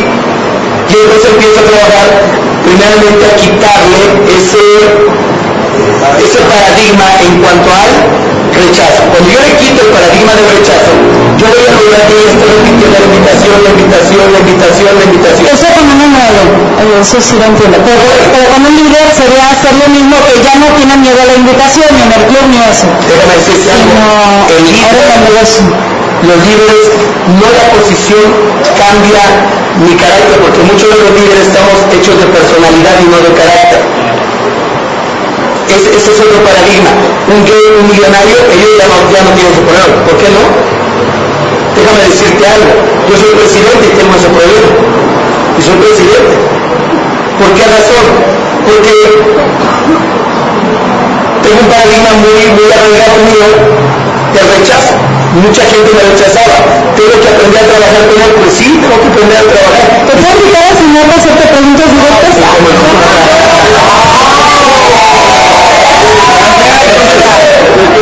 Un micrófono, por favor. Por ejemplo, ahorita el ejemplo que, que se puso, de una vez que ya ha habido esa pelea de yo tengo la verdad, o sea, y más a, a un nivel de tabulador, ah, de equipo invertido que ya de repente ya es lo que yo te digo ni me haces caso ni lo que tú me dices caso, por ejemplo, en mi caso yo ya lo entendí, ¿cómo puedo abrir la puerta para decirle a esa persona sin tener que decirle, ¿sabes qué? O sea, eh, la verdad que he estado mal, porque él va a decir exactamente, va decir, ah, ya ves, te lo dije, sino cómo, cómo, cómo abrir las puertas para empezar a trabajar en su carácter. O sea, ¿cuál sería el primer paso? Yo, yo te diría que, ¿qué haría yo? Yo le explico, sin tanta metodera del paradigma, le explico con la imagen lo que es un paradigma. Yo necesito primero que ella acepte que lo que ella cree no es la verdad absoluta. Mientras la persona no crea que lo que cree es la verdad absoluta, yo no puedo hacer nada por él, porque él siempre va a creer que él tiene la razón. Yo tengo que lograr primeramente que él entienda, no que él me acepte, sino que él entienda que no existen verdades absolutas. Ustedes hoy lo acaban de entender con toda la explicación, pero ustedes tienen que hacer ver a la persona, con los ejemplos que les manejé, de, por qué no existen las verdades absolutas. Te explico a mi manera lo que es un paradigma y cómo nos damos una verdad para que ella primero se diga, ah, sí, cierto, yo traigo, yo traigo muy arraigado lo de mi papá, lo de... Cuando ella empieza con las aceptaciones, ok, ya está preparado para decir, ahora quiero que te esfuerces a que veas las cosas desde el punto de vista donde yo las veo, no porque tú estés mal y yo esté bien, porque quiero que tú la veas desde el lado donde yo lo veo porque es mejor, es más, nos conviene más vamos intentando hacer esto y empieza a jugar un poquito con tus acciones. Son generaciones, me cuesta trabajo, yo soy cambiador de la central de la base, soy psicólogo, entonces me cuesta mucho trabajo a veces. No puede durar años y años así. Sí, claro, pero, pero lo que yo quiero llegar es que nos tenemos que meter más en su carácter. Para mí esa es la respuesta, métete más en su carácter. Es, esa es la respuesta. No, exactamente, no quieres que la gente acepte las cosas por imposición o solamente por personalidad, sino por carácter. Y yo tengo que aprender a ser paciente y trabajar el carácter de la gente y aprender a, a llegar. Mimi luego acá, por favor. Mimi. Espérame, ya último minuto porque ya es muy tarde, muchachos. Último minuto. Bueno, me pasó ahora que vine con Angélica a, la, a ver el club de Cindy, ver cómo se metía y cómo llevaba el club a tanto volumen. Yo realmente nunca me, ten, no, bueno, hace mucho tiempo que no me da vergüenza invitar ni nada, pero no sabía por qué lo hacía. Y ahora que vine con Angélica, realmente lo que me dio fue ver la casa, fue el resultado. No tanto ver, o sea, yo tengo mi estilo para meter gente y ese no era mi problema. De hecho, también ver a Angélica, que también ella la rechazaban, que también le decían que no y que estaba en la esquina y que estaba incómodo. Y seguía metiendo gente, pero me quedó claro que a lo que yo venía no era realmente, el club nada más era la forma como iba yo a llegar a vivir como vive ella. Lo que me inspiró y lo que me hizo para todo eso fue, fue realmente ver la casa, el auto, ver todo lo demás. Ok, entonces, vuelvo a repetir, escúcheme. Vuelvo a repetir la respuesta para, porque los dos me hicieron la misma pregunta. Si recuerdan, yo les dije, para yo ayudarle a Linda a ver la viejita, yo primeramente tuve que forzarme a ver lo que ella ve. Tú no puedes cambiar la, no puedes ayudar que alguien vea lo que tú ves si tú primero no tienes, sí, escuchar, comprender, no juzgar. Ahorita te voy a poner un ejemplo de esto. Ahorita te voy a poner rápido en el último minuto ya, porque ya se me fue mucho el tiempo. En el último minuto les voy a mostrar esto.